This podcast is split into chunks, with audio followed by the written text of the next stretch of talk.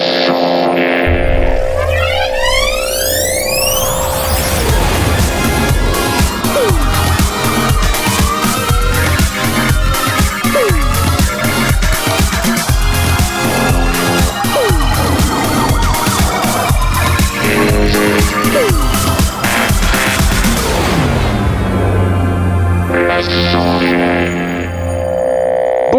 Bonsoir à tous euh, pour cette nouvelle émission des sondés. C'est la combien troisième qui est en fait la numéro numéro 2.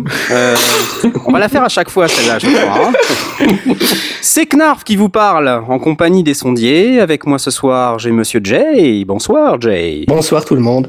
En provenance directe d'audiodramax.com pour fait. de fictions audio, réalisateur de Chimera.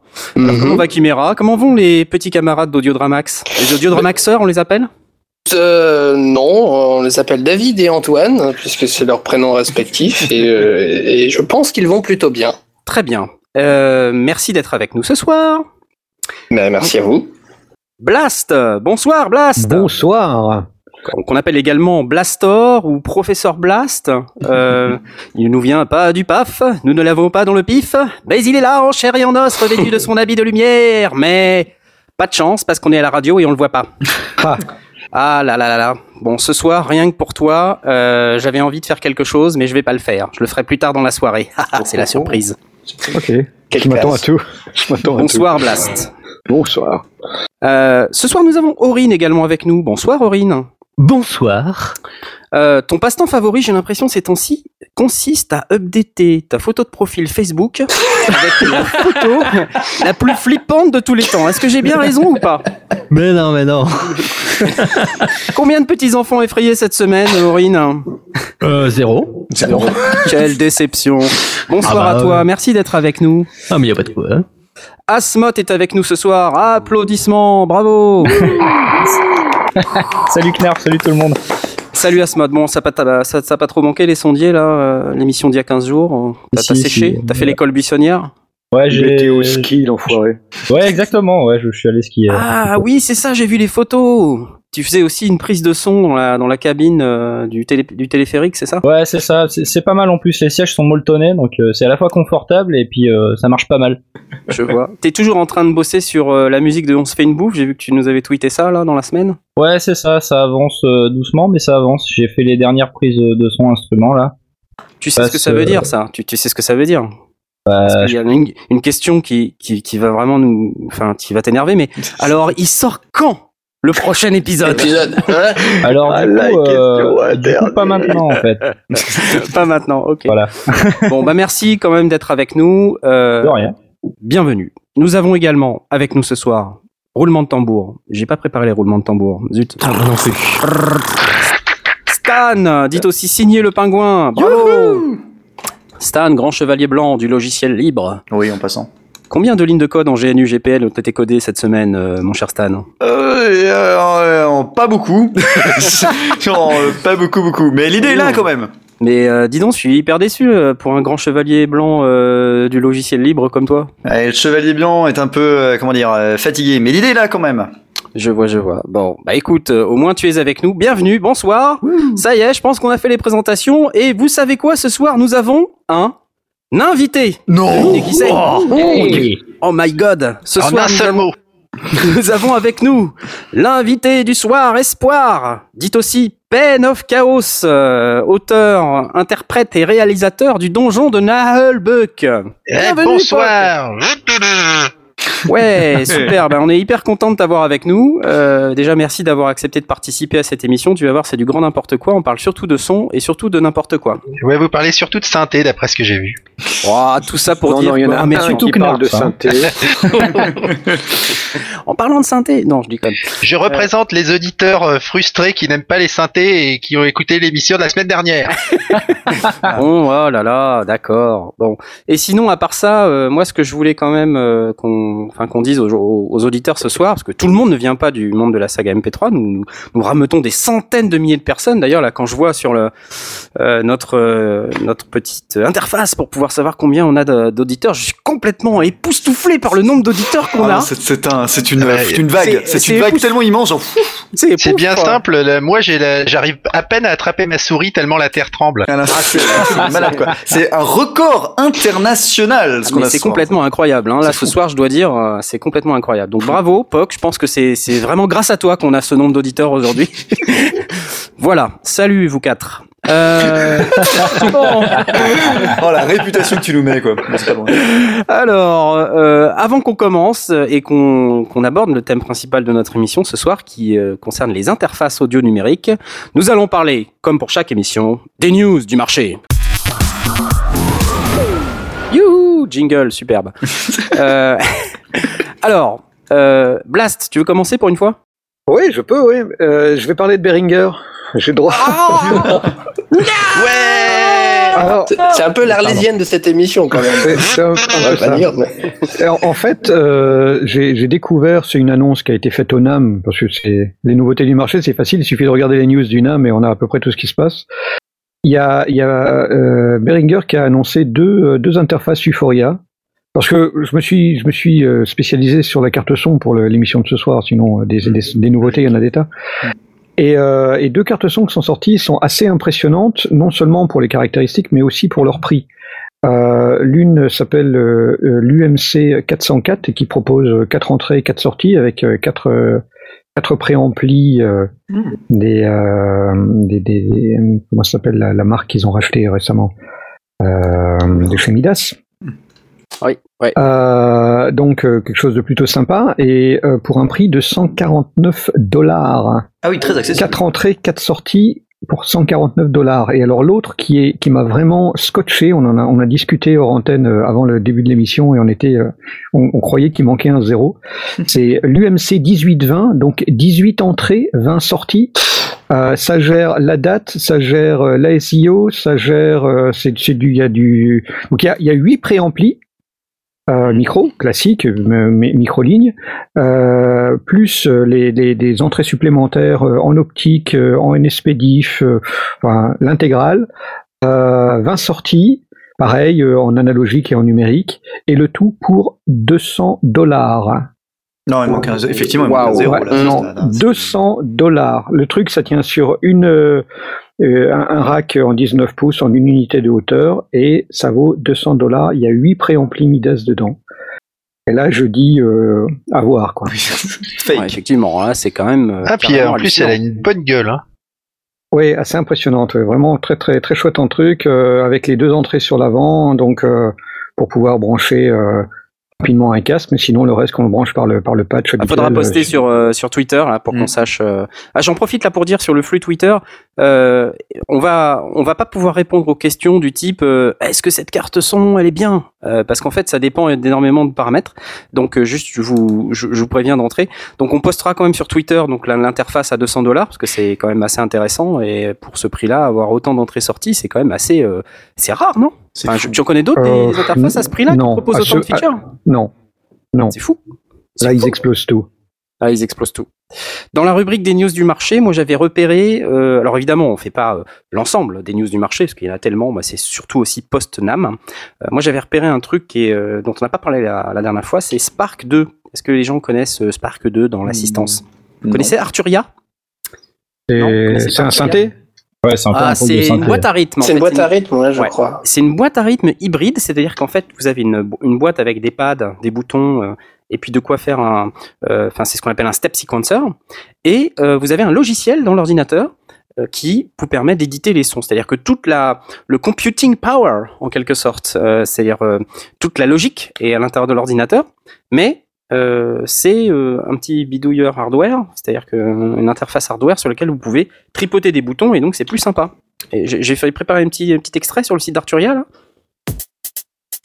Voilà, il faut aimer le- les boîtes euh, à rythme électronique, évidemment, mais euh, si c'est quelque chose qui vous intéresse, voilà le type de son qu'on peut obtenir avec euh, le nouveau Spark 2. C'est une nouvelle euh, itération du logiciel d'Arturia. Euh, moi, j'aime pas, je peux pas en aller maintenant. Voilà, et euh, donc ça c'est sorti au moment du NAM. Euh, parmi les, les nouveautés du, du logiciel, le support des fichiers audio Rex, c'est-à-dire les et ça n'a rien à voir avec, euh, avec chien. le chien de Le chien. Brésil.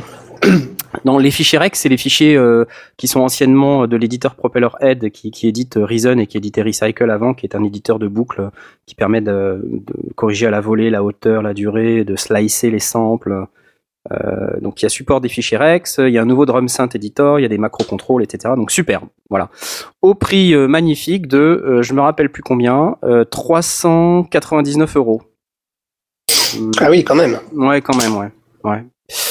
Euh, aussi dans les news du marché, euh, dont on n'a pas parlé la dernière fois, un synthé. Ça, c'est spécial pour synthés. Ah, c'est pour faire plaisir à Pen of Chaos. Ouais.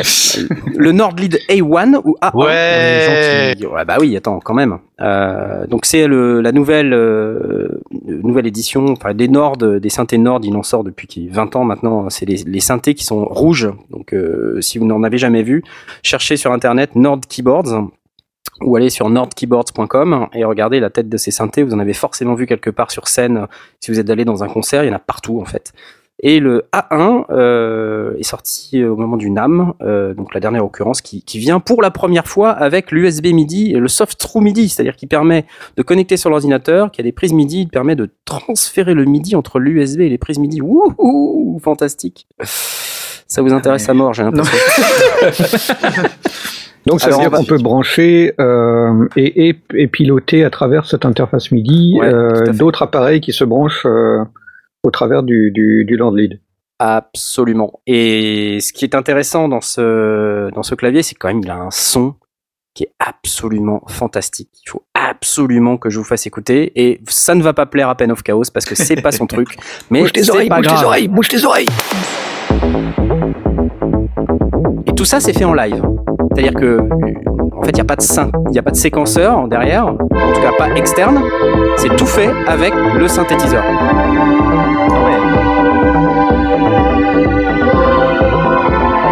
Voilà, donc écoutez Et sur bon, tant pis, pas-.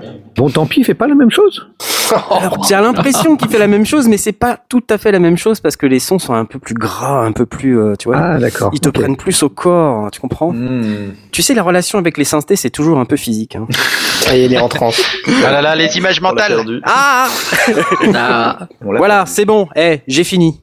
Ok, pour une fois, vous allez pas me dire que j'ai passé trop de temps à parler de synthé. Non, effectivement. Ok, parlons maintenant du Korg, machin. Non, je déconne.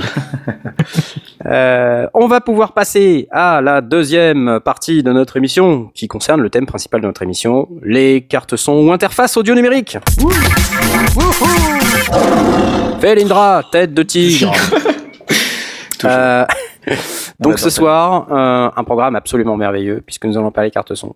Déjà, euh, je voulais d'abord, avant qu'on parle des cartes son, quand même, qu'on qu'on présente un petit peu notre invité, Pen of Chaos, euh, pour que tout le monde puisse savoir à peu près que fait Oui. notre ami Pen of Chaos, et surtout, au-delà de ce qu'il fait, comment il le fait. Alors, je vais, Poc, je vais te passer la parole, et, et donc, qu'est-ce que, qu'est-ce que tu peux nous dire sur, euh, un, pour les gens qui ne te connaîtraient pas, euh, qu'est-ce que tu fais, et comment tu le fais? Alors, eh bien, euh, lors de la première émission, tu avais demandé aux invités de se définir avec une petite phrase. Euh, moi, je me définis comme un professionnel de l'amateurisme. Ça dit bien ce que ça veut dire. Pas mal. Voilà. C'est-à-dire que d'une manière générale, je ne connais rien à rien. D'accord. Et J'essaye des trucs et parfois ça fonctionne. Donc euh, depuis maintenant 12 ans et quelques, je fais la série audio euh, Non-Jean de Nullbuck et ses divers euh, supports euh, puisque c'est quand même assez multimédia. On a de l'écrit, du, des images, on a plein de choses. Voilà, sur Et le site penofchaos.com, hein, c'est ton, ton site, et donc où il y a beaucoup Voilà. de choses, dont la série euh, euh, en MP3, dans le répertoire slash donjon, penofchaos.com slash donjon. Voilà, c'est ça. Et en fait, euh, c'est une de mes activités puisque à la base, euh, j'en suis arrivé là par le biais de la musique. Étant donné que je Mmh. fais de la musique et j'enregistre de la musique depuis euh, presque 30 ans en fait. Mais t'es vieux Eh oui. euh, non, pas 30 ans, 25, allez, 26. Ah bon, t'es pas si Euh, vieux. Ouais, Bon, c'est si, moi, quand même. moi, vieux. Et euh, ben en fait le truc c'est que j'ai commencé euh, avec euh, ni matériel ni argent. Euh, donc en fait voilà je, je c'est pour ça que je me débrouille toujours avec ce que j'ai pour euh, essayer de faire quelque chose. Donc tu Alors, enregistrais de mémoire, c'est ça? Voilà. Pardon? Tu n'avais pas de matériel, tu enregistrais de mémoire. Non, non. Alors, euh, je peux vous, je peux vous raconter ma première prise de son d'enregistrement. Mhm. Euh, J'avais donc un Novanex 10 watts qui est euh, un micro, un micro, non, c'est un ampli de guitare euh, très très très cheap. J'avais une guitare Aria Pro 2 très très très Ah, cheap. J'avais un poste à cassette euh, auto reverse et en Mhm. fait une petite boîte à rythme merdique. Et en fait, j'ai réussi à m'enregistrer en me repiquant de l'ampli dans le poste à cassette et de relire le- la cassette dans l'ampli via un Walkman pour réenregistrer une nouvelle piste Ah ouais. dans le poste à cassette en, uti- en utilisant le micro du, du, du poste à cassette. Euh, donc, vous avez ici quand même des conditions de travail euh, absolument euh, orgasmiques, puisque euh, Ouais, les Beatles, quoi. voilà, au bout de au bout de la troisième piste, tu n'entends déjà plus qu'un brouhaha, mais en fait, euh, t'étais tellement content, j'étais tellement content de pouvoir enregistrer des trucs que ça me gênait pas. Et d'ailleurs, j'ai encore euh, ces morceaux euh, dans des que j'ai fini par euh, repiquer des cassettes sur sur du pour en faire des MP3. Donc euh, je les garde jalousement dans un coin parce que c'est horrible, mais euh, moi j'aime bien. Mais finalement, pour euh, ce, quand, quand, enfin, tu dis voilà, j'ai j'ai mis le son dans mon dans ma platine cassette, bon, mais finalement, pour l'époque, euh, ça allait. Pour ce que t'avais à en faire, euh, t'as quand même rencontré ton public avec ça, donc euh, c'est c'est quand même un bon message qu'on passe à nos auditeurs au- aujourd'hui. Ouais, alors j'ai pas rencontré mon public avec ça, euh, parce que heureusement pour eux d'ailleurs. Euh, mais euh, c'était le début de l'expérience de sondier pour moi. Hmm. Parce que mine de rien, euh, il fallait que j'enregistre plusieurs pistes Oui. euh, et euh, j'avais rien. Donc euh, j'ai fait avec ce que j'avais. Mm. Euh, L'avantage, bon, bah, c'est que c'est que maintenant euh, on peut avoir du matériel pour pas cher et qui est beaucoup plus pratique à utiliser.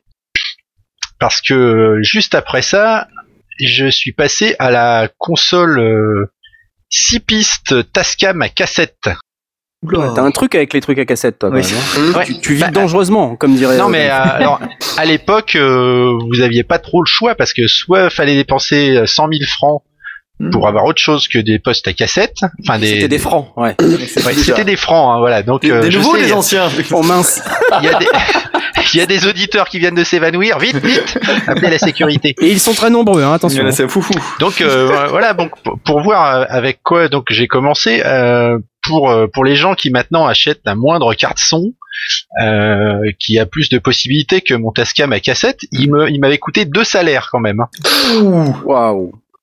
Donc c'était aux alentours de 12 000 francs, un truc comme ça. Euh, Et la- pour la- la pouvoir en enregistrer pistes six pistes. Ah oui, oui, oui, oui. ouf.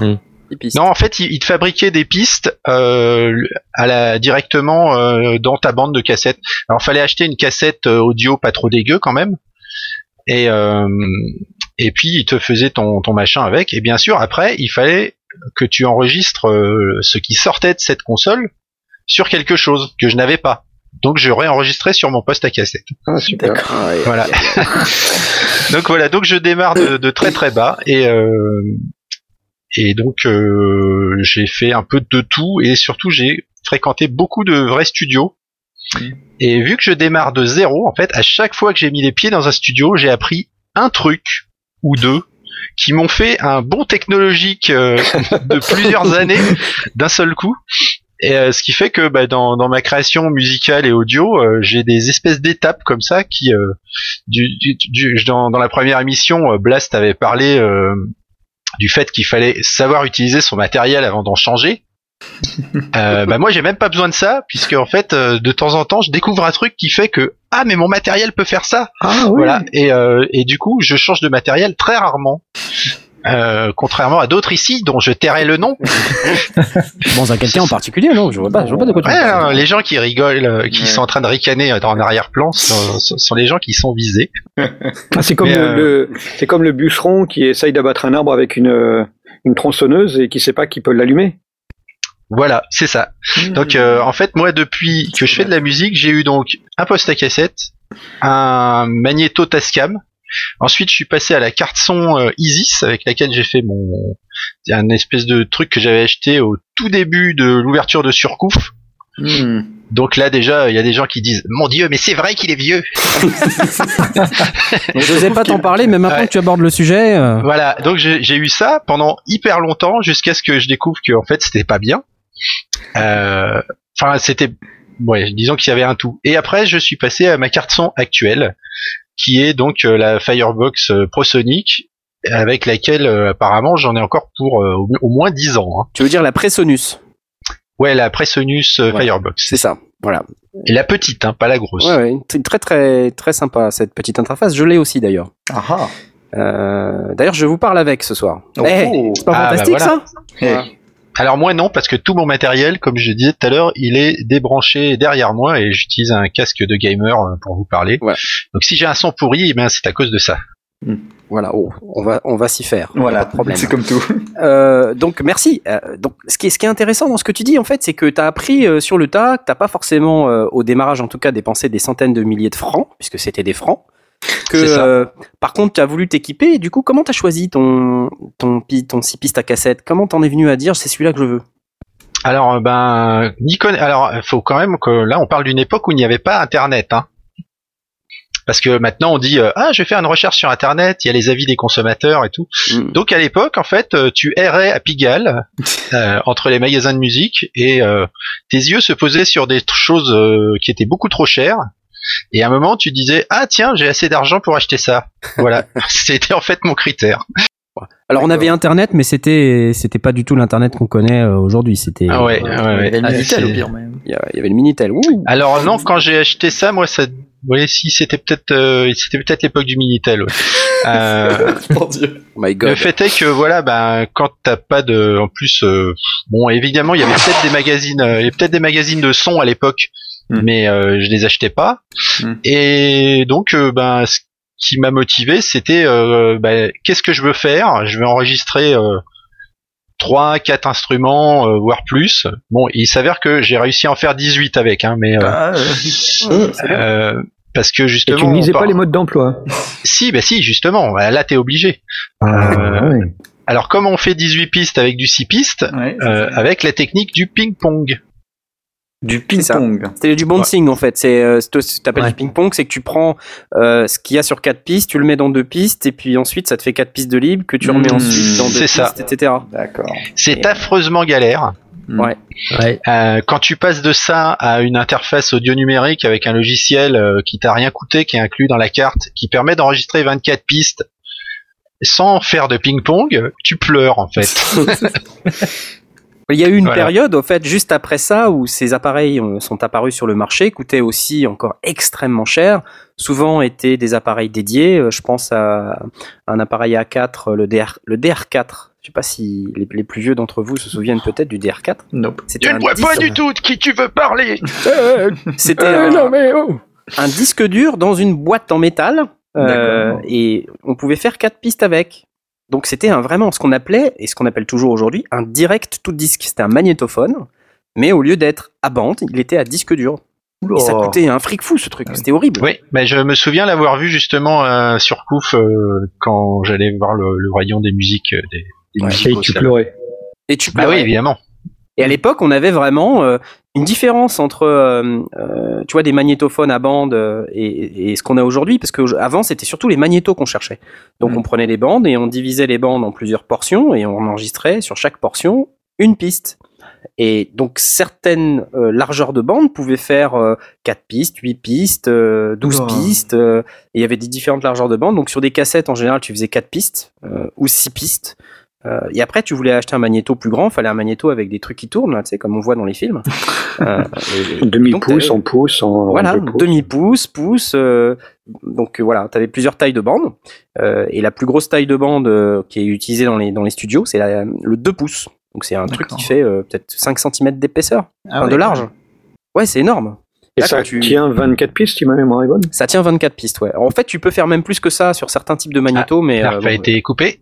Non, non, non, non, on l'a toujours. Non, non. On l'a toujours. Ah Je non, suis là. ah non. On l'a toujours. Euh, et donc voilà, donc t'a- t'avais euh, les magnétos, c'était à l'époque le truc dont on avait besoin parce que c'était hyper pas fiable d'enregistrer sur un ordinateur. À l'époque, Oui. t'avais Windows 95. Est-ce que t'imagines enregistrer Ah, sur Windows, Windows t'avais 95 Windows Mais vous êtes 3.1. malade ou quoi? Mais, Mais alors attends Ah, parce que toi tu tu es déjà vachement ouais tu es déjà plus plus loin là parce que euh, moi quand j'ai commencé avec mes systèmes euh, le DX33 était toujours pas sorti puisque Ah. moi à l'époque je travaillais sur Amiga. C'est là où j'ai commencé, à, j'ai commencé à faire de la musique électronique avec euh, sur un, un logiciel 8 pistes euh, que j'avais acheté aussi. Donc euh, c'était bien avant en fait. Et déjà quand, My à l'époque quand tu voulais faire du home studio, il fallait être soit fou, Alors, j'ai soit une image- milliardaire. J'ai une image d'un DX33. Je suis désolé, mais quand je cherche DX33 sur Google, je tombe sur un tracteur. Tu mens. Et oui, Mais c'est exactement ça. ouais. Ben oui, c'était un tracteur. Donc, euh, bon. Non, mais tu, c'est vrai que de- tu fais bien de signaler euh, aux auditeurs que tu es beaucoup, beaucoup plus vieux que moi. Alors euh, non, je signale surtout qu'en fait, ils sont euh, très très chanceux de vouloir faire du son à notre époque, de se lancer dans le son à notre époque, puisque avant, en fait, euh, c'était vraiment horrible. Et c'est ce que je constate en fait. Aujourd'hui, euh, tout est beaucoup plus accessible euh, que, que, ce, que ce que tu racontais, euh, enfin ce que tu racontes, comment c'était à l'époque, quoi. Bah, c'est le cas pour le son et mais aussi pour la vidéo. Hein. Ouais, c'est le cas pour tout. Bah, c'est simple, de toute façon, photo, euh, euh, Ouais, à l'époque, euh, donc moi j'étais déjà dans un groupe de trash euh, quand j'avais 16 ans. Quand tu voulais enregistrer, tu te posais pas la question déjà de est-ce que tu allais enregistrer chez toi, est-ce que tu allais enregistrer chez un ami? Ou est-ce que tu allais enregistrer dans un studio? Tu allais direct demander les tarifs des studios. Ouais. Qui en profitait pour en euh, qui, voilà qui en profitait pour te vaseliner d'ailleurs classique. Verbe du premier groupe. Oui, évidemment. Vaseliner. Voilà. Encore utile fallu que je veux vaselinas. Bien profondément. Mais donc du coup, ouais, euh, ça devait être un peu. euh, ça, ça- ça- en fait, on avait moins l'occasion de se dire que c'était possible. Donc, de toute Ouais, façon, c'est ça. en fait. C'était ju- juste pas accessible. Bon, Bah, c'est une nous- réflexion qu'on se faisait où effectivement, euh, avant, avant l'avènement de, bah, de, de l'informatique d'une manière générale et, de, et des équipements, euh, il n'y avait pas d'option. Euh, et du coup, Monsieur Tout le Monde n'allait pas en studio, donc ne créait pas, n'avait pas la possibilité d'inclure ça dans ses loisirs. Voilà.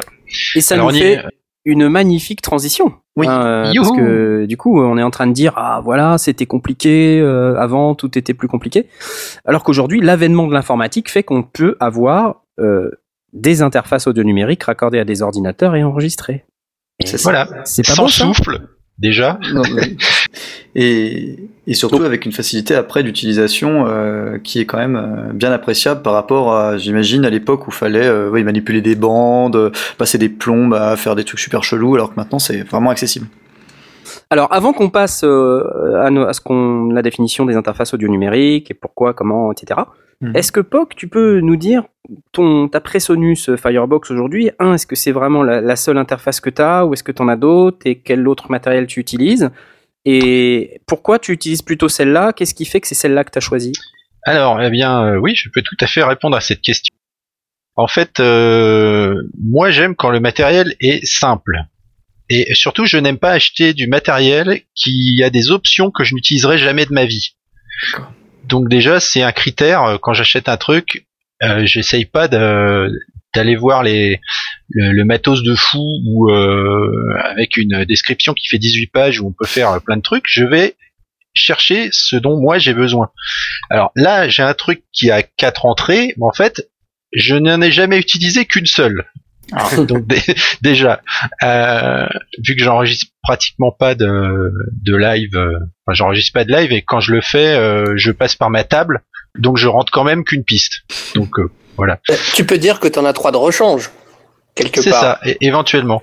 Donc euh, moi mon critère c'est je me dis ben j'ai un budget euh, bon qui va être de temps parce que si tu commences à te dire que t'as as tout ce que tu veux comme budget ben là euh, c'est mort. Tu, tu tu achèteras jamais ta carte parce que tu attendras toujours le modèle suivant qui est mieux. Donc euh, je me dis un petit budget, qu'est-ce que je vais faire avec? Et puis euh, ben là euh, je vais chez mes copains Thomann et puis euh, voilà, c'est comme ça que j'ai trouvé ma, ma Presonus. Je regarde un peu les avis conso euh, quand même, vu que j'ai pas forcément le temps de- d'aller lire audio fanzine ni rien. Et euh, bon bah voilà, donc c'est une carte que j'utilise depuis 2004, je crois. Euh, Alors, tu dis que tu aimes pas acheter des, des trucs dont tu vas te servir que de pas toutes les options, mais la, la Presonus, du coup, elle est hyper surdimensionnée pour ce que tu as à faire si tu te sers que d'une entrée. Bah ouais, mais en fait, euh, il y, avait déjà, euh, il y avait peu de cartes qui étaient euh, en dessous de celle-là, dans un dans un registre, on va dire, de cartes euh, qui a quand même une certaine qualité, quoi. Mhm. Parce que si t'étais pour prendre une Sound Blaster euh, machin, euh, bon, euh, c'était pas la peine non plus. Ouais. Euh, c'était déjà une, une carte qui avait des specs un petit peu professionnels. Euh, et puis euh, voilà quoi, ça faisait le boulot. Alors qu'après, s'il y a trois entrées en plus, euh, mais je veux dire pour le même pour euh, pour, pour le même produit, j'aurais pu aussi prendre la 8 pistes, qui là, ça aurait été vraiment ridicule. hein. enfin, 8 entrées, pardon, pas 8 pistes, mais euh, Oui, donc là, en fait, la Presonus, c'est euh, une petite boîte. Alors, on a posté sur Twitter, euh, c'est un produit qui est, qui est en fin de vie, hein, c'est-à-dire qu'il est plus supporté par euh, Presonus, mais on peut encore voir euh, sur le site de- du fabricant. Donc, il a deux préamplis micros, donc on peut connecter deux micros avec des câbles XLR qui peuvent être alimentés. hein, comme on l'a expliqué dans l'émission sur les micros, avec une alimentation fantôme. Euh, ces entrées peuvent également accepter une entrée instrument, c'est-à-dire un, un jack sur la même prise. hein, c'est une espèce d'entrée mixte où on peut Ah, ouais, c'est compact. XLR. euh, Il est au milieu en fait, à l'intérieur, on voit. C'est ça, voilà. Ce qu'il y a C'est- entre les trois branches de, du XLR, d'accord. Exactement. Donc, tu as ton XLR ou ton jack, et, et en fait, en fonction de ce que tu branches, le- l'impédance d'entrée du, euh, de, du- du- de, de l'interface s'adapte. Et c'est ce qu'on appelle, ce qu'on appelle ensuite une entrée haute impédance. Et on a voilà. donc une, euh, euh, si, je, si je me rappelle bien, on a quatre, euh, quatre entrées euh, derrière? Euh, quatre, non, là les entrées sont devant et les sorties sont derrière. Oui, je Hmm. crois qu'il y a aussi euh, la réplication des entrées derrière, et on a quatre sorties derrière, il me semble. Ouais, c'est ça, ouais. Ça doit être Avec ça. une- Bah, euh, du coup, moi, je regarde jamais l'arrière puisque je rentre devant. mais bon. Hmm, D'accord. Chacun ses goûts. Oui. Alors, on ne va pas rebondir. euh, regardez pas. On pas ne va la pas rebondir. Non, il ne faut pas rebondir derrière. Donc du coup, ça fait Euh, 4 entrées, puisqu'on a deux devant, deux derrière, et donc il y a des sorties derrière, c'est ça? Alors, en fait, il y a plus que ça d'entrée. Il y a plus que ça d'entrée parce que donc, quand on regarde le site du fabricant, c'est 6 entrées et 8 sorties. Mais c'est parce qu'il y a des entrées-sorties numériques. Ah d'accord, ouais. Ah, les Donc, trucs qu'on euh, n'utilise jamais là derrière, ok. Ouais, Voilà, c'est ça. D'accord. Ouais. Et ce qu'elle a de bien, euh, cette interface, c'est qu'elle a une prise casque avec un volume séparé. Et l'air de rien, toutes Mmh. les interfaces n'ont pas forcément le petit volume casque séparé. Et c'est Mmh. pas mal ça. Hyper pratique. hein, parce que du qui, coup, on peut, qui faisait le aussi partie de level, mes hein. Voilà, le main level, c'est-à-dire le son, euh, le volume de sortie de l'interface, c'est-à-dire quand on branche des enceintes dessus, Hmm. euh, est séparé du volume du casque. Hmm, Pour éviter d'exploser nos oreilles. Voilà, exactement. C'est-à-dire que si tu baisses le, le volume des enceintes, tu peux quand même continuer d'avoir le son dans le casque sans que ça, sans que ça n'interfère. Enfin, en tout cas, voilà. Extrêmement intéressant. Qu'est-ce que t'as d'autre comme, euh, comme matériel à part, à part ça euh, Alors, bah, justement, moi, je, je peux presque donner la liste de tout mon matériel vu j'en ai très peu. Euh, donc, euh, bah, alors les micros, euh, j'ai commencé, euh, j'ai enregistré tous mes premiers épisodes et tout mon premier disque avec un micro qui est pas du tout prévu pour. C'est un ATM 33, donc euh, de, de chez Audio Technica, qui est un, micro statique que, j'utilisais auparavant pour faire de la musique euh, et principalement prendre le son de mes instruments chelous avec Tornaud, le groupe dans lequel je jouais. Et du coup, bah, que je parlais de bon technologique, parce que je suis passé directement de ça au Octava MK319, dont vous avez parlé la semaine, euh, il y a 15 jours. Un micro à large membrane euh, russe euh, qui, dont j'étais très content. Jusqu'à ce que je me rende compte qu'on pouvait pas faire chanter Lily dedans. La même. Ouais, ouais, la même. Celle dont on parlait là. ça- Voilà, celle dont, voilà, c'est, c'est, c'est une, euh, c'est une émission à suite. Faut suivre. si vous n'avez pas écouté les précédents. si vous étiez pas là, pendez-vous maintenant.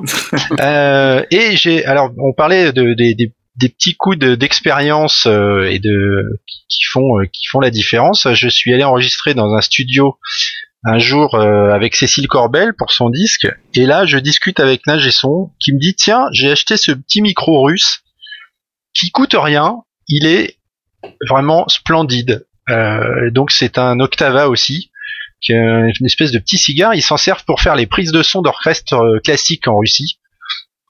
Donc j'ai acheté ça, un truc genre 100 euros, et avec ça, je fais quasiment toutes mes prises instruments, quels que soient les instruments, et c'est jamais à côté en fait.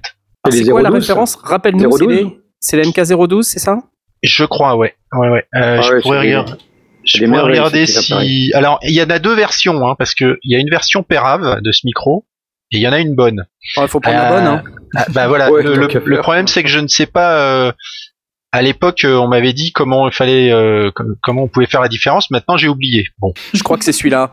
Euh, MK012, ouais, avec des capsules interchangeables, hein, c'est ça c'est ça, avec les capsules des- interchangeables. Ouais. Alors celui-là, euh, tu parlais euh, dans une des émissions, vous avez parlé par exemple de la difficulté de prendre le son d'un violon, euh, que je connais bien parce que j'ai fait plusieurs fois. Le jour où j'ai acheté ce micro, tous ces problèmes ont disparu. Je l'ai mis euh, légèrement euh, au-dessus du violon à une distance respectable. J'ai réglé deux potards. Le violoniste a joué, il a dit putain c'est vraiment le son de mon violon quoi. Classe. Donc euh, voilà, c'est la piste violon qu'on entend dans euh, Massacrons-nous dans la taverne. Mhm.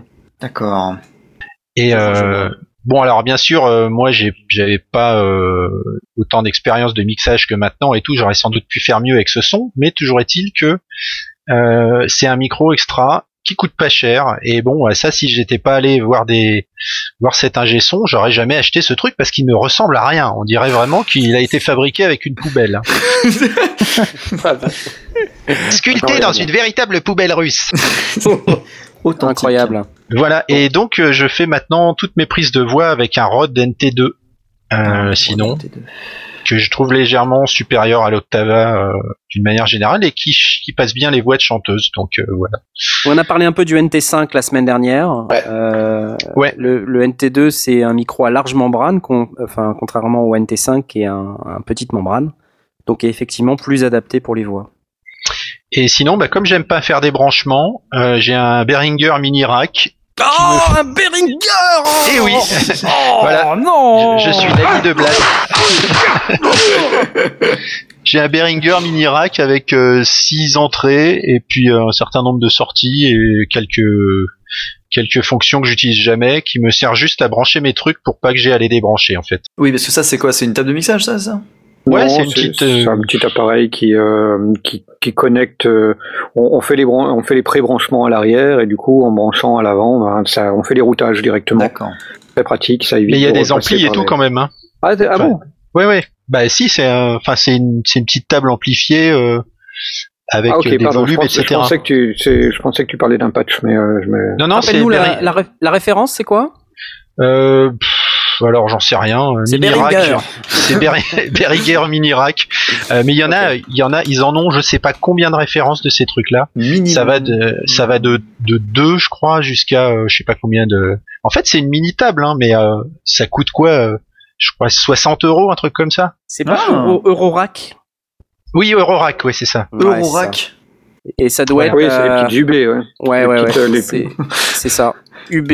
Alors UB maintenant, les, les, 502. les Ou les UB, Xenix. c'est- pas tout à fait les mêmes. hein. Ah non, ça Euh, parce que les, les UB maintenant, elles ont des, des ports USB, je crois, euh, certaines, non? Ou c'est moi qui me trompuse Ah, Euh, peut-être. c'est enfin, pas toutes, mais euh, elles ont été remplacées par les, les- la gamme Xenix aussi. Ouais. Ouais, c'est ça. Ouais, bah, c'est c'est cette petite, oui, des petites, euh, des petites tables de mixage. euh. Ouais, c'est ça, avec des potards et pas des, des, des faders, mais. euh, Il y a des faders aussi sur la mienne. Euh, donc le gros avantage de ce truc, bah, c'est que quand vous voulez pas passer votre temps à brancher, débrancher des machins dans votre carte son, qui finit par niquer la carte son d'ailleurs des fois, Mhm. euh, en fait comme ça vous niquez juste votre table. C'est une cabot de 60 bonnes. Mais qu'en fait euh, non, puisque euh, moi j'ai pas assez de trucs à brancher pour avoir besoin de les débrancher, donc euh, en général je ne touche à rien. Et euh, moins tu touches à ton matos, et Plus il plus euh, il dure. Donc euh, voilà. En même temps, est-ce que tu as réalisé que tu avais quatre entrées sur ta carte son et que tu pouvais utiliser ces quatre entrées-là individuellement? Bah ouais, mais je te dis, ça me ça me sert pas. Donc, euh, enfin, je, je rentre euh, je rentre en stéréo dans ma carte. euh, J'utilise donc deux entrées, puis c'est tout en fait, puisque ça tout, tout toutes mes entrées viennent du de l'Eurorack. En tout cas, c'est hyper pratique cette petite euh, table, je confirme, parce que à plusieurs reprises, euh, quand il manque des entrées, euh, il y, a, quelques entrées dedans, donc il suffit de recabler cette petite mixette sur la mixette principale et ça fait des entrées en plus. Bon, c'est un peu sale, mais ça rend service. Voilà. Donc alors moi je voulais parler juste vite fait d'un truc dont vous n'avez pas vraiment parlé, c'est qu'en fait on, a aussi on s'exerce l'oreille au fur et à mesure qu'on apprend à utiliser son matériel. Et en fait, euh, d'après ce que j'ai pu voir chez pas mal de gens, euh, l'oreille est bien souvent le en fait le, le problème principal qui empêche de progresser. Ouais. Dans le sens où euh, on trouve ça tellement normal et logique que euh, du coup, mieux. Alors, Voilà, parce que bon, bah, moi, comme plusieurs d'entre vous, j'ai fait travailler des gens du Netophonics pour faire des prises de voix. Mhm. Et il est clair qu'il y a des gens qui n'ont pas l'oreille euh, du tout pour faire ce qu'ils font en fait. Il y a, C'est-à-dire que d'apprentissage. Hein. Ce Ouais, que, voilà, ce que tu disais quand tu vas en studio, que tu apprends des trucs, c'est aussi des choses où parfois l'ingénieur du son, il te fait écouter euh, deux de, de prises différentes ou de, ou de situations différentes, et là tu dis, ah ouais, c'est ça, ok, je l'avais jamais réalisé. Ouais, ouais, d'où d'où l'intérêt de pas acheter des trucs de fou dès le début parce que vous n'aurez pas l'oreille pour en profiter en fait. C'est exactement ce qu'on a dit dans notre première émission qui était la zéroième, si Ouais. on peut quand même le rappeler. Euh, et et j'ai j'ai exactement ce cas-là, on l'abordera peut-être un peu plus tard dans la soirée. euh, dans la semaine, on a un auditeur qui, qui est venu trouver sur les sondiers et poser des questions sur une carte son et on, est, on a exactement conclu euh, ce que tu viens de dire. Voilà, donc euh, l'oreille c'est important et donc euh, ben, pour finir mon circuit audio, j'ai euh, deux écoutes Fostex euh, PM1 qui répondent tout à fait à mes besoins et voilà, j'en ai jamais changé. C'est mes premières écoutes et ce sera peut-être mes dernières. Comme tu y vas. Mm. Ce seront mes dernières écoutes. Ce seront mes dernières écoutes. Non mais écoute, elles, elles fonctionnent, euh, elles ont pas de problème et puis j'aime bien leur son donc euh, Oui, Voilà, donc quoi. les Fostex PM1, donc des écoutes de proximité de taille quand même relativement raisonnable, avec un grave un peu flatteur, euh, qui sont des enceintes préamplifiées, donc pas besoin d'ampli. C'est ça. Euh, Donc assez pratique et je crois pas très cher, hein, si je me rappelle bien. Non, non, euh, c'est bah, moi j'achète jamais des trucs de ouf, hein, de toute façon. Euh, justement, quand vous avez parlé des micros, euh, c'est pareil. euh, moi, je sais bien que mon oreille, euh, même si maintenant j'ai un petit peu euh, plus d'habitude que euh, il y a 20 ans, euh, ne fait pas la différence entre un Neumann à 24 000 euros et euh, mon Rode NT2. Hmm. Donc, c'est pas la peine que j'en achète un. Mais c'est c'est très raisonnable hein, comme approche. Euh, et d'ailleurs, hein, on le disait tout à l'heure, euh, on, on apprend avec le temps. Euh, quand euh, moi j'ai fait l'école de son il y a longtemps, et on te dit euh, quand t'arrives, alors c'est hyper démotivant et il y a peut-être un, un- c'est peut-être fait exprès un petit peu pour Mm. te pousser, euh, mais ils te disent, euh, de toute manière, cherche pas, euh, tu vas sortir de l'école, t'auras ton diplôme, mais de toute façon, tu, tu comprendras rien, tu, tu, tu verras pas, t'entendras pas, et il faudra 5 ans pour que tes oreilles se débouchent. On te dit ça quand tu sors de l'école de son. Ouais. Alors après, ça dépend ce que tu fais, parce que si tu vas dans un studio pour enregistrer de la pop de merde, tes oreilles vont pas se déboucher. Alors, ça, se discute parce que tu sais, moi, je j'aime bien être éclectique, donc euh, c'est pour ça que je parle beaucoup de synthétiseurs, Mhm. euh, même si ça, moi, je, je suis dans tous les dans tous les styles de musique. euh, je, je fais de l'électro, du jazz, je fais de la, de la musique traditionnelle. euh, je joue aussi, j'ai joué avec le Nail Band pendant pas mal de temps, avec toi sur scène, Ouais. euh, à notre grand désarroi commun. Et euh, bah, tu sais, en fonction du style de musique que tu joues, ben tu tu t'apprends ce style de musique, t'apprends à faire sonner ce style de musique particulier. Il faut pas demander à un mec qui fait de la musique traditionnelle de mixer un album de métal, par exemple. Ouais, je confirme, c'est un Voilà. truc que j'ai souvent entendu. Ça, c'est des personnes qui ne faisaient pas du tout du de métal, à mixer justement des morceaux métal et ça rendait pop. Ça rendait Ah pas oui. métal, ça rendait pop. Ah bah oui, mais- ces gens écoutent de la pop, donc c'est peut-être. Oui, et voilà, normal. ça, euh, c'est- je pense que c'est un truc euh, qui est quand même assez important, c'est de se dire, tiens, je, si jamais je bosse tel style, faut que j'apprenne aussi les techniques pour, pour euh, mixer, pour faire euh, enre- enregistrer, mixer les morceaux de tel style. Mais ça veut dire que c'est quand même un, un travail important. Quand on dit il faut 5 ans pour se déboucher les oreilles, c'est peut-être pas 5 ans, hein, ça peut varier, je pense, en fonction des gens. Mais il y a vraiment, euh, même si on mixe euh, de la musique euh, de merde, comme tu dis, euh, c'est vrai que si on le fait souvent, eh ben, au bout d'un moment, on va finir par le faire très bien. Ouais. Bah oui, Ça, parce que même, euh, on est capable de, au bout d'un moment, de savoir que les gens chantent faux, par exemple. Alors qu'au début, on, au début, on se dit, euh, non mais c'est vrai, au début, on se dit, euh, Ah, c'est Bah, pas mal. c'est- Une couleur. ça dépend des gens, mais au début, on se dit, Hmm, ma prise de son doit avoir un problème. Et en fait, au bout d'un moment, on se dit, ah mais non, c'est parce que je chante faux. Alors là, je parle de moi, hein, mais euh, Ouais, c'est ça, ouais. Des noms. Donc, du coup, ça doit être un peu plus gênant à, à se rendre compte. Ouais, Ouais. mais enfin, euh, ça fait partie de, de l'expérience aussi euh, générale, quoi. Puis c'est vrai que le fait de rencontrer des gens, euh, d'aller dans les studios des gens, de voir comment ils bossent, et puis à chaque fois, t'as un- as une couleur différente, t'as une, t'as un traitement acoustique différent de la pièce, etc. Euh, et ben, ça, ça participe vachement à, à se faire les oreilles justement. Notamment, euh, moi, moi j'ai j'ai mixé pendant des années sur des enceintes de PC Euh, vous savez les gens euh, enceintes stéréo avec un petit caisson basse, euh, Oui, voilà. Hmm. On voit très très très bien. Ouais. Voilà. Euh, donc euh, j'ai fait mon premier disque avec ça, avec mon Isis, hein, quand même. D'accord. Ton Isis, alors raconte-nous ton Isis là, ouais. Ah mon Isis, ah, c'est c'est une carte euh, son. je- Alors je crois qu'elle était. Non, elle était externe déjà celle-là, ou je sais Il me plus. semble Non, je- bien. C'est Guillemot, c'est ça? Guillemot, ouais, c'est ça. Ah, Guy, Externe, oui, ça se connectait oui, je comment me souviens de du ça. se connectait du comment Non, en fait c'était une... Studio Isis. ouais c'est ça. En fait c'est une carte son interne, mais avec un un, un boîtier, boîtier externe, externe. pour se brancher. Ok, parce que je me disais. Et, et, euh, voilà, j'ai fait des tonnes de trucs avec ça. juste- Et un jour, je suis allé sur euh, justement Audiofanzine il y a longtemps. Et là, je regarde des trucs sur pour ma carte parce que je voulais en changer. Et je vois des mecs qui postent. Oui, mais de toute façon, avec cette carte, euh, il est hors de question de penser à faire un CD. Moi, j'en avais déjà fait un. Donc, euh, donc euh, ça faisait. sans penser. La question, c'était, il était hors de question de penser. Toi, tu n'avais pas réfléchi. Bah oui, c'est ça, voilà. Donc euh, moi j'avais ça, j'ai fait un CD avec, mais j'ai fait plein de trucs parce qu'on a enregistré, j'ai enregistré pour Tornado avec, j'ai enregistré euh, pour euh, un autre groupe euh, à qui je devais envoyer des prises, etc. Donc euh, Et puis ça Bon, marchait euh, bien au final. Bah ça marchait en tout cas. Oui, Alors bien, je sais pas, mais voilà. mais après voilà, enfin, c'est peut-être que effectivement euh, les gens qui écoutent ce CD après vont dire ah c'est nul ou enfin pas, pas pas sur le plan artistique mais sur le plan technique, tu vois ce que je veux dire. Comme Ah toi mais c'est tu tout à fait, c'est tout à fait vrai d'ailleurs, mais c'est pas pour ça qu'il fallait pas le faire. Exactement, mais c'est c'est une belle leçon euh, que tu nous donnes ce soir, euh, Poc. Merci. Euh, c'est pas la peine de se prendre la tête quand on débute, et on l'a déjà dit sur euh, le- les bases du home studio, on l'a répété sur l'émission sur les micros, on le répète ce soir. N'essayez pas d'aller dans du matériel trop sophistiqué si vous débutez, ça ne sert à rien du tout. Exactement. Euh, merci beaucoup. Euh, Eh ben, ça de nous rien. fait une belle transition. De toute manière, tu vas rester avec nous. Hein. euh, J'ai cru que t'allais dire comme ça nous fait une belle jambe. non, non, ça je l'ai dit sur euh, tu sais, le Facebook d'un ami commun qui s'est fait opérer de la cheville cette semaine. oui, oui. Ce ça nous fait une belle jambe. Ouais, bon, c'était un peu chacal, mais Mm. euh, c'était très drôle. Euh, donc, donc, ce que je propose, c'est que on passe maintenant, euh, même si tu, tu restes avec nous, hein, Poc, hein, bien sûr, Mm. tu t'en vas pas. euh, je te- je Non, non, mais que je suis tu- là. Ne tu continues de participer au débat et que tu animes euh, avec nous cette émission, que tu participes à la discussion, tu es bienvenu, hein, no Mhm. problème. Je propose qu'on commence à un peu aller un peu plus en détail sur le thème de notre émission et sur les, les, les interfaces audio numériques ou les, ou les cartes son, comme on peut aussi les appeler.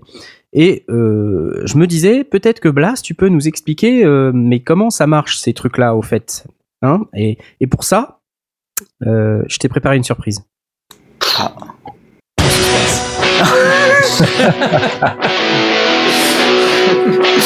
Alors Jamy, est-ce que tu vas nous dire comment ça marche une interface audio numérique Professeur Blast Oh, ce Bon, voilà. scandale. Oui, c'est c'est. Merci, merci, merci. Je, merci. je t'en prie. À Dis toi. donc, Jamie. Alors, qu'est-ce que vous voulez savoir? Euh, Déjà, une première chose euh, dont il faut tenir compte, c'est qu'on est dans le home studio et c'est véritablement dans le concept du home studio euh, qu'on va parler de carte son. Oui. En studio, le, le- le fonctionnement est tout à fait différent. On a des équipements séparés, on l'a déjà dit, mais on, on- on a des chaque élément est complètement individualisé et horriblement cher. N'est pas Mhm. du tout la même euh, la, la même approche.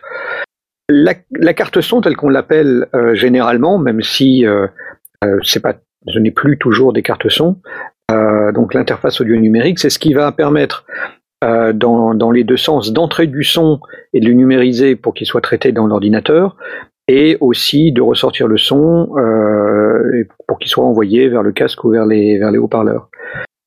Donc on va avoir comme élément principal le euh, converti- convertisseur, euh, ouais, convertisseur Mhm. euh, analogique numérique, numérique analogique. Ça, on, on reviendra dessus parce que c'est vraiment le, le cœur de la carte son. Alors donc, ce que, ce que je dis, et ce qu'on appelle généralement une carte son, parce que interface audio numérique, ça fait pompeux et ça fait euh, un peu lourd, c'est évidemment les cartes dites internes qu'on trouve à l'intérieur euh, soit sous forme intégrée, euh, c'est ce qu'on appelle typiquement les, les Realtek, les, Les chipsets. hein. euh, les, les chipsets intégrés à la carte mère, Mhm. soit des cartes que l'on en, que l'on en fiche euh, sous forme PCI ou euh, ISA pour les plus anciennes. Euh, ah ouais, mais il y en a qui ont connu les cartes ISA. Les cartes ISA. avec Eh les oui. marches. Non, je les ai pas C'était- du plug and pray, c'est-à-dire que tu pluguais et t'espérais que ça marche, et ça marchait pas. Mais euh, Donc les cartes ISA, il couper l'ordinateur avant de la, la brancher. Euh, donc c'était des, des cartes internes qui avaient euh, bah, les, les mêmes fonctions de, de euh, où on pouvait brancher un micro, euh, où on peut toujours parce que c'est- elles existent toujours pour les pour les ordinateurs de type tour ou, ou desktop. On, on peut évidemment insérer une carte son.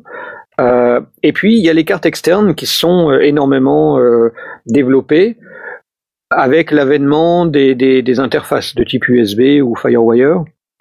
Euh, on, a, on a vu pléthore de cartes externes arriver qui avaient cet avantage qu'on qu'on trouvait euh, sur la, sur la Guillemot, l'ISIS, c'était que on n'avait pas besoin de se mettre à quatre, pieds, euh, à quatre pattes sous le bureau pour aller brancher derrière euh, le, le, le micro ou, ou, ou refaire ses réglages. Euh, on déporte le boîtier et, et on, peut se brancher dessus, c'est beaucoup plus pratique, il y a les boutons dessus, on peut surveiller les vues-mètres, etc. Et surtout, ces cartes-là, maintenant, comportent dans la plupart des cas, un certain nombre de, de, de, de composants, les préamplis, mais aussi la possibilité de monitorer en direct. Donc, qu'on disait euh, un petit peu précédemment, de pouvoir brancher un casque et d'avoir directement dans le, dans le casque le, euh, ce qu'on est en train d'enregistrer, donc ce qui, ce qui permet d'avoir moins de latence ou de régler ses niveaux ou faire Savoir des- si on chante faux ou pas. Aussi, oui, ça aide, ça, ça aide. Ou, ne- ou ne serait-ce que euh, mixer ça, c'est-à-dire qu'on peut envoyer une bande son, euh, le- le- l'enregistrement qu'on a fait précédemment de la, de la guitare par exemple, et puis euh, chanter en rythme euh, sur, la, sur cette guitare ou sur une, sur une batterie, Mm. euh, tout en s'entendant. Parce qu'évidemment, si on met un casque et qu'on ne s'entend pas, là on va, là on va chanter faux. Il est clair que si on n'entend pas ce qu'on est en train de faire, ça, ça va pas le faire. Donc du coup, la, la, la carte son devient une espèce de, de, de point névralgique pour entrer du son dans l'ordinateur et le numériser. Donc, euh, euh, à la différence de ce qu'on disait sur les sur les les bandes magnétiques, euh, euh, sur la bande magnétique, ça reste un signal analogique. Euh, là, dans le dans, dans l'ordinateur, on a un signal numérique, donc avec tous les avantages du principe du numérique, c'est qu'il n'est plus altérable, euh, sauf crash de disque évidemment. Mm. Euh, donc on peut le repasser 10 fois, 15 fois, 200 fois jusqu'à ce qu'on soit content de son, de son mix. On peut faire des tas de, des tas de modifications et des tas d'essais. Euh, le son originel, lui, euh, est intact et, euh, et- et- et n'a pas bougé. Euh, en sortie, eh ben, on a exactement la même chose, c'est-à-dire que la, carte son va euh, centraliser euh, ce que l'ordinateur veut exprimer vocalement et l'envoyer bah, vers le casque ou vers les, enceintes. Finalement, ce qu'on est en train de dire, c'est que grâce au, au port USB, au port FireWire, on réussit maintenant plus facilement à connecter ce type d'interface à l'ordinateur pour se servir de l'ordinateur comme d'un magnétophone. Oui, tout à fait. Et, on, reconstitue finalement le principe du direct to disc, euh, puisqu'on a une interface dans laquelle on va brancher euh, euh, le, micro. Alors si c'est un micro statique qui a besoin d'une alimentation fantôme, cette boîte-là va délivrer l'alimentation fantôme. Euh, si euh, le micro euh, envoie un signal trop fort et que le gain est trop poussé et que ça sature, en général, on va avoir quelque chose qui va Pas toujours, mais on va, on va, on va avoir un signal qui va nous dire euh, là j'ai du signal, là c'est trop fort, je clip, etc. Donc on a, on a véritablement centralisé euh, le- le- l'ensemble de ces, de ces fonctions euh, avec des, avec des DSP, donc avec des, des, des fonctionnalités qui sont internes à la carte et donc qui ne nécessitent plus le, qui ne nécessitent pas d'utiliser les, les, la CPU de l'ordinateur. Donc l'ordinateur n'est là que pour dire ok la carte son m'envoie euh, un signal, ben je peux me contenter de l'enregistrer euh, sans sans avoir à y rajouter quoi que ce soit, qu'on pourra traiter ensuite euh, lors du mixage dans la, euh, avec notre logiciel habituel. Donc en gros, euh, une interface audio numérique, c'est quelque part euh, l'élément central avec le- la, la station de travail audio numérique, dans laquelle il y a un peu tout qui, qui se fait. C'est à cette étape-là de, de, de, de passage du signal qu'il y a euh, bah, le préampli, euh, le- la conversion. Et... C'est là qu'il y aura le préampli. Alors le préampli s'il est nécessaire, hein, puisqu'on peut avoir Oui, un, un niveau ligne, mais si c'est nécessaire, il va avoir le préampli. S'il y a besoin d'alimentation fantôme, il va normalement fournir l'alimentation fantôme. Sauf si évidemment c'est une carte son. Le truc c'est que la carte son, euh, il y, en a pléthore. Il y a Hmm. euh, des cartes son extrêmement minimalistes. On parlait de Oui. de, de, de Phonic Digitrack ou de ou de, de cartes son. euh, euh, c'est euh, Signès qui a Oui, une, je- je- une Behringer. euh, Behringer. UCA, Oh non, UCA, pas une une Behringer. CA, une, une 202, Une qui n'est- 202 qui n'est là qui- que pour rentrer et ou, ou sortir un, niveau ça, ligne et qui ne fait que ça. ça. Donc, il s'occupe de la partie uniquement de la conversion analogique numérique et le transfert vers l'USB. Point. Elle fait que ça. Euh, d'autres, d'autres cartes vont comprendre un, un préampli, une alimentation fantôme, des vues-mètres, un monitoring, une possibilité de routage, euh, une ou plusieurs entrées, entrées ou sorties casque, des entrées-sorties numériques, et, euh, et ça, et ça- et ça peut être des, des, des choses extrêmement compliquées, et ça peut devenir même, c'est, on, on, on peut même considérer encore comme principe de la, de la carte son une véritable console avec une sortie, avec une prise USB. En réalité, c'est pas très différent d'une carte son. Ça reste, ça, Mm. c'est, juste euh, euh, présenté de manière différente avec des boutons plutôt que de, de, de- de- d'aller accéder aux informations euh, ou, euh, ou aux réglages via le logiciel ou via le driver. On a, on a tout sous la main.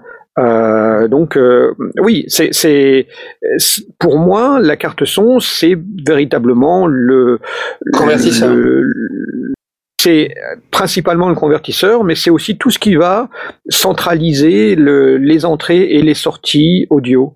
D'accord. C'est c'est la frontière en fait entre tout le monde analogique qu'on a euh, en dehors, même si maintenant j'imagine qu'il y a des cartes son numériques pour euh, faire des choses avec le numérique qu'on n'utilise jamais, qui est derrière avec des petites lumières, mais globalement euh, c'est tout ce qui est euh, tout ce qui fait donc la frontière entre tout ce qui est analogique, donc les micros, les préamplis externes, j'en ai un là qui est là, euh, donc beaucoup je suis obligé de brancher sur une carte son ensuite, euh, donc tout ça et le monde numérique qu'on Oui. utilise ensuite avec donc des logiciels dont on a déjà eu l'occasion d'évoquer, euh, donc les, les DAW, etc. Donc en fait, c'est cette connexion-là qui est faite par la, la carte son. C'est pour ça qu'elle est peut-être importante d'ailleurs, parce que je pense que si elle est dégueu, enfin, c'est comme tout le reste de la, la chaîne de son, mais pour le coup, si on a une, inter- une interface audio qui est pas, qui est pas cool, j'imagine qu'on aura très vite des problèmes. Oui, tout à fait. Et c'est vraiment comme ça qu'il faut le voir. C'est pas euh, c'est pas forcément, c'est pas l'essence même de la carte son, mais Mhm. si on prend vraiment son historique, c'est véritablement ça. C'est tran- transiter du monde de l'analogique, du monde de l'audio, de, de la partie sonore et de ce que va délivrer comme électricité. euh, euh, sous forme d'une d'une changement de tension le, le microphone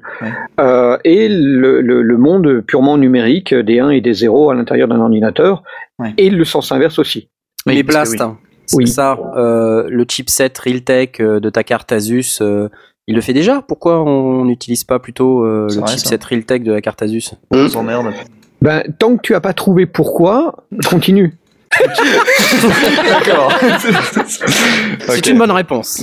Mais, mais voilà, c'est exactement ça. Le, le, le truc, c'est qu'évidemment, euh, pour, pour des tas de raisons, le, le, chipset Realtek, il est à l'intérieur de l'ordinateur, il est soumis à des tas de rayonnements. C'est un, c'est un petit truc qui est euh, vraiment principalement fait pour euh, euh, pour du multimédia. C'est fait pour euh, euh, une présentation PowerPoint ou bien pour une, une conversation Skype. C'est c'est pas fait pour chanter dedans. C'est pas fait pour euh, pour pour des, des ça fonctionne, ça fait le boulot, mais, mais c'est pas extraordinaire. On n'est pas du tout dans dans dans ces, dans dans dans les l'ensemble de la qualité des différents composants qu'on pourrait choisir.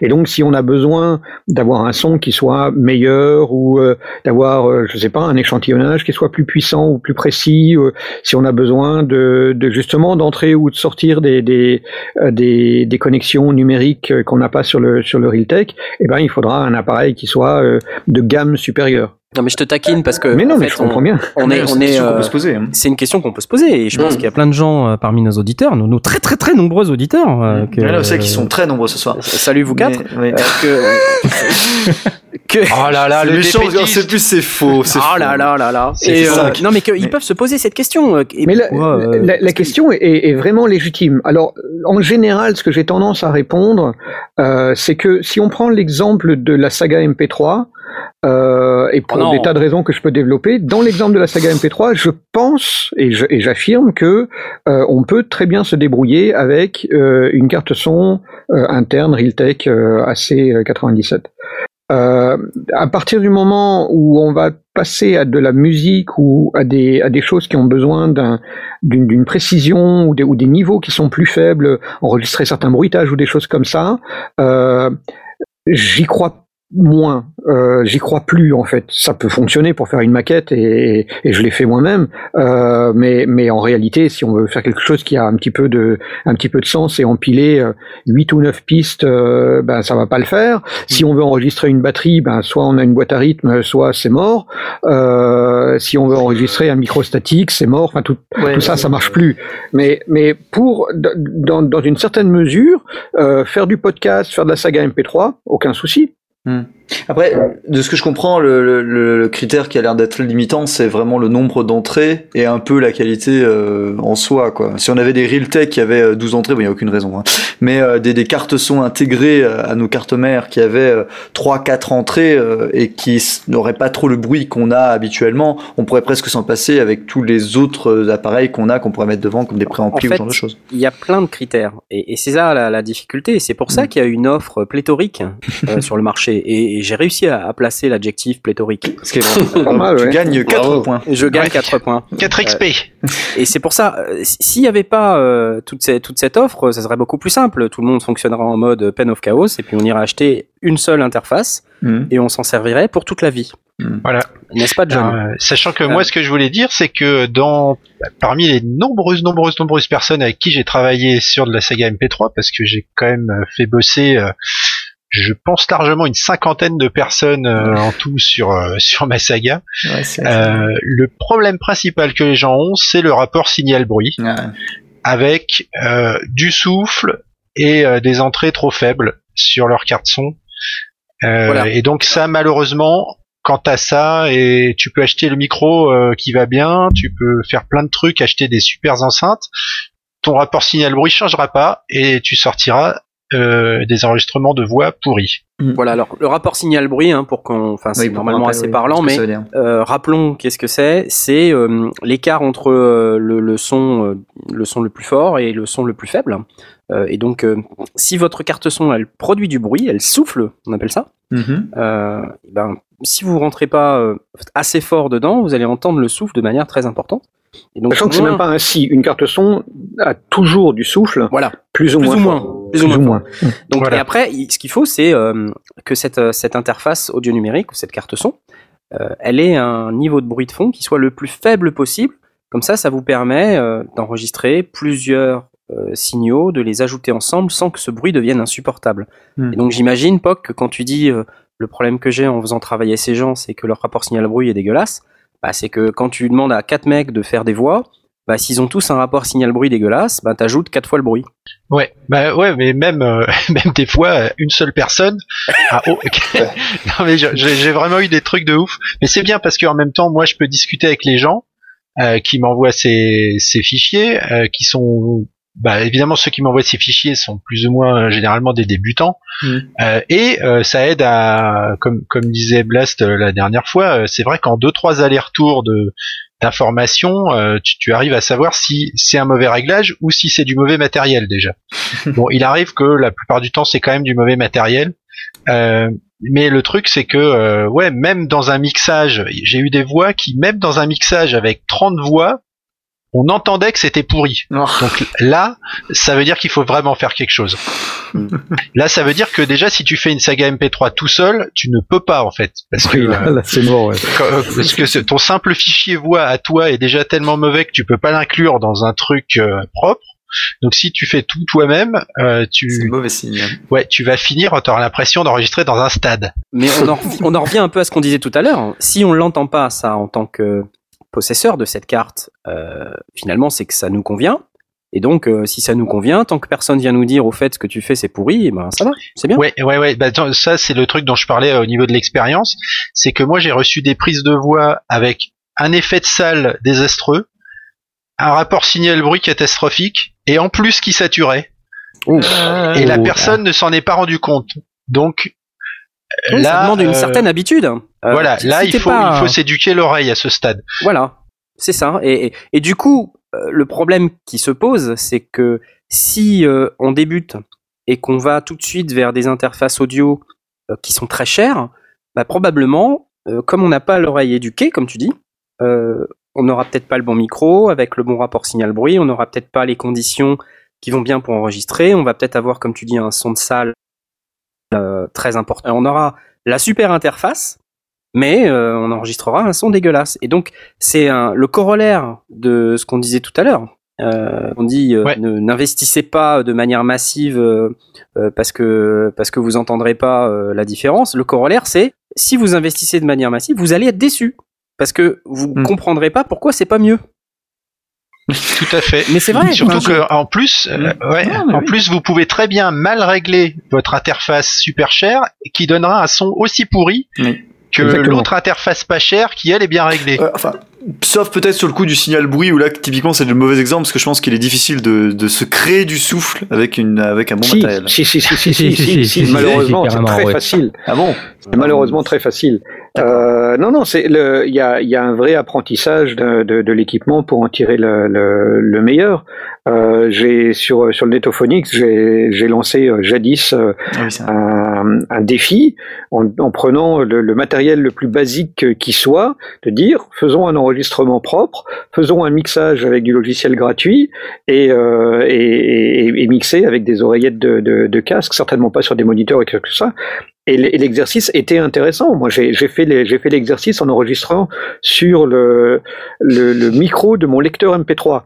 Euh, et ça fonctionne. Mais voilà, il faut, il faut connaître les limites de ces, de ces équipements et, et le, et le contourner de, de la même manière que si on demande à un grand photographe de, de travailler avec un appareil jetable, il va réussir à faire de belles photos. Ah. Il fera pas des photos peut-être pas aussi belles que qu'il en fait d'habitude, mais des photos qui vont bluffer tout le monde. Euh, tu sais, en Euh, exemple, euh, tu sais que euh, je fais le prof P3 euh, dans Rétrosphère, la mensuelle. Il y a un moment où j'ai fait justement un truc par rapport au micro, euh, on va dire, euh, merdique. Donc j'ai pris un vieux micro à 2 euros. J'arrivais pas à avoir un mauvais son. Parce que mes, euh, mes réglages, c'est la façon dont je me positionnais, etc., étaient bons. Hmm. Et, Répète euh, un peu. Hein. Non, non. Mais, euh, Non, mais c'est- non, non, mais c'est sûr. Bon, le- on entendait que le son était dégueulasse. Hein, euh, D'accord. Ah bah alors. Mais c'était bon. Mais c'était bon. Non, mais alors- à cause, euh, si tu veux, j'arrivais pas à avoir le résu- je voulais, j'arrivais pas à avoir le résultat que je voulais. Ah, en me disant que t- je veux vraiment le son le plus pourri possible et j'y arrivais pas. Tu voulais Ah, à but euh, à but pédagogique, c'est ça que tu À but pédagogique, ouais. D'accord. Hmm. Bah, D'ailleurs, oui, euh, bah, moi je suis tout à fait d'accord avec ça. Et moi j'ai essayé de faire rentrer euh, dans une de, de mes cartes son propres un vieux, je ne sais pas si vous vous souvenez des vieux micros Sound Blaster en plastique avec leur support facile. plastique. Si, Ah si, oui, Paul, enregistre avec ça euh, quasiment et c'est presque le même. C'est un trust. J'ai utilisé ça dans une, dans, dans une Sound Blaster PCI 128. Ouais, Et ben, euh, nous, on a enregistré une partie des pistes du premier album de Tornado avec ça. Oh. Bon. C'est sale, c'est Mais- sale, c'est pire que Beringer. Oui, mais non, en fait, parce que euh, on a enregistré les instruments qui étaient adaptés à ce micro, euh, des instruments qui avaient euh, assez de volume de sortie et qu'on pouvait mettre ni trop loin ni trop près, et qui au final, une fois dans le mixage, tu entends difficilement que c'est pas euh, pris sur un vrai micro en fait. D'accord. C'est ça, Bon. ouais. Mais évidemment, écoutez- on n'a pas on n'a pas fait du chant avec, mais euh, par exemple pour le banjo, ça marchait très bien. Tout ça pour dire que, euh, bah voilà, euh, l'expérience euh, va vous permettre de, de comprendre ce que vous faites, d'entendre ce que vous faites. Euh, notre conseil de base, c'est comme les deux premières émissions, de pas investir trop massivement d'entrée et de d'attendre de vous former l'oreille et progressivement, peut-être, euh, si vous en ressentez le besoin ou si vos proches ou les personnes à qui vous faites écouter vos productions, quelles qu'elles soient, euh, vous disent qu'il y a des défauts ici ou là et que vous les entendez à ce moment-là, seulement à ce moment-là, euh, commencez à regarder un petit peu ce qui se fait d'un peu mieux dans le matériel euh, dont, vous, dont vous avez besoin. Voilà, je pense que c'est la, la conclusion de cette première partie. Mhm. Euh, je vous propose Oui. qu'on fasse une première pause musicale Par pour se- exemple, se oui. reposer. euh, Aurine, tu nous as préparé une, une petite pause. Qu'est-ce que tu nous as préparé là en pause musicale? Alors, il s'agit de Circus Underground, de Excellent. l'album euh, Circus Underground. Eh Donc bien, on voilà. C'est parti. À tout à À tout l'heure.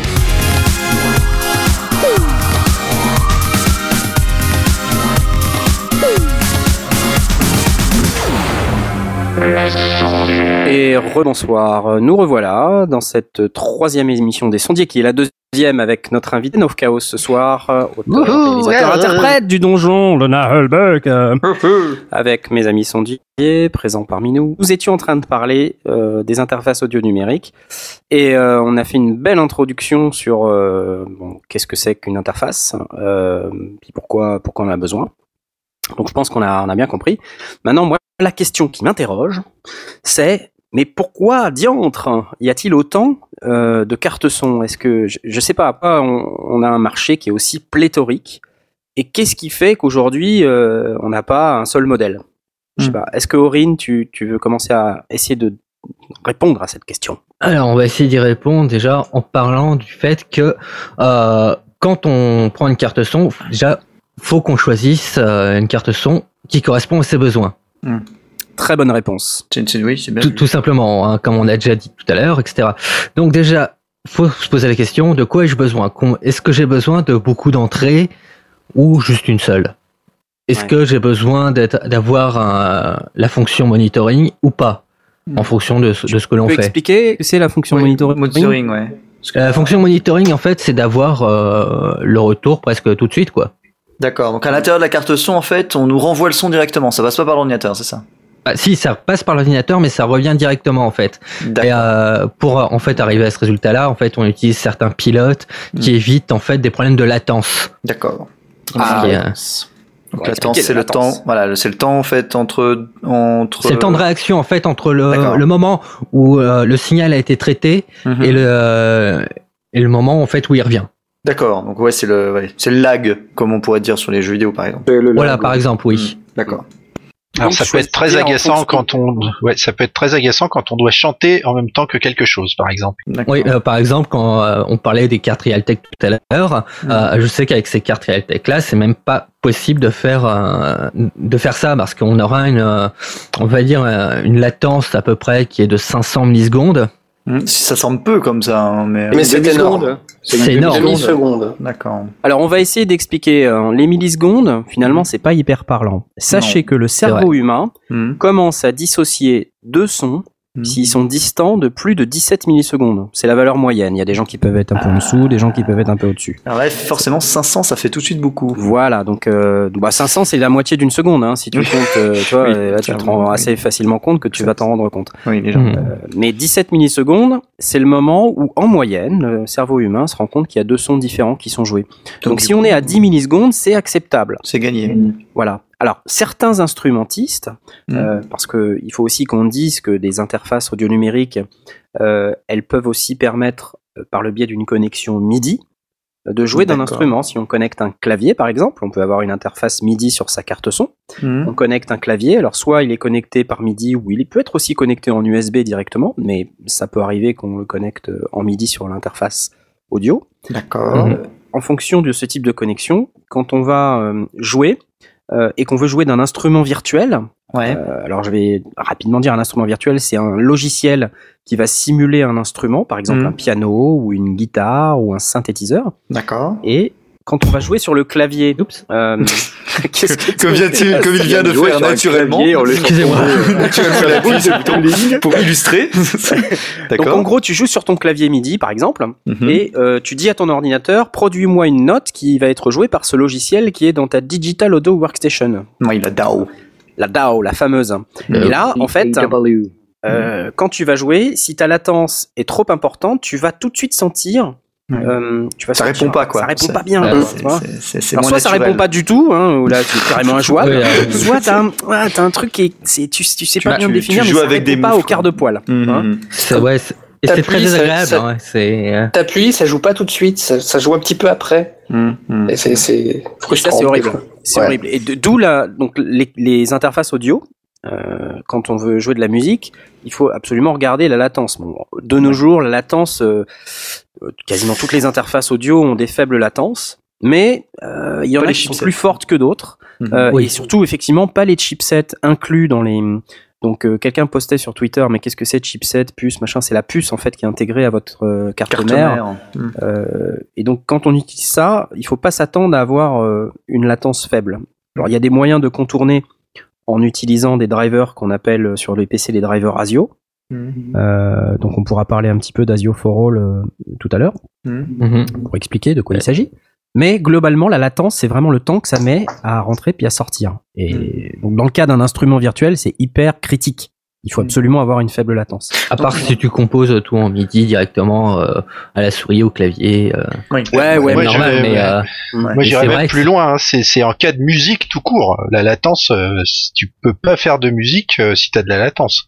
Bah, je sais pas, tu sais, Aurine, il parle de gens qui composent à la souris. Il y en a plus qu'on croit. hein. non mais je, je déconne pas. C'est ça, Non, mais ça- existe, comme hein. ça, mais il y a pas, il y a, y a pas de, il y a pas de Oui, sommetier. mais ouais, en fait, à ce moment-là, tu rentres jamais dans ta carte. Tu Hmm. fais que sortir, en fait. Tu fais que C'est sortir ça, oui. et donc Ouais. euh, tu, tu joues pas en temps réel. Bah, T'as pas, quand t'as mais pas besoin de temps réel. Voilà. Mais la, mais la latence euh, compte aussi hein, euh, dans ces cas-là. Mais euh, sauf qu'elle qu'elle se ressent beaucoup moins. Voilà, du coup. Oui, parce que beaucoup l'OS, enfin le, le système va en plus en rajouter dans, dans ce cas-là, ça, on en parle même pas. Mais du coup, attendez, vous parlez juste de d'entrée MIDI, mais je viens de- je viens d'y penser. Donc ça veut dire qu'aussi, euh, on parlait tout à l'heure de de- d'analogique numérique, donc potentiellement d'un son d'un micro qui rentre dans l'ordinateur, mais on a donc la possibilité d'avoir donc des instruments qui rentrent dedans via donc le MIDI. Donc si je me souviens bien, MIDI c'est les instructions en fait, genre ça dit la note entre guillemets et quelques informations Ouais, c'est ça, ouais. supplémentaires. C'est un genre de, c'est un genre de Attends. partition numérique. Voilà, c'est genre si je dis do, me, mi, bref, au fur et à mesure, et donc euh, l'ordinateur Ah, le super bien, en en tout fait, cas, oui, je bravo, sais, hein. C'est toute une histoire. Attention, Et donc du coup, que voilà.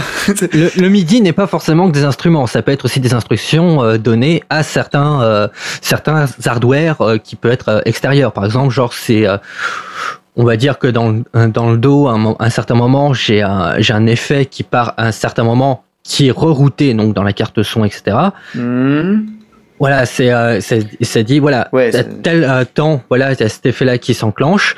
Le MIDI va envoyer le signal à- au hardware, Ouais, qui va c'est- rerouter, qui va C'est- comme si je faisais un signal à un instrumentiste, je dis allez vas-y go maintenant Ça c'est le Ouais. l'équivalent, enfin en gros c'est des, instructions quoi, c'est genre On fera une émission. voilà, il y a euh, pas de sujet, mais bon, enfin bref. Donc du coup, il y a ces instructions-là qui vont également passer par la carte son. C'est pas, c'est, c'est, c'est, à noter aussi. Ça C'est-à-dire utilise qu'il y a pas le même canal. hein. C'est-à-dire pas le même canal. Et, D'accord. et ça fait partie de, euh, du jeu de fonctionnalités euh, que certains de nos auditeurs vont rechercher. Mm. Est-ce qu'il y a une entrée MIDI ou pas? Mm. Parce que si tu as un, un matériel externe, que ce soit un synthétiseur ou n'importe quoi d'autre qui euh, parle MIDI avec un ordinateur, euh, bah, on va avoir besoin d'une entrée MIDI. Mais, Enfin, je pense qu'il y a aussi Et toutes les, toutes cartes n'ont pas le, le, le- ne proposent pas le MIDI. Non.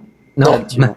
Et c'est euh, c'est un peu dommage dans un sens parce que c'est pas forcément ça qui euh, qui euh, voilà qui prend beaucoup de place, on va dire. Oui, non, non, mais bien sûr, mais euh, voilà, la- la- le nouveau, euh, quelqu'un qui n'a pas du tout l'intention de brancher un clavier ou un, ou un Oui, appareil MIDI, il en a rien à faire et il n'a pas de raison de payer 5 ou 10 euros de plus euh, sa, sa carte euh, tout, uniquement parce qu'on a rajouté une interface MIDI. Ah bien sûr. Mm. C'est Alors, sûr. Aurine, Bah, justement, disais- ça fait partie de, des offres. Donc voilà, des- c'est en fonction voilà des euh, nombres de, de- nombre d'entrées dont on va avoir besoin, du type Le- d'entrée. Donc. du type d'entrée. Oui, bah en général aujourd'hui c'est euh, on a beaucoup des combos XLR jack, donc euh, Hmm. c'est euh, c'est pas trop trop euh, gênant. C'est comme sur la Presonus qu'on a posté tout à l'heure, là, la Firebox. Euh, quand on regarde le, le câble, l'espèce de gros truc noir qui est en face avant, là, euh, c'est le préampli. Et donc, euh, ce qu'on appelle un combo XLR jack, c'est la prise qui permet à la fois de brancher un micro avec un câble XLR et un instrument, enfin, un instrument avec un jack. Hmm. Euh, Un jack ayant ayant une forme complètement différente. C'est ça. Et euh, donc là, je parlais des, des, des, des, des en- des entrées. Et il faut aussi savoir qu'il y a aussi des, euh, des cartes qui proposent différents, euh, bah, plusieurs sorties. Hmm. Parce que euh, Alors, pourquoi par on a besoin d'entrée et de sortie Dis-nous ça, parce que c'est, tu vois, là, on est un peu. euh, Oui, pourquoi on a besoin de, de 4 entrées, 12 sorties, Voilà. 98 dans, dans machin, quel enfin, cas Tu nous parlais des usages, tu nous disais, sachez de quoi vous avez besoin. Pourquoi Alors- je vais aller me galérer à avoir euh, 25 entrées, 25 sorties? Oui. Alors euh, déjà, bon, quand on prend euh, plusieurs entrées, en général, c'est quand on doit enregistrer euh, plusieurs micros en même temps, ce qui est quand même assez rare pour un studiste, sauf si on enregistre une batterie. Ah oui, oui. oui. Ou guitare Parce qu'il faut préciser aux gens, hein, quand vous vous enregistrez deux instruments et que vous voulez pouvoir les mixer séparément dans votre logiciel, Ah oui, bah oui, il faut évidemment les séparer. Ah Et oui. donc pour les séparer, si vous voulez les enregistrer en même temps, prenons, je sais pas, le cas d'un d'un petit groupe euh, qui vient à la maison et vous dites, il y a Du un guitariste, il y a voilà du greencore, il y a un guitariste, euh, un batteur, un bassiste, euh, une, une chanteuse. Si tous ces gens-là vous pouvez pas les enregistrer les uns après les autres parce qu'il faut absolument qu'ils chantent ensemble, sinon on perd tout le tout le- l'esprit euh, de leur jeu. Ça peut arriver, hein. Oui, non, mais Oui, ça peut arriver, oui. Et ben, il faut les enregistrer en même temps. Donc ça veut dire que la chanteuse elle a besoin d'un micro, donc faut rentrer dans une entrée. Le guitariste il a besoin d'une entrée. C'est pas forcément une entrée micro d'ailleurs, c'est une entrée jack. Mhm. Le bassiste pareil, etc., etc. Et puis la batterie, si vous avez, comme on disait la dernière fois, euh, 10 micros, bah voilà, il faut compter le nombre de micros. Et donc c'est comme ça qu'on va déterminer le nombre d'entrées dont on va avoir besoin en fonction des cas dans lesquels on va se, se trouver. Oui. Euh, Parce que, parce que dans ce cas-là, l'intérêt également, c'est de pouvoir retraiter ensuite avec des pistes séparées. Parce que j'étais en train de réfléchir, mais au pire, tu peux toujours enregistrer en ayant une grosse table de mix, whatever, enfin un truc analogique qui te permet d'avoir qu'une seule sortie. Mais ce que là, l'intérêt, c'est que si tu les enregistres directement, si on est bien d'accord, c'est qu'après, tu vas avoir la possibilité avec ton logiciel, déjà, un, de voir l'enregistrement se faire au fur et à mesure, de le contrôler, de rajouter peut-être des effets chelous, on dirait, je sais pas, ça dépend ce que tu fais. Et ensuite, après, potentiellement, vu que c'est du multipiste sur ta machine, de pouvoir appliquer certaines corrections ou de changer certaines choses selon les pistes, donc avec les enregistrements déjà séparés. Ça, c'est un truc assez important à comprendre de pourquoi on a besoin des fois de faire 5-6 pistes, d'avoir 5-6 pistes dans nos, Exactement. dans nos, inter- dans nos interfaces, ouais. alors qu'on pourrait avoir une, une table de mixage en amont. Voilà. Sinon, qu'est-ce que ça fait? Ben, vous allez enregistrer tout euh, sur une piste ou deux pistes, par exemple en stéréo. Mettons que vous rentrez dans une table de mixage et puis ensuite vous rentrez tout ça dans votre euh, dans vos deux entrées de carte son. Après, c'est impossible de dissocier. Mhm. Donc vous avez Comme, la euh, basse ouais. en même temps que la batterie, en même temps que le chanteur, en même temps que la guitare. Comme à la bonne époque du ping-pong, donc on en Voilà, parlait tout à l'heure. exactement, tout à l'heure. voilà. Exactement. C'est qu'à ce stade, quand tu te rendais compte que tes quatre pistes que tu avais mixées pour en rajouter, eh ben c'était pas bon, eh ben tu te pendais. T'es mort et Voilà. tu recommences. C'est ça. Tu rejettes- tu rejettes tout et c'est reparti. Exactement. Exactement. ouais. Aurine, quels autres euh, usages du coup et quels, quels autres euh, critères pour ta Alors, euh, donc, on parlait, on parlait aussi qu'il y avait euh, des cartes qui proposaient donc plusieurs sorties. Donc, Mhm. pourquoi Ah oui, avoir plusieurs sorties? Alors, déjà, pour, euh, on va dire, euh, une personne qui n'utilise que du software, à part sa carte son, ça sert pas à grand chose d'avoir euh, huit, euh, huit sorties. Ouais. C'est juste deux, hein, ça suffit, donc euh, la sortie stéréo. Euh, sinon, ça permet en général de faire du rerouting hardware, Ok, donc là, on si tu veux, dans des re- concepts euh, qui Ouais. sont euh, qui sont plus complexes, oui. C'est Ouais. euh, en gros, tu rebalances du son quelque part. Tu renvoies du son dans un trucs. appareil Ouais. qui va traiter, peut-être rajouter une reverb par exemple ou quelque chose comme ça, et qui va, ça. qu'on va réinjecter à l'intérieur de dans une autre entrée euh, Ensuite. euh, micro euh, ou, ou ligne, et, euh, et, et donc ça va participer et s'ajouter au, au Mhm. circuit. Ce qu'on fait encore de nos jours ou plus trop Ah ça oui, oui, Ah, ça énormément. se fait énormément. D'accord.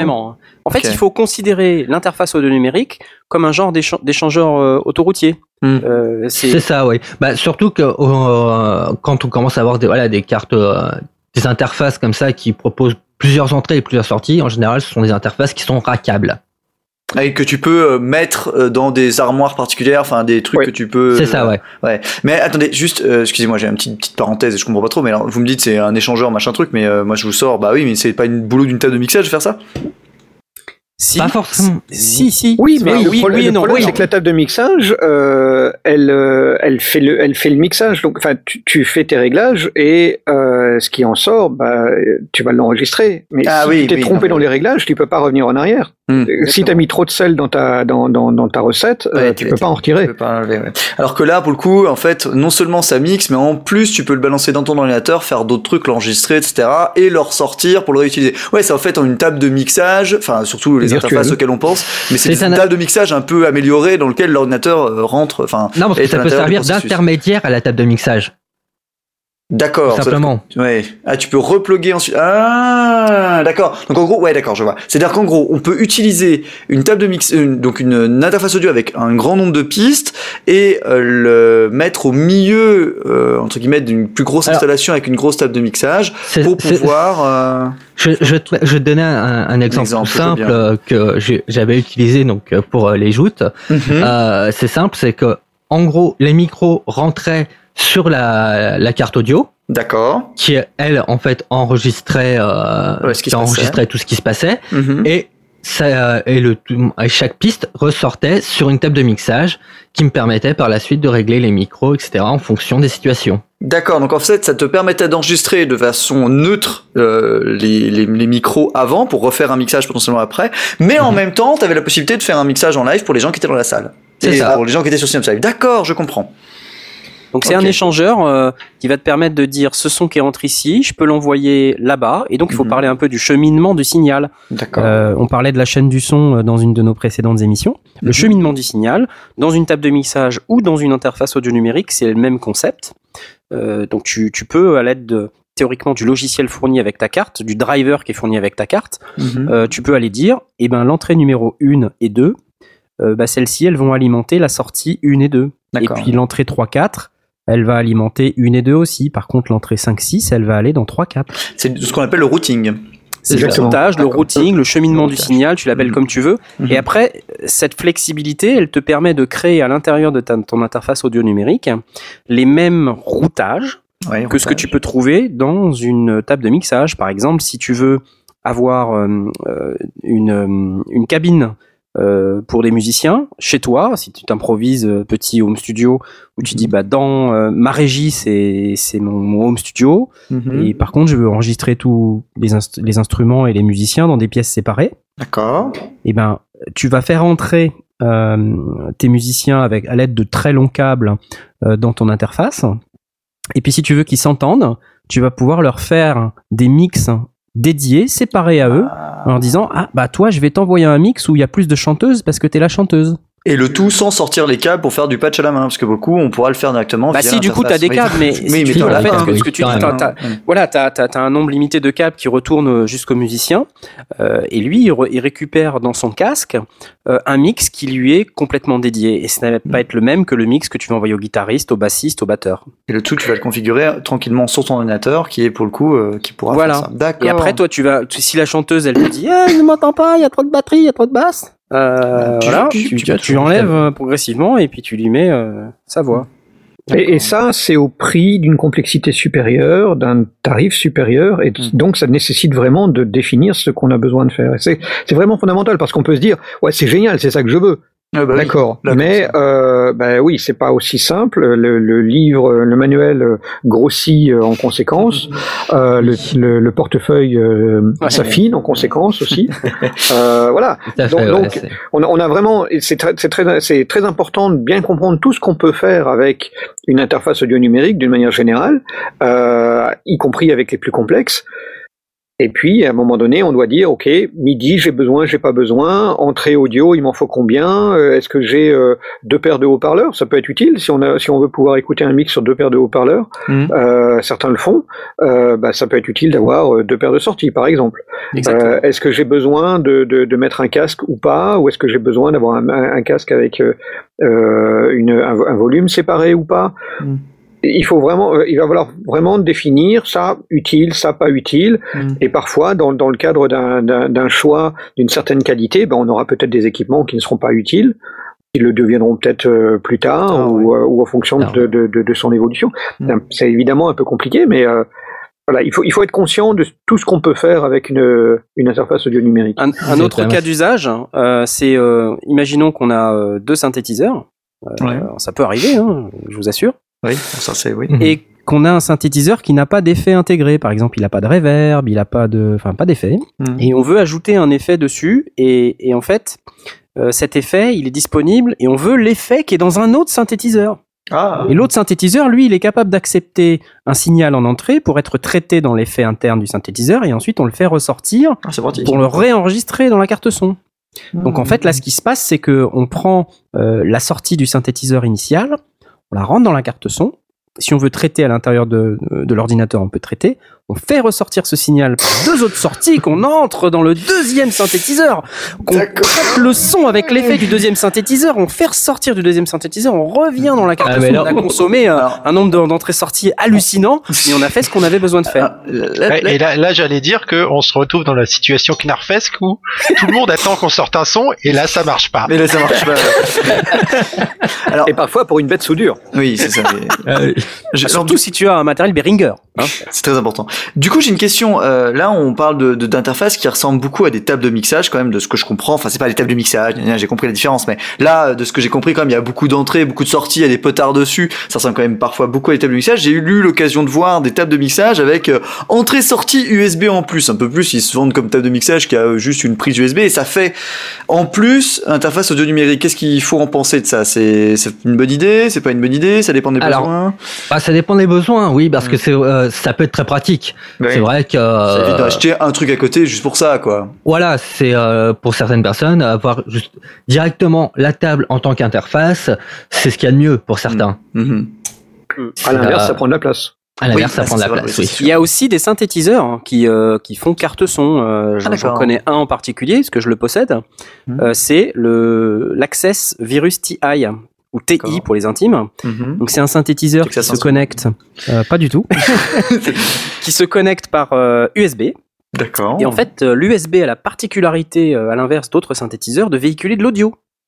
Oui, Donc, ce qui veut dire qu'en fait, tu n'as pas besoin de connecter les sorties audio de ton synthétiseur à ton ordinateur, parce que tu as juste besoin d'un seul câble. Et quand tu as plein de matos, là, c'est tu cool. te dis, tu réduis ton nombre de câbles, c'est génial. Et ça peut faire partie de tes critères. Hmm. Tu peux brancher le, un micro sur ton synthétiseur? Non, il n'y a pas d'entrée Voilà. micro, mais il y a des entrées lignes. Donc, Ah. euh, si j'ai Ah. un préampli qui Ah, sort en ligne, mal, je peux le rentrer dans le synthétiseur. Ouais. Alors là, du coup, tu me fais penser à un truc. Euh, moi, vous savez que je suis pas un grand sondier. Moi, je fais mon petit, mon petit truc de temps en temps. Et Moi euh, non plus, je fais mon- 1m63. pour Oui, non, info. mais- je ne voulais pas re- remuer ce couteau dans la plaie. Mais, euh, mais pour l'anecdote, moi j'ai un petit zoom H1 euh, tout nul. Euh, mon petit zoom H1 tout nul qui fait plein de trucs cool. Euh, il a aussi la possibilité de se transformer en carte son Tout à fait. en fait. Oui, tout et, à fait. et ça, on a tendance à l'oublier parce que c'était c'est une mise à jour euh, software qu'ils ont sorti plus tard. Bon, bref, depuis ils le mettent en gros parce que ça leur fait un argument supplémentaire. Et quand j'ai découvert ça, j'étais tout content parce que je pouvais intégrer euh, mon euh, la sortie de mon préampli euh, que j'ai euh, préampli hardware euh, à côté qui sort un jack. Bah, je pouvais l'intégrer dans mon ordinateur sans avoir de souffle dégueulasse en passant par mon zoom H1 qui a la, la- la magie d'avoir une entrée ligne. Justement, j'allais justement aussi venir cool. à, à- à cette affaire-là, parce que c'est vrai que maintenant on on a parlé vraiment des, du matériel compliqué, Ouais. mais c'est vrai qu'aujourd'hui il existe du matériel très simple comme ton Zoom H1, qui, a, qui sont des enregistreurs portatifs, Mhm. mais qu'on peut brancher voilà en USB, USB. sur euh, sur son ordinateur, sur son ordinateur, excusez-moi. Mhm. Et euh, puis c'est parti quoi. C'est on a euh, tout euh, l'interface audio numérique euh, disponible Mhm. avec le micro, la sortie, euh, et même les pilotes justement ASIO qui réduisent la latence. Alors bonne, bonne question. Tiens, on a sur euh, Twitter. euh, J'en profite pour préciser Ah, si vous nous écoutez, euh, de, de- si vous voulez poser des questions, euh, de poser une question sur Twitter en utilisant le, le hashtag dièse les sondiers, tout attaché. Voilà. LES S O N D I E R S tout attaché. Vous pouvez nous poser des questions. On sera pas forcément très rapide à répondre, mais on regarde sur Twitter. Et là, il y a euh, une personne qui pose la question est-ce que des softs permettent en natif d'améliorer l'enregistrement? J'ai l'impression que Traction V5 supprime la latence par 4 de ce que je comprends de ce qu'il a écrit. Alors non, non, le, le- le soft ne réduit, ne réduit pas la latence. Quoi qu'il arrive, ça restera toujours euh, du hardware qui fait ça. Alors, alors, alors, je me permets, avec mes petites connaissances, de voilà, tous ceux qui ont eu l'occasion d'utiliser du son sous Linux depuis 20 ans savent que ce n'est pas si simple, puisque quand même Linux avait la mauvaise idée, en tout cas via certains drivers qui n'étaient pas forcément idéaux et quand on savait pas configurer correctement, mais très très vite, d'augmenter de manière considérable la latence que vous aviez. À une époque, quand vous alliez sur oui. YouTube et que vous faisiez play, il fallait attendre environ deux secondes pour que le son arrive. Donc à force, vous aviez l'habitude de voir le son en décalé. C'était pas si choquant que ça.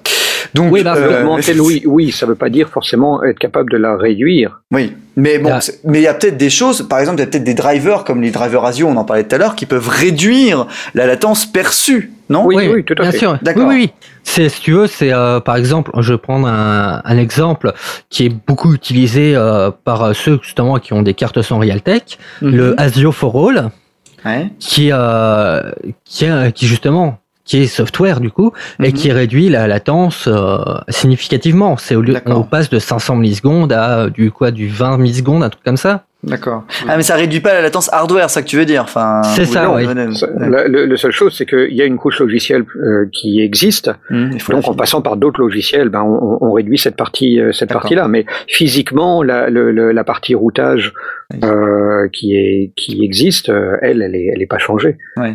Alors on peut peut-être expliquer ce que c'est que Asio for All. Hein. Euh, Mhm. Déjà expliquer un tout petit peu ce que c'est Asio, euh, sans rentrer dans le détail parce que je saurais pas l'expliquer en détail, mais en, en, en gros euh, c'est un c'est un driver et toutes les cartes sont les cartes, les interfaces audio numériques du marché viennent en général avec un driver dit Asio. Euh, et donc le, la particularité du driver Asio, c'est qu'il va bypasser les couches logicielles. Euh, C'est-à-dire qu'il il va, enfin, il va bypasser beaucoup de couches logicielles, donc va gagner beaucoup de temps pour aller directement euh, pouvoir euh, faire soit du monitoring direct ou réduire ce- cette fameuse latence.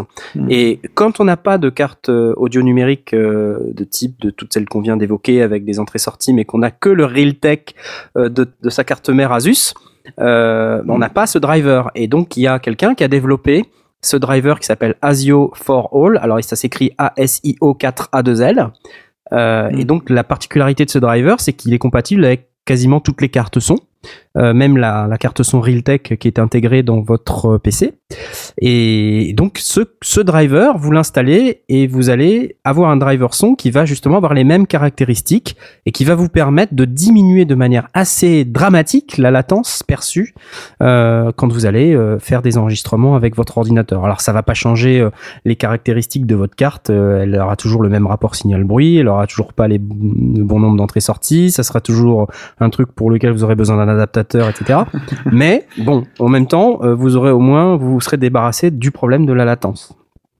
Alors, il me semble d'ailleurs que euh, c'est toi qui m'avais euh, appris que en fait, quand t'achetais une carte son, fallait quand même mieux vérifier s'il y avait un driver ASIO natif.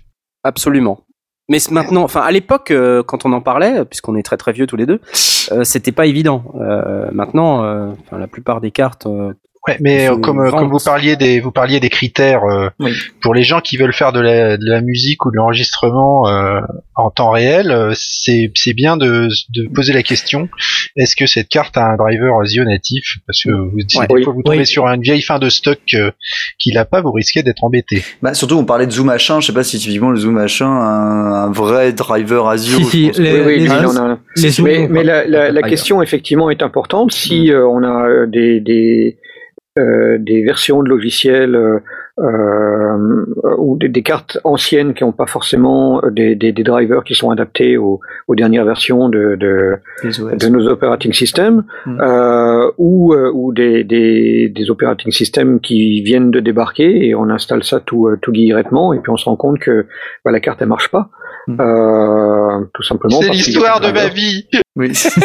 Il y a pas mal de monde d'ailleurs. J'allais le que... dire, oui, oui, non, mais on a, il y, a- il y a eu pendant pas mal de temps, et je sais pas si ça s'améliore, mais il y a eu pas mal de, de, de, de, de cartes qui ne fonctionnaient absolument pas sous Linux, si ma mémoire est bonne. Ouais, ça s'est un peu amélioré récemment, mais pendant longtemps, effectivement, euh, c'était très compliqué. Euh, notre on- consultant logiciel libre slash Oui, non, mais oui. Bah, heureusement, entre temps, il y a eu des gens qui ont mis euh, les mains dans le cambouis et qui ont fait le nécessaire pour développer des pilotes ALSA. Et surtout, les gens se sont un peu plus mis d'accord pour utiliser, euh, parce que Asio, c'est pas, s'il me semble, attention, je vais peut-être me tromper dans ce cas-là, bâchez-moi sur Twitter, mais il me semble qu'Asio, ce n'est pas que euh, le fait d'être rapide, mais c'est également une sorte de norme, plus ou moins, qui sont. C'est une norme, une en norme de fait. Steinberg, Voilà. C'est une qui, voilà, qui a été lancée par Steinberg. Voilà, et donc euh, il y a pas mal de, de, de cartes qui fonctionnent depuis un petit peu pareil au niveau des pilotes. Donc du coup, ça a amélioré à ce que ça marche mieux. Et surtout, c'est qu'il y a de plus en plus de, de musiciens euh, et codeurs, avec les deux, qui euh, bossent Linux. Donc pour coup, ça s'est un peu amélioré, mais pendant très longtemps, euh, ben les cartes marchaient juste pas du tout. Donc c'était très problématique. Ah. C'est intéressant là, juste pour euh, venir une minute sur les plateformes. euh, on a parlé d'Asio for All et Asio c'est un truc qui est plutôt PC. Mhm. Euh, quand on est sur Linux, tu nous parlais d'Alza. Mhm. Est-ce que tu peux détailler Alors, attention, vous êtes prêts? C'est compliqué. Ouais, c'est parti. donc euh, Linux, on parle souvent de Linux de manière, etc. Donc Linux, il s'agit du noyau en fait. C'est euh, le, le- la couche qui est tout en bas. Et dessus, il y a donc euh, des drivers qui vont être euh, des, des modules de ce noyau.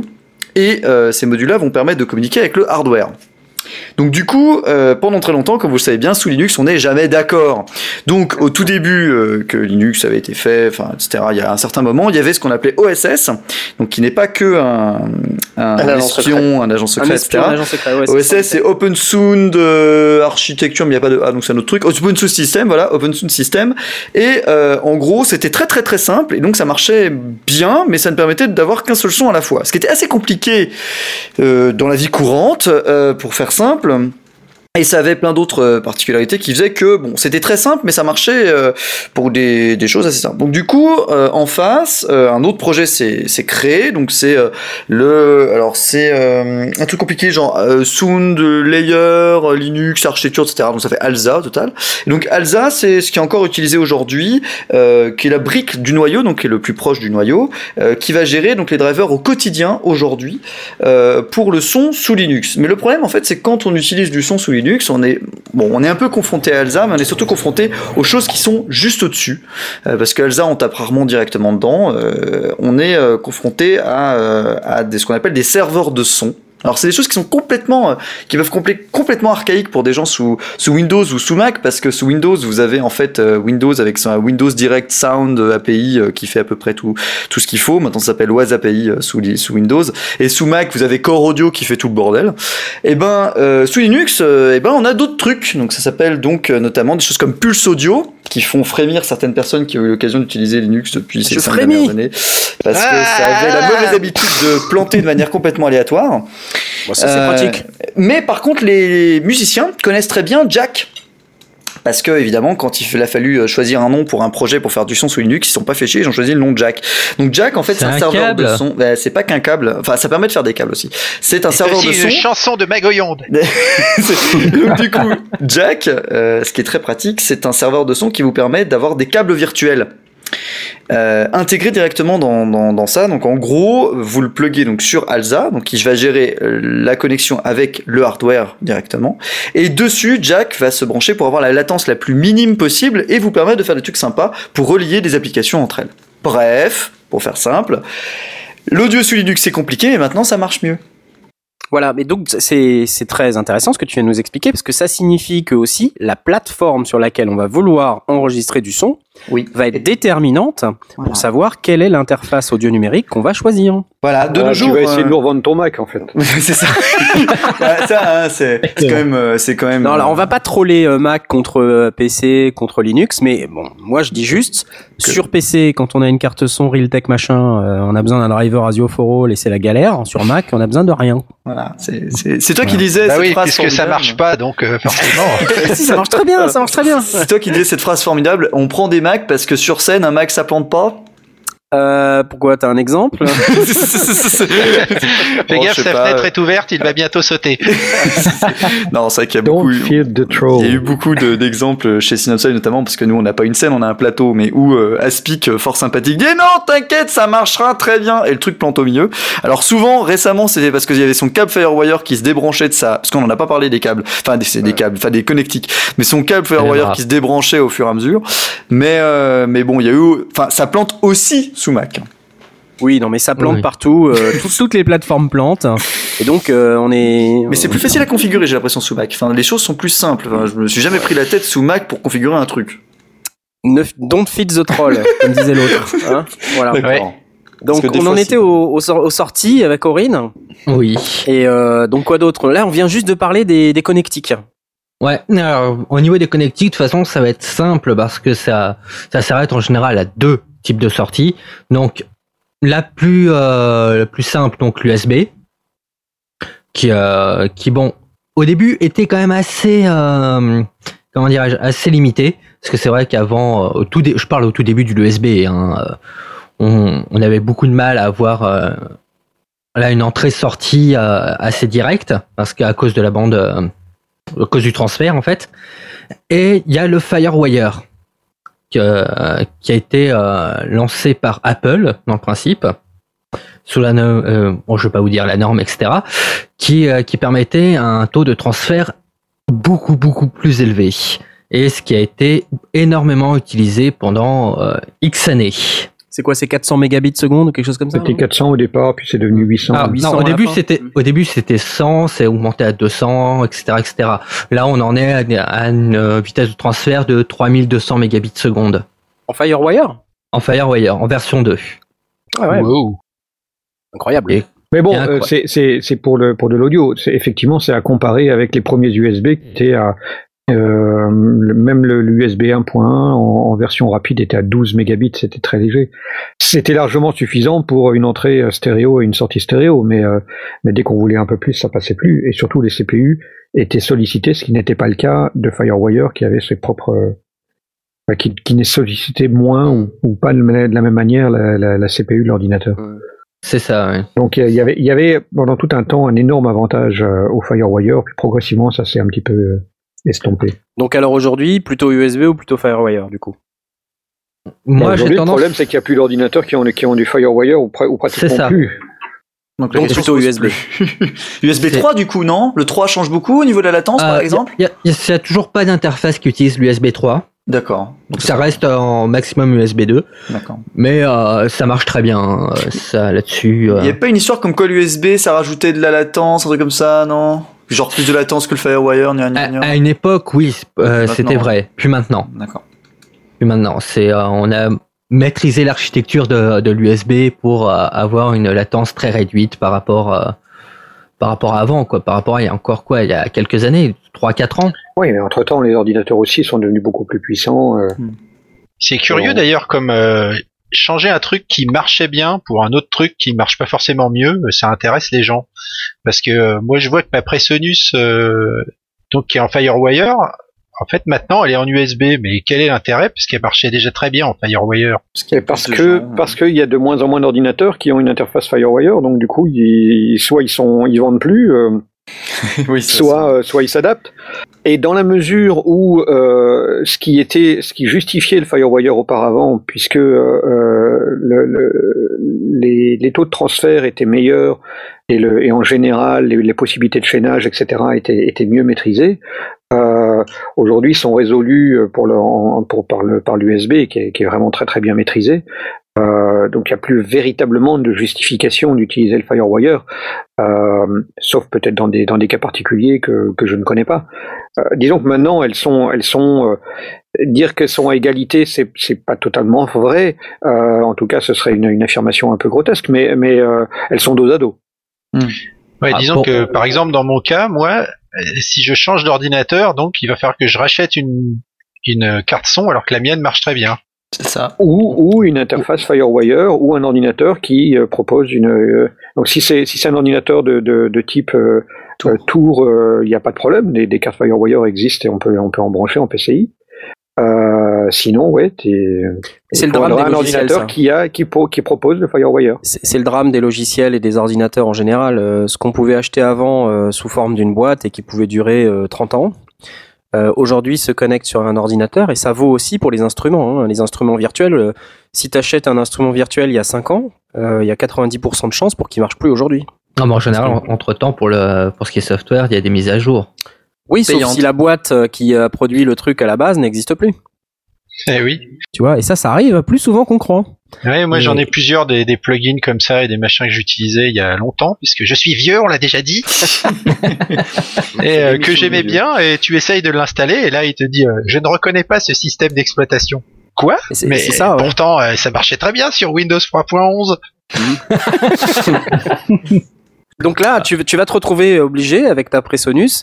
Alors je sais pas, est-ce que t'as migré en Windows 8 ou même en Windows 7 déjà à l'époque Non, personne n'a migré à Windows 8, ça c'est de la merde. Si, moi. Je suis sous Windows 8 depuis plus de bah, depuis qu'il est sorti et j'ai pas de problème. Tu vis dangereusement. C'est un nihiliste. Il n'y a pas de problème. Non, il faut toujours sauter les versions de Oui. Windows. C'est ça. Une Ça sur c'est deux. une science sur exacte. C'est ça. Non, Euh. c'est pas exact vu que le 8 pour moi est beaucoup plus stable que la 7. Mais sinon, Don't Ouais, ouais, feed on- the on est troll pas dans une émission geek, Ouais, là, ouais. une émission Non, mais du son.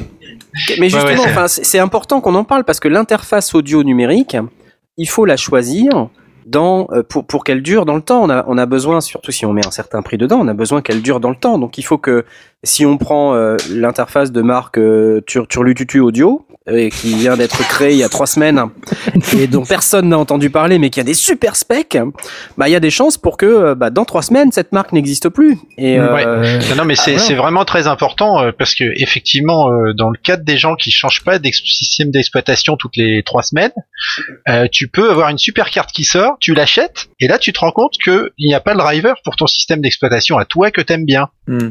C'est ça. Alors après, Donc, euh, faut faire gaffe quand même. Là, on peut aussi dire que les génériques, c'est un peu pas mal comme pour les, enfin pas mal, peut-être pas pour la qualité, mais par rapport à euh, d'autres. euh, Donc les génériques, quand je parle de génériques, c'est les marques no name, hein, c'est les, c'est les marques là on connaît pas trop, euh, qui sont un peu chelous, qui viennent de nulle part, parce que souvent elles ont des pilotes génériques parce qu'ils ont pas assez d'argent pour faire des, des pilotes chelous, etc. Donc en fait c'est juste, c'est directement reconnu par votre OS et ça marche nickel. C'est pas mal aussi. Le problème c'est quand on parle de, de, de trucs pour musiciens, je pense pas que ça existe beaucoup, mais pour On pas a- mal de Azure domaines. for All, euh, gère pas mal de cartes. hein.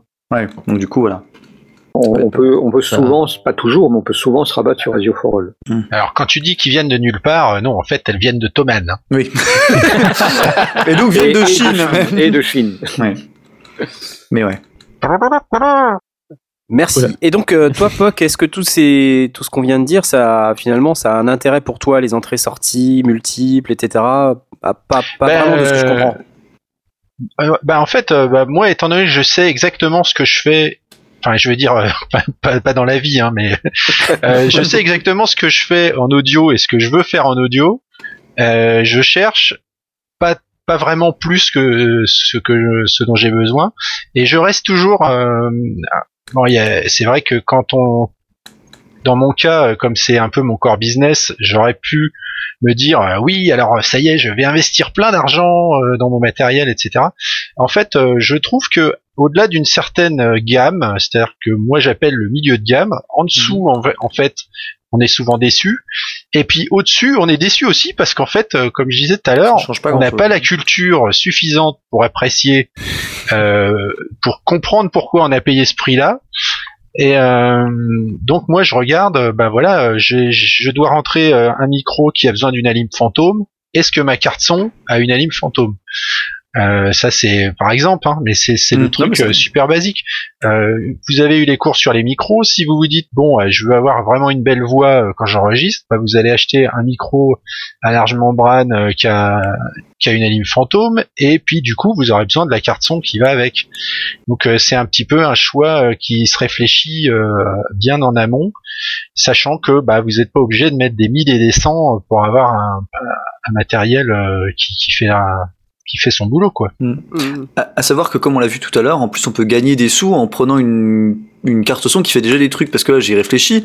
Là je me trimballe euh, Ah, un et quelle préampli journée qui sert à rien. euh, T'as réfléchi mais non, je- Pam, pam, pam, pam. Ok, bon. La grosse blague. Euh, donc Ah là là. euh, oui, là je me trimballe un magnifique tube ultra gain mic euh, 200 de chez Behringer, encore une fois. Oh. Donc qui est un qui est On donc aime un préampli euh, à la mano qui fait également euh, qui fait également euh, comment on dit euh, truc là alimentation fantôme. Bon bah j'aurais pris euh, directement euh, le truc que propose euh, Pale of Chaos là euh, comment ça s'appelle euh, la, la box machin là et bah j'aurais eu tout dedans, ça m'aurait coûté moins cher et au moins j'aurais eu une bonne carte son. Donc euh, comme quoi Ouais. des fois ça peut être intention quand on quand on veut quand on sait déjà ce qu'on veut acheter à peu près, ça peut être intéressant, on peut gagner de l'argent en regroupant tant qu'on prend je pense une bonne marque parce qu'après le problème c'est qu'après on peut pas l'enlever évidemment mais Ouais, alors cl- clairement, sans vouloir faire euh, l'apologie euh, du luxe, hein, euh, Mhm. acheter des trucs cheap en matière de son, enfin quand je dis Oui, cheap, c'est coup. vraiment cheap, c'est juste perdre du temps parce Oui. que en fait, même si en plus vous avez pas déjà la, la- la culture du son, aller vraiment dans le bas de gamme, Non, ouais, c'est- vraiment de la perte de pas temps. le coup. Mais par contre, regrouper Voilà. ensemble des achats, ça peut être intéressant, c'est ça que je voulais dire. C'est-à-dire regrouper, Ouais, ouais, prendre un truc de meilleure qualité au lieu d'en prendre 12 petits trucs qui coûtent, euh, qui coûteront certes moins cher à l'unité, mais euh, voilà, euh, ça peut être mieux, quoi. Du, du- de fait, il sachant qu'il y faut a une donc, euh, il différence. faut donc écouter les sondiers pour Voilà, savoir. Sachant qu'il y a une différence entre le bas de gamme et l'entrée de gamme. Euh, Aujourd'hui, on, on trouve des, des, des cartes son euh, avec une ou deux entrées micro euh, tout à fait sympathiques, alimentation fantôme et, Ouais, euh, donc un, un petit équipement de, de base, mais qui devrait suffire à, la- à la plupart des, des, des gens qui ont besoin de faire du son. euh, et on en est à moins de moins de 150 euros. Euh, donc, bah, euh, ouais, moi j'ai bah. les yeux sur la- l'audio box là qui est à 125. 125, voilà. euh, ça coûte beaucoup Donc, moins euh, cher que de y a, il y s'acheter a- un il y a moins cher, il y a moins cher, et là on est, euh, je, je regardais un petit peu de différentes euh, différentes marques et différents produits. Il existe des produits qui sont euh, en dessous de, de 100 euros, mais dans la plupart des cas, il manque un truc. Donc on, on est dans de la configuration ultra spécifique. Donc par exemple, on va avoir une entrée, on se dit ouais deux entrées ça sert à rien, donc j'ai besoin que d'une. Et dans ces cas-là, bien souvent, il manque l'alimentation fantôme. Alors Ouais. bah, c'est Voilà. un peu dommage. Euh, c'est pas forcément rédhibitoire si on si on n'en a pas besoin ou si on a un, un- un micro à lampe ou euh, ou si euh, si on a que, que des micros de scène, ok. Euh, mais bon, euh, on, on est effectivement là dans le dans le dans le, le bas de gamme, dans dans le dans la toute toute partie basse. Mais dès qu'on dépasse un petit peu 100 euros, on arrive à trouver des choses qui euh, qui commencent déjà à, Voilà, puis là, vous- euh, tu passes directement sur un produit qui va te donner une- un vrai plaisir à l'utilisation. Bah, Parce que notamment Knarf parlait de ce fameux boulon- bouton de volume pour le casque. Et quand tu l'as pas, euh, tu te dis, tu, tu, te- tu galères sans savoir que tu pourrais l'avoir en fait. Ouais. Et moi, le jour où je l'ai eu euh, sur ma sur mon boîtier Presonus, euh, effectivement, tu ah, tu te dis tiens, c'est sympa. Tu peux gérer. Il y a plein, il y a plein de trucs comme ça. hein. Il y, a, il y a plein de Mhm. critères euh, qui sont pas audio, Mhm. mais qui sont vraiment du périmètre, on va dire, de l'utile. Mhm. Et euh, qui, qui vont rentrer en ligne de compte. Alors après, en fonction de son budget, on dit ok, je m'assois sur la prise casque. Donc je vais prendre une interface qui va être moins chère. Elle aura pas la, elle aura pas le, le bouton de volume pour le casque. Euh, mais après, il faut savoir ce qu'on veut. C'est-à-dire que si on est absolument euh, il faut un- le volume pour le casque est indispensable, bah euh, voilà, ça fait partie des critères et on va éliminer de facto euh, plein d'interfaces audio qui l'ont pas. Ouais, ouais, ouais. Et Il y a plein d'autres trucs comme ça. hein. Il y a, on n'a pas beaucoup parlé, mais est-ce que c'est rackable Par exemple, on parlait un petit peu du truc rackable parce qu'il y a des gens, ils veulent un truc rackable. Hmm. Parce que comme ça, ils peuvent le mettre dans leur meuble. Et puis voilà. Est-ce qu'on a les entrées en façade et pas derrière? Il y a la grande que- question, est-ce qu'il y a des entrées ou, euh, ou sorties numériques? Est-ce qu'on en a besoin? Est-ce qu'on en a besoin? Et combien de fois on en a besoin? Très important. Il peut y avoir des fonctionnalités dont on se sert une fois par an. Ouais. Et est-ce que ça vaut vraiment le coup? Et là, ça faut vraiment se poser la question d'investir euh, peut-être 20, 30, 40% plus cher pour un truc dont on va se servir une fois par an. Hmm. Au que ça vaut pas contraire, plus Ouais. Est-ce qu'il faut pas penser à l'une des rares fois de temps en temps, alors évidemment une fois par an ça marche pas, mais de temps en temps on aura besoin de ce truc et euh, on l'aura pas, on sera obligé de l'acheter à côté. euh, voilà, c'est dans les deux sens ça marche en fait. Oui, oui, ça marche dans les deux sens. Il faut vraiment se, se faire une idée. Et c'est effectivement jamais facile. Mm. C'est pour ça que bien souvent, bah, c'est pour ça aussi que euh, eBay euh, et, et autres services de, de, de petites annonces sont bien pratiques parce que bah, il y a des gens qui arrivent au bout de leur matériel et le matériel fonctionne très bien, mais soit il est plus compatible avec le- leur, changement de matériel, soit il ne répond plus à leurs besoins. Mais euh, moi, euh, 80% de ce que j'ai acheté en, matière de son, c'est du, c'est du, du, la seconde main euh, auprès de gens qui euh, soit arrêtaient euh, simplement, soit avaient sur, surtaillé le- leurs besoins et donc s'en débarrasser euh, parce qu'ils avaient trouvé plus simple et, moins cher et donc revendaient, soit montaient en gamme et, étaient, ce qu'ils vendaient était dans une gamme qui me convenait parfaitement. Mm. Donc faut pas oublier que le marché de l'occasion existe. C'est un peu plus compliqué parce qu'il faut évidemment s'assurer que le matériel fonctionne. Mais euh, mais au-delà de ça, Ouais. euh, c'est c'est c'est un, c'est une solution qui peut être intéressante.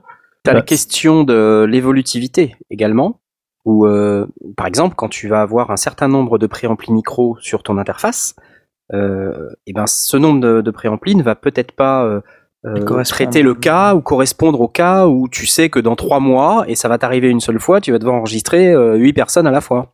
Hmm. Mais euh, finalement, est-ce que ça vaut pas plus le coup de prendre une interface avec juste deux entrées, mais de t'assurer que cette interface, elle a euh, le connecteur qui va bien pour pouvoir Ouais. reconnecter à une série de préamplis derrière, que Ouais. tu vas te faire prêter ou que tu vas peut-être louer, qui sait, euh, et tu vas t'en servir une fois et c'est terminé. Ouais. Tu vois? Et effectivement, ce sont des, sont des choses qu'on rencontre de, nouveau sur des, exemples précis. Euh, dans le monde de la, de la saga sphère, quand on a des conventions, ben, on arrive, euh, ceux, qui ont du matériel, ben, viennent avec ce, matériel-là, puis on voit comment est-ce qu'on branche les uns les autres. On rajoute une paire d'amplis sur une ampli ligne euh, ou, des, ou des choses comme ça. Euh, on le voit aussi sur des podcasteurs qui n'ont pas forcément besoin d'un matériel énorme, mais qui de temps en temps organisent euh, une grosse IRL avec public, etc. Et ils se disent ah ouais mais tiens ce serait bien d'avoir quatre micros ou cinq ou six 6 ou euh, 10.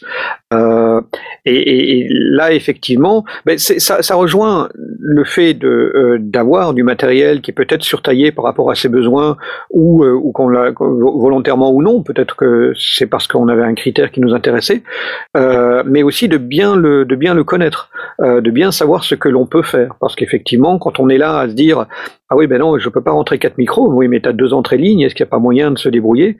Ah bah oui, effectivement, il y a moyen de se débrouiller en, en, insérant de, de, de préamplis. Si on ne connaît pas son matériel, si on ne connaît pas euh, les possibilités euh, de, du, du, routage, ben on n'avance pas. pas. Mm. Ok. Bon, tout ça, enfin, vous voyez, c'est assez euh, riche euh, comme débat. Euh, ce que je vous propose, euh, c'est que on aille maintenant sur euh, notre rubrique euh, qu'on appelait la, la, technique expliquée. On l'a un petit peu évoqué tout à l'heure.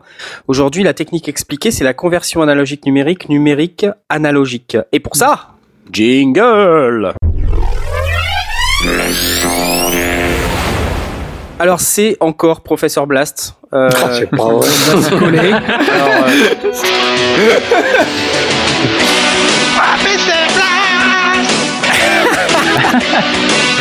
Alors, euh, non, mais on va venir à ta rescousse. Euh, on va oui. pas non plus.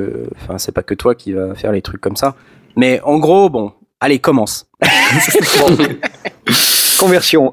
Je vais je vais pas aller dans le dans le détail de euh, comment est-ce que ça se fait. Euh, si vous voulez vraiment savoir, vous allez sur Wikipédia, ça marche très très bien. Mm. Euh, vous allez être bourré de, de, de, formules de mathématiques auxquelles je comprends absolument rien et, euh, et je m'en fous en fait. C'est pas c'est pas ça qui m'importe. Ce qui m'intéresse, c'est de, de, de dire à quoi ça sert. Donc on a déjà abordé, grosso modo, d'un d'un micro, euh, d'une d'une sortie instrument ou de quoi que ce soit, on a euh, un signal électrique qui est modulé une tension, euh, et on va euh, numériser, c'est-à-dire qu'on va euh, définir une échelle de, temps. Par seconde, on va prendre un certain nombre d'échantillons. Pour chaque échantillon, on va lui donner une valeur et on va stocker ça dans l'ordinateur. À la sortie, on va faire l'inverse on va prendre euh, chacune de ces valeurs et on va les transformer en un signal électrique qui va euh, passer dans un ampli et faire bouger une membrane euh, d'un haut-parleur ou d'un ou d'un ou d'un casque.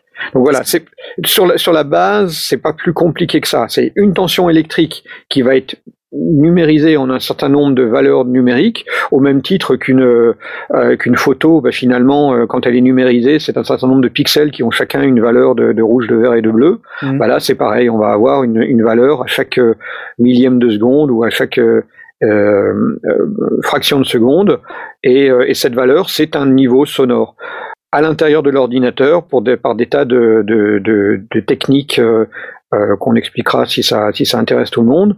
Euh, on, a la possibilité de reconstituer ou de, ou de re revisualiser la, ce qu'était la courbe originelle. Alors, on a deux, deux échelles de valeurs importantes et tu, tu voulais un peu. Un, ouais, je, je, je, voulais, je voulais mettre un. Comment dire Essayer de mettre un parallèle qui est assez parlant, c'est les, les, les couleurs. Euh, en fait, aujourd'hui, si on devait euh, prendre une photographie avec un appareil photo euh, qui n'a que 16 couleurs, euh, ça, c'est exactement le processus de la conversion analogique numérique. C'est-à-dire que tu as une image et ton appareil photo qui n'a que 16 couleurs va reproduire 16 couleurs. Et en fait, ce sont les valeurs dont tu parlais, euh, qu'on exprime en bits euh, d'ailleurs, mmh. qui vont permettre de, de, de, de, reproduire, d'enregistrer le signal que tu as enregistré. Donc euh, le rouge, euh, vermillon, euh, clair, obscur, machin, bah lui il va pas être exactement de cette couleur-là. On va prendre la couleur rouge qui s'approche le plus de ta vraie couleur et paf, on va dire bah c'est cette valeur-là. D'où l'intérêt d'avoir une résolution la plus grande possible et donc oui. le nombre et on, de bits le plus grand possible. Et on a et on a deux, deux échelles et on va on va vraiment pouvoir faire cette cette euh, analogie avec la avec la photographie numérique. Euh, on a d'une part la la fréquence d'échantillonnage, c'est euh, en, en, photographie, ce serait le nombre de pixels. Euh, la, la, photo, elle fait euh, 2000 points par 1000 points ou, ou, elle fait 200 points par, par 150 points. C'est forcément, euh, il y en a une qui sera beaucoup plus fine et beaucoup plus, précise que l'autre, et on y verra beaucoup plus de détails. Donc l'échantillonnage, c'est le nombre de, d'échantillons de, de, qu'on va prendre par seconde. Euh, je vais revenir sur les valeurs. Euh, L'autre valeur que l'on va chercher, c'est la résolution ou la quantification, qui va être euh, la finesse de, de, de, de cette valeur, le, le, le nombre de, valeurs possibles pour, euh, pour chaque échantillon. Alors, euh, si on, si on prend les, les, les grands standards en matière d'échantillonnage, l'échantillonnage le plus traditionnel, celui qui correspond au CD, c'est euh, 44,1 kHz, donc c'est 44 100 échantillons par seconde. Euh, ça c'est le, le standard du CD. Le standard du DVD c'est 48 000, donc c'est pratiquement la même chose. On est dans, dans les mêmes dans les mêmes eaux. Euh, et donc ça, ça fait beaucoup beaucoup de, de- d'informations toutes les secondes. Alors il y a des il y a des valeurs multiplicateurs, il y a des valeurs euh, euh, diviseurs. Enfin des on peut prendre en, en 32 kilos, on peut prendre en en 96 kilos, 96 kilos, en 192. Sachant la règle, on va 92. dire, euh, enfin la, la règle, enfin gros, grosso modo, on dit quand on est à 44.1, en gros, on peut enregistrer la moitié, euh, la moitié en termes de fréquence. C'est-à-dire que si vous avez une fréquence à enregistrer, enfin un signal enregistré dont le spectre varie jusqu'à entre entre 0 et euh, et 22 050 kHz, euh, avec du 44.1, euh, vous êtes capable d'enregistrer l'ensemble du signal. Euh, alors un peu moins en, en un réalité. peu moins à cause du repli, oui. Voilà. Alors je crois Jay, tu tu tu t'as pas euh, t'avais pas étudié un peu ça il y a pas longtemps là. euh, Bah, je suis en plein dedans en fait. Tu peux peut-être nous expliquer vite fait là Bah, en fait, on a euh, comment expliquer avec des mots simples. En fait, c'est ça le- la difficulté. Euh, on a découvert en gros que euh, bon, déjà l'oreille humaine peut euh, en général entendre euh, entre 20 Hertz et 20 000 Hertz. Et on a découvert euh, que euh, en échantillonnage, quand on prenait le double euh, de, de, de, de, de, de, le- De la ce que le- de la fréquence que l'humain peut entendre, Mhm. on a, on peut couvrir euh, l'intégralité du spectre audible euh, en échantillonnant euh, à 44 100 Hertz. Je sais pas si c'est très clair euh, ce que ce que je viens d'expliquer, mais c'est C'est assez. c'est pas c'est pas un concept qui est pas facile à expliquer pour Voilà. être, euh, aussi. Ouais, être moi je pense honnête. que je vais me suicider maintenant. Non, le, le, le, le principe, l'oreille, l'oreille entre en- entend, en tout cas pour l'oreille humaine, on veut être capable de, de, de donner la résolution entre euh, jusqu'à 20 000 Hertz. Euh, le- L'aigu le plus aigu qu'on puisse jamais entendre, c'est 20 000 Hertz. Voilà. Euh, le, pour des raisons, euh, pour, enfin, pour des raisons purement mathématiques, si on veut être capable, avec un certain nombre d'échantillons, euh, de reproduire l'ensemble des fréquences à un moment donné, parce qu'à un moment donné, on entend à la fois des basses, des aigus, des médiums et des, et des- des tas de fréquences, toutes les fréquences sont reproduites. Si on a un échantillonnage euh, qui est à deux fois la fréquence la plus élevée que l'on veut enregistrer, ça va marcher. On va être capable de, la- de- de recalculer et de reproduire l'ensemble de ces fréquences. Pourquoi, comment? Faut demander à Shannon et à Nyquist. Ils font ça très très bien. Euh, je crois qu'ils sont morts, mais bon, c'est pas très grave. Euh, en tout cas, voilà. Le, le- le principe, c'est que si on veut reproduire, et c'est ce que l'on veut faire, reproduire l'ensemble des fréquences audibles, donc jusqu'à 20, 20 kHz, il faut au moins 40 000 échantillons par seconde. 40 000 échantillons par seconde, euh, le, le, euh, 40, 40 000 échantillons par seconde. Euh, per- euh, Il a planté. j'ai-. J'ai viens à mon secours. Euh, Vite, faut le rebooter, vite, faut rebooter vite, vite. Blast. Ça fait beaucoup d'échantillons par seconde, ça fait une sacrée Non, attendez, attendez, on, on va faire simple. stop, stop, on va faire simple. Euh, En fait, pour être disons. sûr, pour être, su- Jay. pour être sûr de prendre euh, le maximum de valeurs possible euh, dans, dans un signal sonore euh, purement physique, Mhm. on va tout simplement prendre euh, le double. On va capturer le double du nombre euh, de, de fréquences, enfin de- d'échantillons, euh, que ce qu'on a besoin véritablement d'entendre. D'accord, donc en gros, c'est comme si, on va, on va revenir à la photographie, c'était pas mal. On avait besoin pour, pour voir, un- si on veut photographier, imaginons euh, euh, un dessin, euh, pour le voir dans sa plus grande euh, finesse, euh, on sait que potentiellement on a besoin de 2 millions de pixels, mais pour être sûr de vraiment bien avoir tous les détails, eh ben on recule et on prend un meilleur, euh, enfin non on recule pas, mais on prend un meilleur, euh, meilleur capteur et on, on prend un truc de 4 millions de pixels, comme ça on est sûr de tout avoir. Voilà. Non, mais on va, on va la faire encore plus simple, hein. c'est-à-dire que si, si, euh, en fait, d'où le, le- le choix de la bonne fréquence. Euh, c'est-à-dire que si on a un signal à enregistrer qui contient énormément de fréquences aiguës, Oui. il faut s'assurer que la plus haute fréquence à enregistrer Mhm. et, euh, et la fréquence d'échantillonnage qu'on va utiliser est au moins le double de celle qu'on a enregistrée. Sinon, notre cher Nyquist, mathématicien de renom, Mhm. nous explique que toutes les fréquences qui sont au-dessus euh, de la moitié Bon, on va les vont être repliées à l'intérieur. C'est-à-dire que si vous prenez un papier, par exemple, imaginez que c'est un papier et vous pliez au milieu et toutes les fréquences qui sont au-delà euh, vont être repliées. Donc ça va donner, ça va donner un truc qui sera beaucoup, beaucoup trop. Ça va pas aller. Ça va faire, Alors, ça va faire. euh, Knarf, tu sais que c'est de la radio, donc euh, On- on- non seulement on comprend rien, mais en plus ça va pas forcément. Bref, l'idée 40, 44 1, 44 1, ça suffit. C'est ça? Voilà, ça 44 suffit. 100, c'est cool. 44 100, Alors, pourquoi 44 100 C'était pour être capable d'être compatible avec euh, les, euh, les, les, les formats de télévision. Euh, Ça, ça correspondait à, à- aux, aux fréquences de, de, de, de rafraîchissement des images de la télévision. Donc, on a choisi 44 100 et 48 000 aussi parce qu'ils sont aussi compatibles avec euh, avec la télévision. C'est tout. On aurait pu choisir 45 ou 42. En réalité, 44 100, ça collait bien. Donc, c'est ça 42, c'est qu'on a, bien. qu'on a adopté. D'accord. 42, 42, c'est c'est super. 42. 42 c'était pas mal, mais finalement ça collait pas avec la télé, donc euh, ça, ne marchait Dommage. que dans certains cas. Donc ça c'est l'un des deux, c'est 44 Donc 100 ça- pour l'échantillonnage. c'est ça? 44 100 l'échantillonnage, donc ça c'est le, le- le standard du CD. L'autre c'est la résolution. Euh, et donc la résolution, on a les, les, les résolutions actuelles, on parle de 16 bits et de 24 bits. Donc ça c'est comme euh, la, c'est comme sur la photographie C'est comme les, le nombre couleurs, de- la c'est profondeur le nombre, couleurs. la- la- exactement, c'est le nombre de, de, de valeurs Couleurs que peut prendre euh, et, et donc forcément du nombre de couleurs que tu que tu obtiens. Donc avec 16 bits, tu obtiens 65 000 euh, valeurs 2 puissance différentes. 16. Hmm. Exactement, et avec euh, 24 bits, tu as euh, ce 16 millions de couleurs. Voilà. Donc très Même très principe. important. Et, et pour- Alors, et- et pourquoi 2 puissance 16 Parce que 2, c'est euh, c'est deux valeurs, 1 et 0. Oui voilà, oui c'est Voilà. bien dit. mais donc très très important. euh, Enfin l'histoire des bits. euh, Enfin sans sans passer pour un pervers. évidemment. Euh, le plus euh, la résolution en bits est grande, plus le nombre de valeurs dont qu'on a à disposition pour décrire un signal audio est important. Donc le, le fameux nombre de couleurs, par exemple. hein. si Ah, on est qu'en oui. 16 couleurs, c'est moins bien qu'en 256 couleurs.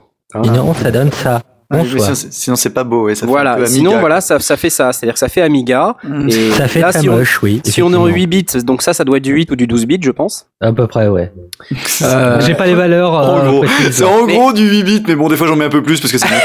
Non mais ce qui, est, ce qui va être aussi important, c'est qu'à l'intérieur d'un logiciel audio, euh, les traitements vont se faire en fonction de, de la résolution qu'on a choisie. Et on peut configurer son logiciel audio ou sa carte audio numérique, son interface audio, pour capter en 16 bits, en 24 bits ou même en 32 bits des fois. 32 bits c'est rare, mais la 24 bits c'est c'est plutôt euh, courant. On est, Il on est vaut mieux confortable ou pas avec euh, prendre- 24 bits? On Non, est très confortable avec 24 oui, bits. Oui, Oui. on a 144 décibels de, de, de dynamique. Donc ça veut dire qu'on peut avoir notre, notre bruit de fond se trouve 144 décibels au-dessus de notre signal utile. Alors la dynamique, attendez, Oui, dynamique écart entre le son le plus fort entre et le le- son le plus faible. Voilà. D'accord. Ok. D'accord. Et donc on peut décrire 144 décibels avec 24 bits. On peut D'accord. décrire 144 décibels de valeurs différentes, c'est-à-dire entre le plus faible et le plus fort, mais on va aller de 0 à 144 décibels. Ça veut dire qu'on est très très, enfin le, le plafond est très haut du coup. Enfin, Ça veut dire qu'on est capable, en théorie, ça reste de la théorie, mais on Ouais. est capable en théorie d'avoir en même temps le, le juste le bruit de fond euh, de, de, de la carte son euh, qui serait le, le, le plus bas possible et euh, être capable d'en- d'enregistrer euh, en même temps ou en tout cas de distinguer sans, sans changer de réglage un Boeing au décollage à un mètre et euh, une feuille dans le vent euh, avec une brise de Ah printemps. oui, quand même, oui. Des choses Bon, que euh, fait très régulièrement. Ouais, bah, ju- justement, euh, moi, je, je peux parler de ce sujet parce que je me suis mis très tardivement euh, au 24 bits, puisque comme je n'y connais rien, euh, j'avais effectivement une carte son qui me permettait depuis des années, et c'est sur les conseils, je crois, de Velf, euh, donc euh, qui était euh, qui est un des sondiers aussi. Qui est un de nos sondiers qui n'est pas là ce soir. Si tu nous regardes, Velf. Euh, voilà, qui nous écoute regarde à la radio. C'est euh, Bah, ça va. Hein. ouais, ça, ça, ça, ça fait partie quand je vous parlais de, de mes grands bons technologiques. euh, le jour, il m'a dit mais euh, ça sature moins quand on utilise de 24 bits. Moi, Ah pour ouais. moi, déjà, ça suffisait comme si comme explication. et, et effectivement, alors effectivement, bon, déjà, ça, j'ai beaucoup moins de problèmes de saturation euh, sur mes prises de son. Et en plus, c'est plus facile à traiter. Ah bon? Oui. Genre, alors, vous dites qu'il y a des problèmes, enfin, genre, ça se voit vraiment, il y a une vraie différence au niveau de la Ça se saturation? voit pas, Stan. Enfin, ça, oui, ça, s'entend. s'entend. Ça s'entend vraiment, enfin, il y a vraiment Alors, une différence si, si. réelle quand on passe à 24 bits? Si si, ça se voit aussi puisque sur ta forme d'onde, euh, Oui. tu vois quand tu satures euh, ou quand tu satures pas. Mais franchement, euh, si tu as évidemment le matériel pour. en, en aval qui suit Hmm. pour lire, euh, par exemple, euh, je sais pas, pour lire 24 pistes euh, en 24 bits, euh, il faut plus de puissance que pour lire 24 pistes en 16 bits. Mhm. Euh, si tu as le matériel qui suit en aval, il vaut vraiment mieux enregistrer en 24 bits. Mm. Euh, le confort est euh, le confort est vraiment vraiment euh, changé en fait. C'est de l'espace disque, de hein, euh, c'est de l'espace disque et c'est de la puissance CPU pour être clair, puisque Ouais, 24 voilà, c'est bits pour, pour stocker une information. Encore euh, l'espace sur une disque résolution de 24 bits, il faut plus de, de place que Pas tant que ça au 16 bits. final. Hein. Quand on compare un fichier en 16 et en 24, ça prend pas tant plus que. Bah, Ouais, mais ça se multiplie. Bah, ça prend un t- euh, 50% de plus. Ouais, ça se multiplie, c'est ça le truc. C'est Euh, le- hein, ça prend 50% de plus. Le- sans compter les prises, par exemple, quand, quand tu fais de la prise de son euh, dans un logiciel, en général, tu as tes prises ratées que tu gardes dans ta bibliothèque euh, pour le cas où. Euh, quand tu rates euh, 10 prises d'un instrument en 24 bits, euh, ça prend beaucoup plus de place qu'en 16. oui. mais, ça, mais ça reste, pour moi, à l'heure actuelle où les, où les disques durs euh, ont, ont des, ont des capacités phénoménales, ça reste pour moi un incontournable et, et je le conseille à tout le monde. Si votre carte son permet de, de travailler en, en, En 24 en 24 bits, faites-le. Et même si vous devez choisir une carte son, moi je le 24 conseille, choisissez une carte son qui vous propose le 24 bits. Ah, C'est c'est euh, c'est c'est quelque chose que je trouve absolument énorme pour des tas de raisons. Et y compris la saturation. Et je parle pas de la saturation numérique de, de- du, du fait d'avoir euh, des ondes carrées, mais véritablement de cette euh, de, de, de la- du passage à cause de cet échantillonnage euh, entre les normes de, de la partie analogique euh, et de la de la partie numérique. Ouais. Donc, quand on est en analogique, un décibel n'a pas la même valeur qu'un décibel en, euh, en, en numérique, puisque un kilo, ben, un kilo, il faut dire ce que c'est, un kilogramme, un kilo, C'est- c'est deux fois 500 grammes, mètre, hein. etc. Ouais. Donc, euh, dans, en, en matière de, de, de décibels, c'est pareil, ce n'est qu'une qu'une échelle de valeur, donc euh, il y a des, des tas de décibels tout à fait différents. c'est clair. Du coup, on voit forcément vers où tu vas, mais ça a l'air important, en tout cas, le 24 C'est- bits là. Non mais c'est un, c'est un confort, c'est Ouais. un confort de travail euh, d'une manière générale de l'enregistrement. Après, quand tu retraites ton son, ben euh, c'est plus plaisant à écouter aussi. Sans- Même sans- si à la fin, au final, tu finis par faire un morceau en 44. Ouais. Parce qu'en général, à la sortie, euh, en, En, oui, oui, en 16 attends, bits, en- tu veux en dire. En 16 16 bits, tu veux dire. Le, le, le truc, Ouais, c'est en que, 16 bits, en ouais. gros, et pour faire très simple, en travaillant en 24 bits, vous allez pouvoir mettre votre préampli dans une situation de, de, de ronronnement plutôt que d'être dans le rouge à, à peiner à vous fournir le, le, le niveau demandé. Hmm. Voilà, c'est aussi simple que ça. Donc, plus vous travaillez en 24 bits, plus, plus vous avez de latitude, exactement de la même manière que en, en photo, vous allez avoir un- un- une, quantité de, de, de valeur entre le noir et le blanc. Euh, si vous, voulez avoir toutes ces nuances de gris euh, in- intermédiaires, en travaillant en 24 bits, votre, votre capteur, votre, votre préampli qui va, qui va lire votre, votre son, euh, travaille dans une zone de confort qui lui est, qui lui est propre, qui est directement liée à sa, à sa technologie. Euh, alors qu'en 16 bits, si vous voulez utiliser le maximum de ce signal euh, et de ces 96 décibels de, de dynamique, Mhm. il va falloir pousser le, le préampli dans le rouge. Et donc, c'est pas idéal. Et donc, Mais, si c'est un euh, préampli de très, très, très, très, très cher, c'est pas très grave, mais un préampli à 125 euros, c'est dommage. Ouais. Mais alors du coup, euh, enfin, aujourd'hui, on peut s'équiper sans problème en 24 bits? Enfin, Oui, oui, oui, euh, on, par- on parlait de la Alors, Presonus, c'est du 24 bits. D'accord, mais alors du coup, ah bah là, oui, bah alors d'accord, donc c'est du même en entrée de gamme, on peut avoir. oui, tout du- à fait. Oui, tout à Mais fait. alors Mais- pourquoi mais alors, on n'utilise pas systématiquement ça? Enfin, j'ai pas l'impression d'utiliser du, du 24 bits tout le temps. Moi, Alors donc, attention, attention, il- il- ne n'oublions pas que pour Oui. aller sur du CD, il faut toujours revenir en 16 Oui, bits mais à la 44. fin. À la fin, moi je m'en fous. Oui, oui, oui, à la fin. Mais disons que quand, quand on dit voilà l'enregistrement CD c'est 16 bits 44.1, c'est la c'est la fin, c'est la fin du process. On doit être dans cette fréquence là avec euh, cette résolution là. Hmm. Maintenant, euh, quand on enregistre, pour les raisons qu'on vient de citer, il vaut mieux être en 24 bits. Hmm. Voire même, il y a des logiciels, je pense à Cubase notamment, qui, dans leur traitement interne, euh, toutes ces modifications qu'on va faire avec des effets ou avec euh, n'importe quel type de traitement qu'on va appliquer, euh, elles peuvent se faire également en 32 bits. En, en 32 ou en, En 32. 64, oui. Alors, 64. et, et il faut absolument, euh, et c'est très bien de le faire ça, parce que en fait, on profite euh, de la précision interne de calcul de l'ordinateur pour euh, justement ne pas avoir les erreurs d'approximation qui vont s'ajouter au fur et à mesure des traitements et qui seront liées au manque de précision. Donc plus on a de précision, en 32 bits, on est plus précis qu'en 24 ou en 64 bits, évidemment, on est encore plus précis. Euh, et donc ces traitements qui s'appliquent ensuite, quand ils vont devoir être remis en 16 bits, Mm. euh, auront moins ces erreurs d'approximation, ils auront moins transporté les erreurs les unes après les autres, Hmm. et donc on s'attend à la fin à avoir un signal qui est plus proche de ce qu'on voulait qu'il soit à l'origine. Bah, moi j'ai un peu c'est envie clair de- ce que je dis. Mais non, mais si, mais pourquoi ça- j'ai un peu envie de crier au monde euh, utiliser du 24 bits quoi Tout à fait, et c'est ce que je fais. La- la- la attends, attendez, attendez, s'il vous plaît. Peux-tu le faire maintenant, s'il te plaît Ouais. Mais utiliser du 24 bits Merci. Voilà. Merci. donc 20 24 bits pour la prise de son, donc pour la, pour la partie euh, lecture, numérisation, 32 ou, ou 64 selon le logiciel euh, pour ceux qui utilisent Pro Tools, euh, il y en a quelques-uns peut-être, euh, 32 ou 64 pour tout ce qui est traitement, et on redescend en 16 au moment où on veut exporter exporte. euh, pour faire un, un CD ou pour faire un, ou pour, ou pour faire un, un Euh, MP3. ouais, à l'expe- à l'exception du monde du cinéma, puisque la restitution euh, en Blu-ray, euh, notamment, euh, et en cinéma numérique, qui me C'est du que 24 bits aussi. C'est plus, ouais, mais on est, ouais, on 24 est plus, en, on est plus en 16 là. Le jour 24. Non, non, mais Oui, voilà, ça dépend le- du le format, sortie. DVD, c'est c'est 48, euh, 48, euh, 48 kHz 000. et 24 bits. Ah, et 24 bits déjà. Euh, donc ça, c'est le format du DVD. Mhm. Et le format du CD, c'est 44.1 et, euh, 16 bits. et, et 16 bits. Donc en fait, en gros, si on reste dans le monde de l'audio, on est plutôt dans ce, dans, dans ce format 44.1 16 en sortie, en finale, en produit fini. Mhm. Euh, si on est dans le monde de la vidéo, on, sera, on aura tendance à être plutôt en 48-24. D'accord. Cool. Bon, c'est un peu, euh, enfin, on s'est un peu étendu là sur la partie technique.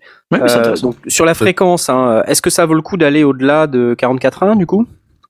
Alors, il y a, il y a, c'est, une grande question. Moi, euh, les ingénieurs du son que je connais euh, me disent que, euh, enfin, pour- en tout cas ceux que, en qui j'ai confiance, me disent que ça sert pas à grand chose, sauf des cas vraiment particuliers. Euh, dans la plupart des cas, ça fait euh, joli, ça se la pète, ça fait deux fois plus ou trois fois plus ou quatre fois plus de- d'informations pour finalement pas grand chose parce que euh, hormis repousser le, problème du repliement dont tu, dont tu parlais euh, plus loin encore que, euh, que, que, de la zone audible, c'est- pratiquement inutile.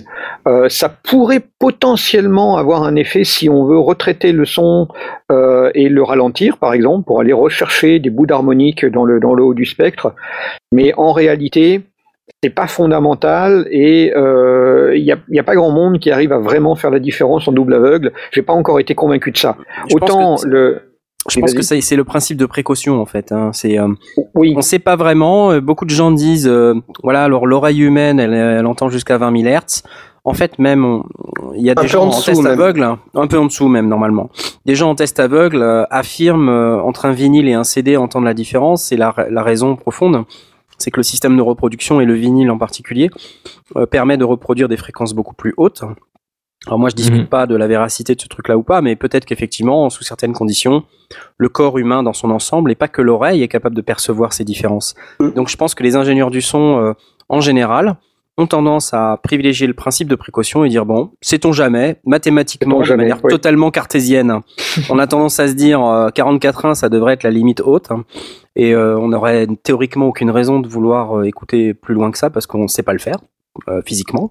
Mais sait-on jamais, il y a des gens qui disent qu'ils peuvent le faire, alors prenons une fréquence beaucoup plus haute, et au moins comme ça, si jamais euh, quelqu'un est capable d'entendre ça, ben, il l'entendra. Alors, N'oublions pas que toute la chaîne du son doit Oui. être aussi cohérente, hein, c'est-à-dire C'est que tout à fait vrai sur le sur le euh, sur ce principe de précaution dans des studios avec de l'équipement à la hauteur. c'est ça. Parce que euh, derrière va se se greffer un autre souci, c'est la qualité de l'horloge. Parce que quand on parle de 44 Alors, on n'a pas parlé 100, d'horloge là. Ah, papa 40 48 000 et on a, on a un appareil qui va devoir donner euh, 48 000 euh, pulsations pour dire allez vas-y lis, la, lis, euh, la, la valeur lis la valeur lis la valeur lis la valeur Mm. si il est à 48 000 et puis qu'un coup il est un petit peu en retard et puis le coup suivant il est un petit peu en avance bah, la courbe la belle courbe qu'on qu'on était en train de lire eh ben elle va être un petit peu tordue et donc, euh, sur du matériel de très haut de gamme, je veux bien croire qu'on ait des, des horloges qui soient extrêmement puissantes, extrêmement balèzes et qui puissent tourner en 384 000 Hz euh, tout en étant ultra précises. Autant j'ai beaucoup plus de mal à croire que ce soit le cas pour des, pour des appareils de beaucoup plus bas de gamme. Mm. Et du coup, je redoute, et je me trompe peut-être, mais je redoute que ce principe de précaution fasse pire que, euh, que, que finalement avoir une bonne horloge qui marche bien à 48 kg ou à 44.1 et, et qui me prenne des, des, des valeurs qui soient fiables plutôt qu'un truc qui soit un peu moins, euh, Hmm. Merveilleux. Hmm. Je pense que tu as tout résumé, Oui, qu'effectivement. Parce qu'on n'aurait euh, pas pensé à l'horloge. Les Suisses devaient être contents parce que du coup, effectivement. Non, mais c'est vrai. Enfin, un matériel bas de gamme, on est effectivement droit de se demander est-ce qu'il va être capable d'être aussi stable sur des fréquences aussi élevées? Merci Blast pour la technique expliquée. Fabuleux. Alors, on s'est un peu étalé. Euh, ce que je vous propose maintenant, ouais, on s'est vraiment beaucoup, beaucoup, beaucoup étalé. Enfin, comme d'habitude, j'ai l'impression. on fasse notre deuxième pause musicale. Aurine, Ouais. qu'est-ce que tu nous as prévu? Alors, je vous ai prévu euh, Comme lui de Cavano, et c'est tiré de l'album Far From Chicago. Magnifique. À tout à l'heure. Rest on you. Nous voici de retour sur les ondes avec euh, Pen of Chaos, auteur, créateur, Yeah. interprète du donjon de Nullbuck, euh, notre invité ce soir sur cette spéciale interface audio numérique. Alors, on s'est quand même un tout petit peu étalé, j'ai l'impression, là, sur euh, les explications avec les histoires d'horloge, etc. Euh, je pense que les gens se sont tous pendus. c'est tout de suite. Non, c'était cool, c'était intéressant. Euh, nos quatre auditeurs hein, qui, qui, qui sont encore là d'ailleurs, hein, mais on ne sait pas s'ils sont toujours vivants. Euh, donc merci à vous, euh, si vous nous entendez encore. Le pire, c'est que les gens vont vraiment croire qu'ils étaient quatre. Pas du tout, mais c'est pas grave. Alors on a une petite, euh, enfin pendant la, la pause musicale, on discutait avec Poc et puis il nous disait ah j'ai retrouvé euh, un, un de mes enregistrements. Est-ce que tu peux nous en dire plus, Poc? Oui, alors euh, très vite pour pas qu'on s'étale. euh, donc je vous parlais des difficultés euh, qu'on avait enregistrées. Là, on est donc en 1994. Hein. Bravo. Euh, entre 90 et 94. Donc au siècle Euh, dernier. Donc ça fait Voilà. 20 ans. Hein. Ça, ça. Comment on faisait pour enregistrer? Alors là, je vais, je vais donc vous passer un morceau de mon groupe euh, de métal Avelfal. Donc c'est enregistré sur un 6 pistes, sachant qu'il y a déjà 4 pistes de batterie, 4 pistes de guitare, 3 pistes chant et 2 pistes d'effet. Euh, plus une piste de basse. Donc en fait, euh, c'est que du ping-pong. Et euh, ça a été enregistré dans un studio euh, peu pourri, avec des micros pourris. Mais il reste que ça existe. Voilà. Donc euh, c'est- c'est un extrait court. hein. Oui, on Voilà, ça. On s'écoute ça tout de suite.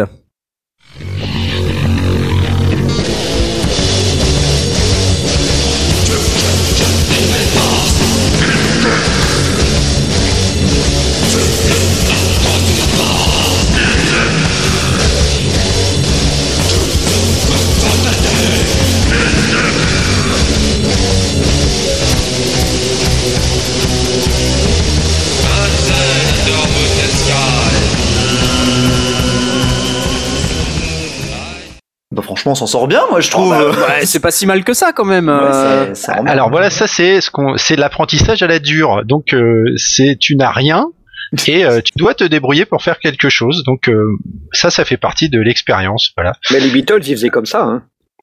Ah bah sans doute, ouais. sauf que eux, ils avaient quand même des producteurs, de l'argent et tout ça. Hein, mais Bah, ils avaient un 4 pistes. Et ils faisaient des ping-pong. On- on se rend pas bien compte en fait euh, la difficulté parce que quand tu regardes une batterie, euh, il y a quand même beaucoup d'éléments, etc. Donc on se rend pas tout à fait compte de la difficulté, mais à mon avis, ça c'est une, c'est quand même assez galère à réaliser pour arriver à ce résultat euh, qui est finalement relativement propre. Euh, c'est quand même, ouais. simple. Alors c'est une journée complète d'enregistrement de batterie pour trois morceaux avec 4 heures de réglage parce que réussir à prendre toute la batterie avec seulement quatre micros. Quand on n'y connaît pas grand chose et qu'on a des micros de merde, eh ben c'est pas évident. C'est pas évident, je, je confirme. Eh ben, merci. Oui, vas-y. Euh, J'allais dire, l'ayant fait euh, dans les, pareil, dans cette époque-là, euh, dans ces époques-là, je confirme que c'est une vraie galère. En tout cas, merci pour ça, Poc. Euh, C'était complètement inattendu, mais très instructif. Oui. Je voulais qu'on s'attarde un peu sur le choix, euh, sans forcément qu'on qu'on y passe des heures, parce qu'on n'a plus beaucoup de temps. Euh, la nuit va tomber. Enfin, la nuit est tombée déjà depuis longtemps. Depuis déjà à un certain moment, oui. Qu'on s'attarde un peu finalement avec tous ces critères. euh, comment on, comment on fait notre choix Euh, Alors moi, je vais essayer de vous donner mon avis. Euh, la manière dont je fais mon choix d'interface audio, comme on l'a dit, c'est l'usage. Donc, est-ce que j'ai besoin d'enregistrer un groupe? Est-ce que j'ai besoin de m'enregistrer tout seul? Ça va déterminer le nombre d'entrées dont je vais avoir besoin. Est-ce que je veux rentrer des instruments? Euh, Quel type d'instruments? Est-ce que c'est des instruments avec lesquels je j'utilise des micros pour euh, pour capter leur son? Ou est-ce que j'utilise plutôt des instruments qui sont électroniques, qui vont sortir avec euh, des câbles jack ou, ou d'autres types de câbles? Ensuite, vous allez avoir euh, des critères qui sont un peu plus techniques. On a parlé rapidement lors de la dernière émission des, des, des signaux symétriques et asymétriques. Euh, ça, c'est très important si on veut véhiculer les, les signaux sur de longues distances, mais tout simplement si on veut aussi avoir beaucoup de signal euh, et avoir un, niveau un peu plus important à enregistrer. Euh, ça, c'est un élément qui peut être important. Et si vous voulez garantir dans votre home studio qui comporterait éventuellement beaucoup d'équipements, euh, si vous voulez éviter les bruits parasites, euh, enregistrer avec des signaux et des câbles symétriques, c'est une garantie que vous n'allez pas capter ces bruits parasites. Ouais. Et, et donc, pour le coup, euh, avoir euh, des câbles jack symétriques, euh, on l'appelle ça aussi en anglais balanced ou unbalanced. Donc, balanced, c'est euh, enfin balanced euh, en anglais. C'est le signal. Je suis désolé. c'est le le câble symétrique et unbalanced, c'est le c'est le asymétrique. Donc, si possible, et si vous en ressentez le besoin et si vous voyez que vous avez des parasites sur vos enregistrements, préférez les connexions symétriques. Euh, ça fait partie des, critères.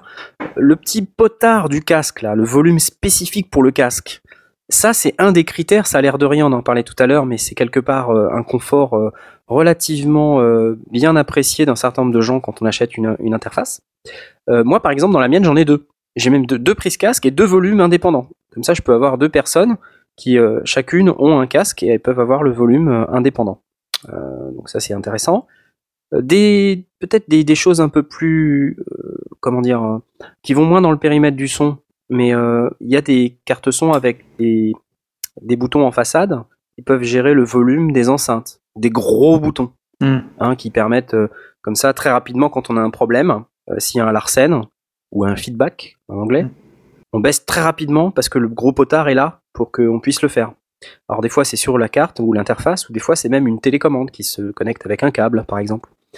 Euh, ça peut faire partie des, des critères. Le fait que l'interface soit rackable, euh, qu'elle soit euh, demi-rackable, parce qu'il y a aussi des formats demi-rack, ça ça peut être un critère. La présence ou pas d'entrée et sortie numérique, comme on disait tout à l'heure, euh, il y en a différents types. Euh, on a des entrées-sorties numériques sur des câbles RCA. Alors tout le monde sait ce que c'est qu'un câble RCA, c'est les trucs rouges et blancs Hmm. qu'on a au- à la sortie des amplis IFI. Et jaune. Oui, Et jaune pour la vidéo, mais pour l'audio c'est plutôt rouge et blanc. oui. Mhm. Euh, alors ces câbles peuvent véhiculer de l'audio analogique, euh, euh, gauche-droite, comme on, comme on a l'habitude, mais, mais des câbles RCA peuvent aussi véhiculer du signal numérique. Ah. Et sur un seul câble, on véhicule l'ensemble du, du signal stéréo. Euh, donc ça s'appelle une interface SPDIF ou S slash PDIF. Ah, c'est pas un truc Euh, rouge, ça et donc c'est c'est un truc rouge ou blanc, enfin vous- on s'en fout en fait, c'est du moment que c'est le câble RCA. Euh, vous pouvez prendre n'importe lequel, vous achetez n'importe quel câble RCA du marché. Et ça Si vous avez une, une interface avec une entrée SPDIF et une autre avec une sortie SPDIF, vous pouvez connecter les deux ensemble. L'entrée dans la sortie, hein, c'est tout simple. Et donc euh, en fonction du sens dans lequel vous voulez aller évidemment. Et euh, à retenir par contre, c'est que les signaux numériques doivent être doivent fonctionner sur la même horloge ensemble. C'est-à-dire que si vous avez deux interfaces, euh, elles ne peuvent pas chacune utiliser leur horloge interne pour discuter ensemble et se véhiculer un signal numérique. Donc l'une est maître de l'autre. Donc ça c'est un critère qu'il va falloir euh, regarder. Euh, vous pouvez également avoir des entrées-sorties dites à date. Oui, alors. oui. Alors, alors qu'est-ce que c'est ça? Alors à date, c'est un vieux système, enfin qui est pas si vieux que ça. J'en avais un d'ailleurs il y a quelques temps euh, que j'ai revendu. Euh, c'est un magnétophone 8 pistes à cassette SVHS. Alors, est-ce que tout le monde sait ce que c'est qu'une cassette SVHS les Alors. VHS, oui, euh, mais SVHS, non. Alors V- SVHS en fait c'est une, une upgrade de la norme VH- VHS, mais les Super cassettes sont VHS. quasiment rigoureusement identiques. D'accord. Euh, quasiment rigoureusement, c'est bizarre ça. Sont- sont ri- elles sont rigoureusement identiques au point de vue du look, mais euh, la bande qui est à l'intérieur est différente. D'accord. Et donc sur ces euh, équipements, qui sont des magnétophones numériques, on pouvait enregistrer 8 pistes séparées, c'est-à-dire que si vous prenez euh, une guitare, une basse, euh, puis quatre micros de batterie, puis, euh, et puis vous aviez encore deux pistes de disponibles. Et, et donc cette norme, en fait, le- la date a donné naissance à une norme qui s'appelait la norme ADAT. Et ce qu'on pouvait faire, c'est qu'on pouvait chaîner deux ADAT ensemble. Alors un ADAT, euh, enfin essayez de trouver euh, les autres sondiers pendant que je parle hein, une image d'un ADAT pour qu'on puisse euh, me montrer ça sur, sur internet. C'est un espèce de magnéto noir ou gris selon, le, selon la série. J'ai une cartouche. Et, en euh, tête. avec des grosses cassettes SVHS. Donc c'était comme un magnétoscope, ça mangeait une cassette VHS. Et on enregistrait là-dessus. Et donc on pouvait enchaîner euh, jusqu'à 3.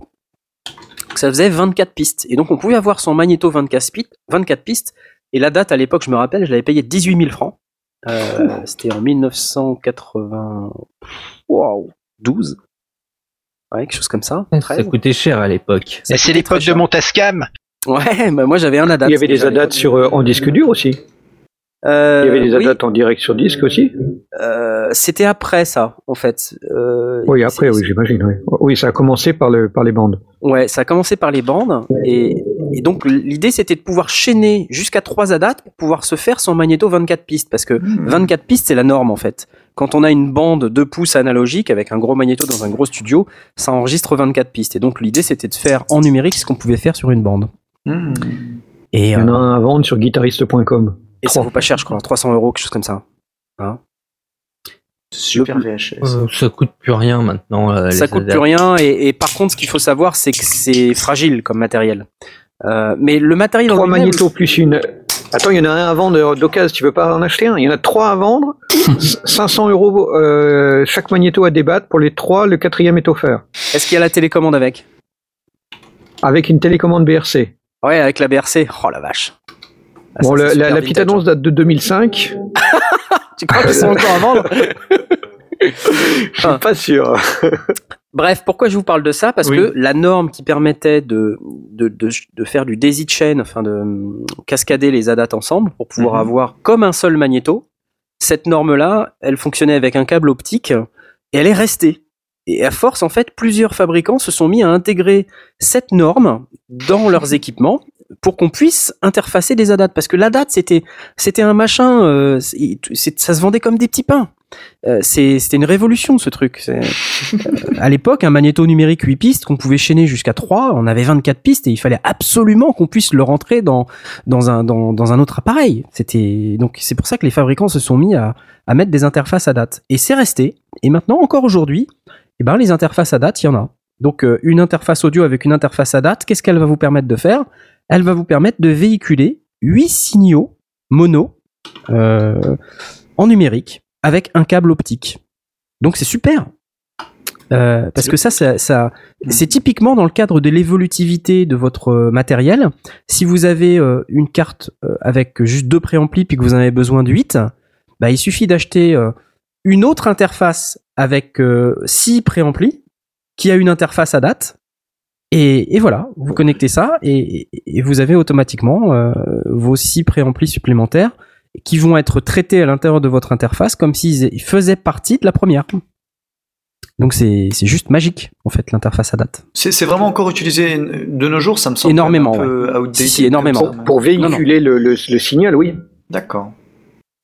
Donc euh, Pour véhiculer le signal. Plus, plus en tant que magnétophone, euh, on n'utilise plus la partie euh, bande magnétique, mais, mais pour véhiculer le signal, c'est super pratique. D'accord. C'est hyper pratique. Vous avez deux interfaces avec une interface à date. Vous pouvez véhiculer jusqu'à 8 signaux par interface à date. Mhm. Euh, donc c'est c'est juste euh, incroyable. Et il y a une version un peu plus élaborée euh, avec des interfaces euh, Tascam euh, qui, qui peuvent véhiculer euh, beaucoup plus de, de signaux. Il y en a plusieurs types. Alors on va pas rentrer dans le détail parce que là c'est on rentre dans des catégories d'interfaces qui sont un tout petit peu plus enfin professionnelles. Donc, comme on reste dans le périmètre du home studio, Oui. je préfère pas qu'on aille là-dessus. Light Pipe que ça s'appelle apparemment. ADAT Light Pipe, exactement. C'est ça.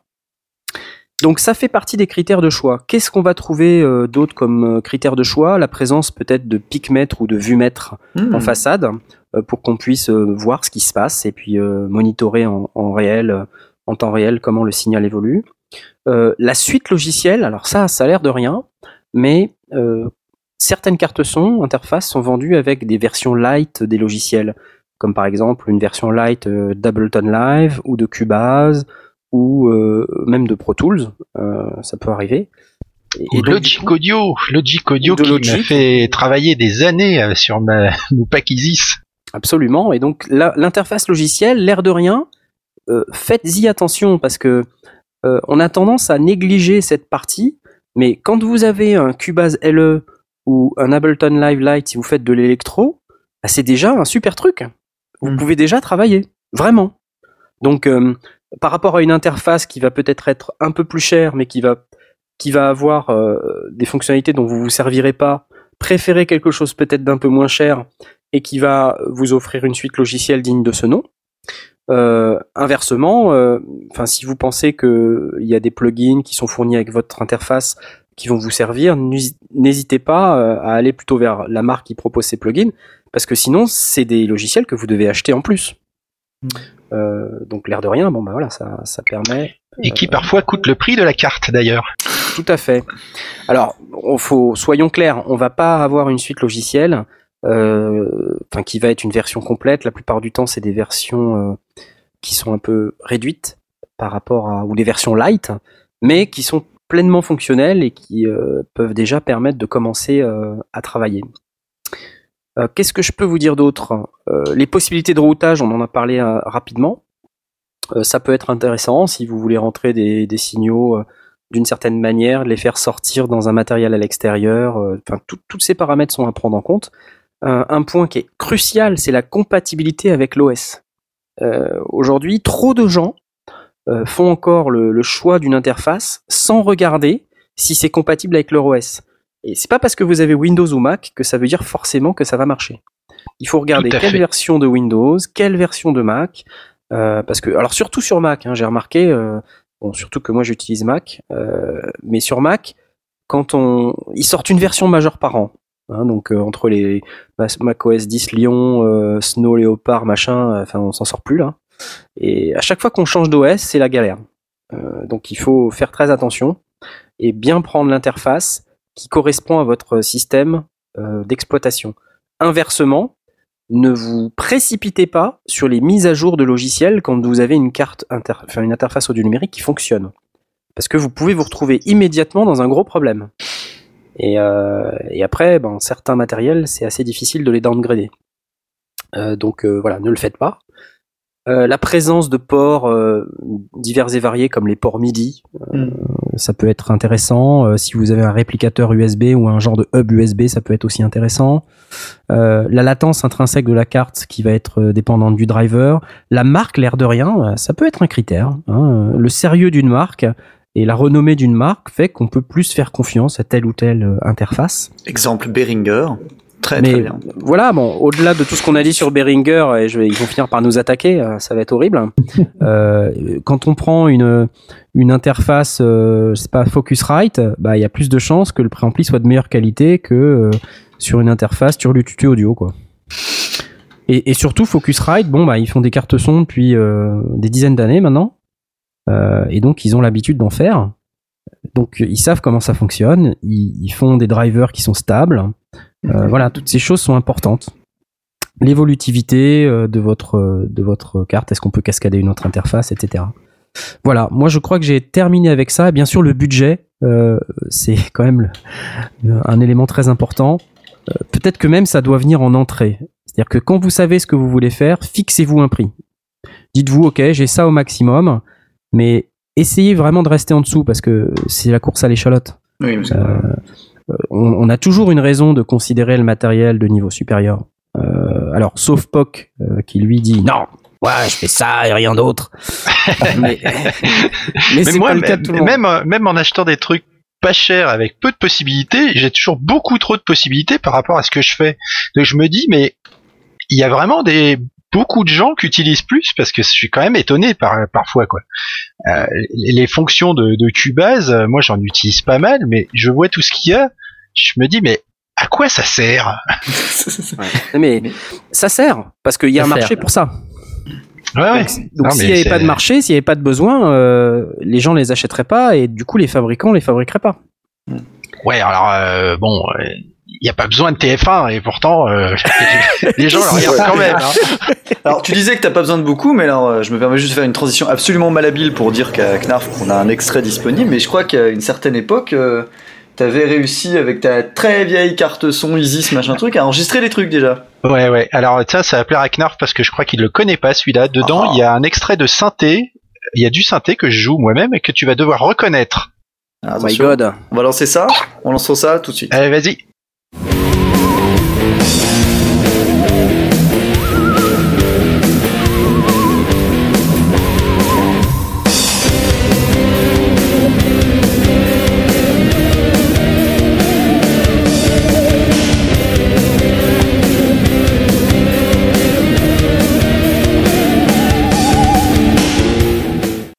Alors justement, c'est quoi Qu'est-ce donc que tout ça Alors ça, c'est enregistré sur mon Isis avec euh, donc un synthé particulièrement qui a fait quasiment tout le boulot, plus mais évidemment guitare électrique, basse, etc.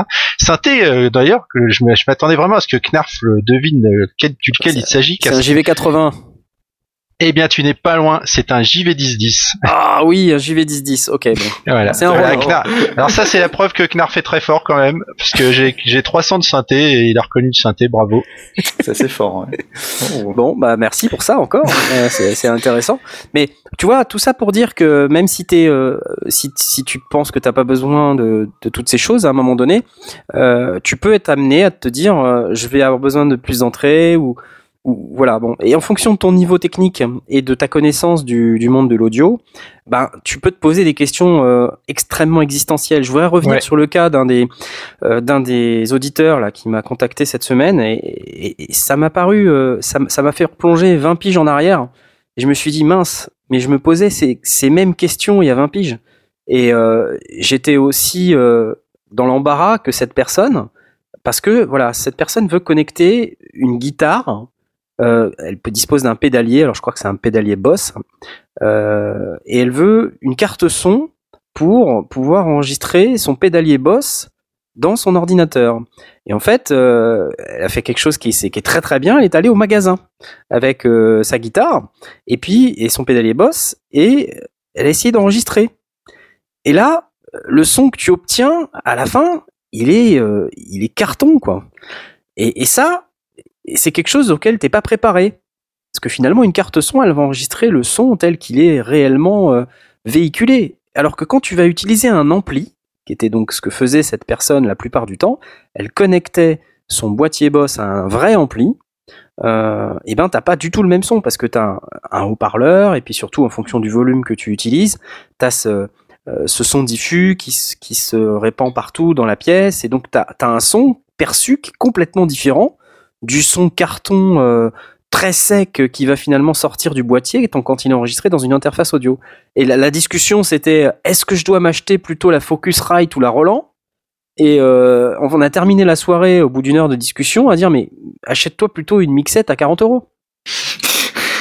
Et, et la personne se reconnaîtra, je pense qu'elle est peut-être même euh, en ce moment en train de Ah, t'écouter. Juste pour Euh, dire que c'est- c'est- c'est c'est con parce que c'est vrai qu'au niveau carte son spécialisée guitare, il y en a qui sont peut-être très bonnes parce qu'il y a aussi simulateur d'ampli intégré avec.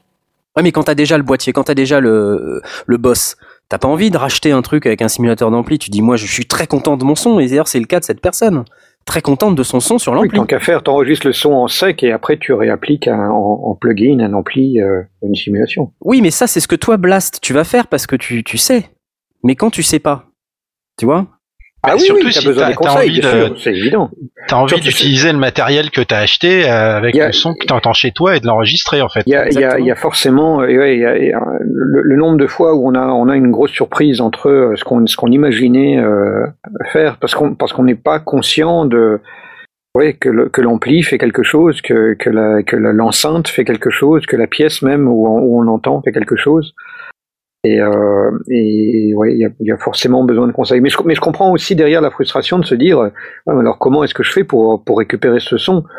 Et euh, ben on retombe sur, sur le, principe d'aller mettre un micro devant et d'enregistrer euh, avec un micro euh, ce que ce que sort l'enceinte. Et d'ailleurs, ça faisait partie des solutions que la personne en question envisageait. C'est-à-dire, est-ce que je dois acheter un SM57 Ouais, ouais. Parce qu'elle avait écouté les sondiers. est-ce que je dois acheter un SM57, Ouais. le mettre sur mon ampli, le mettre dans la carte? Quelle carte son Elle était partie dans un truc euh, absolument hallucinant. Et en fait, en creusant un peu, tu te dis, mais cette personne, elle joue dans son garage. euh, elle a un ampli, euh, je crois que c'était un ampli Marantz. euh, et donc, comment on fait pour connecter la carte son à l'ampli Marantz? Enfin, on rentre tout de suite dans des dans des problématiques. euh, là, pour le coup, la chaîne du son était pas cohérente.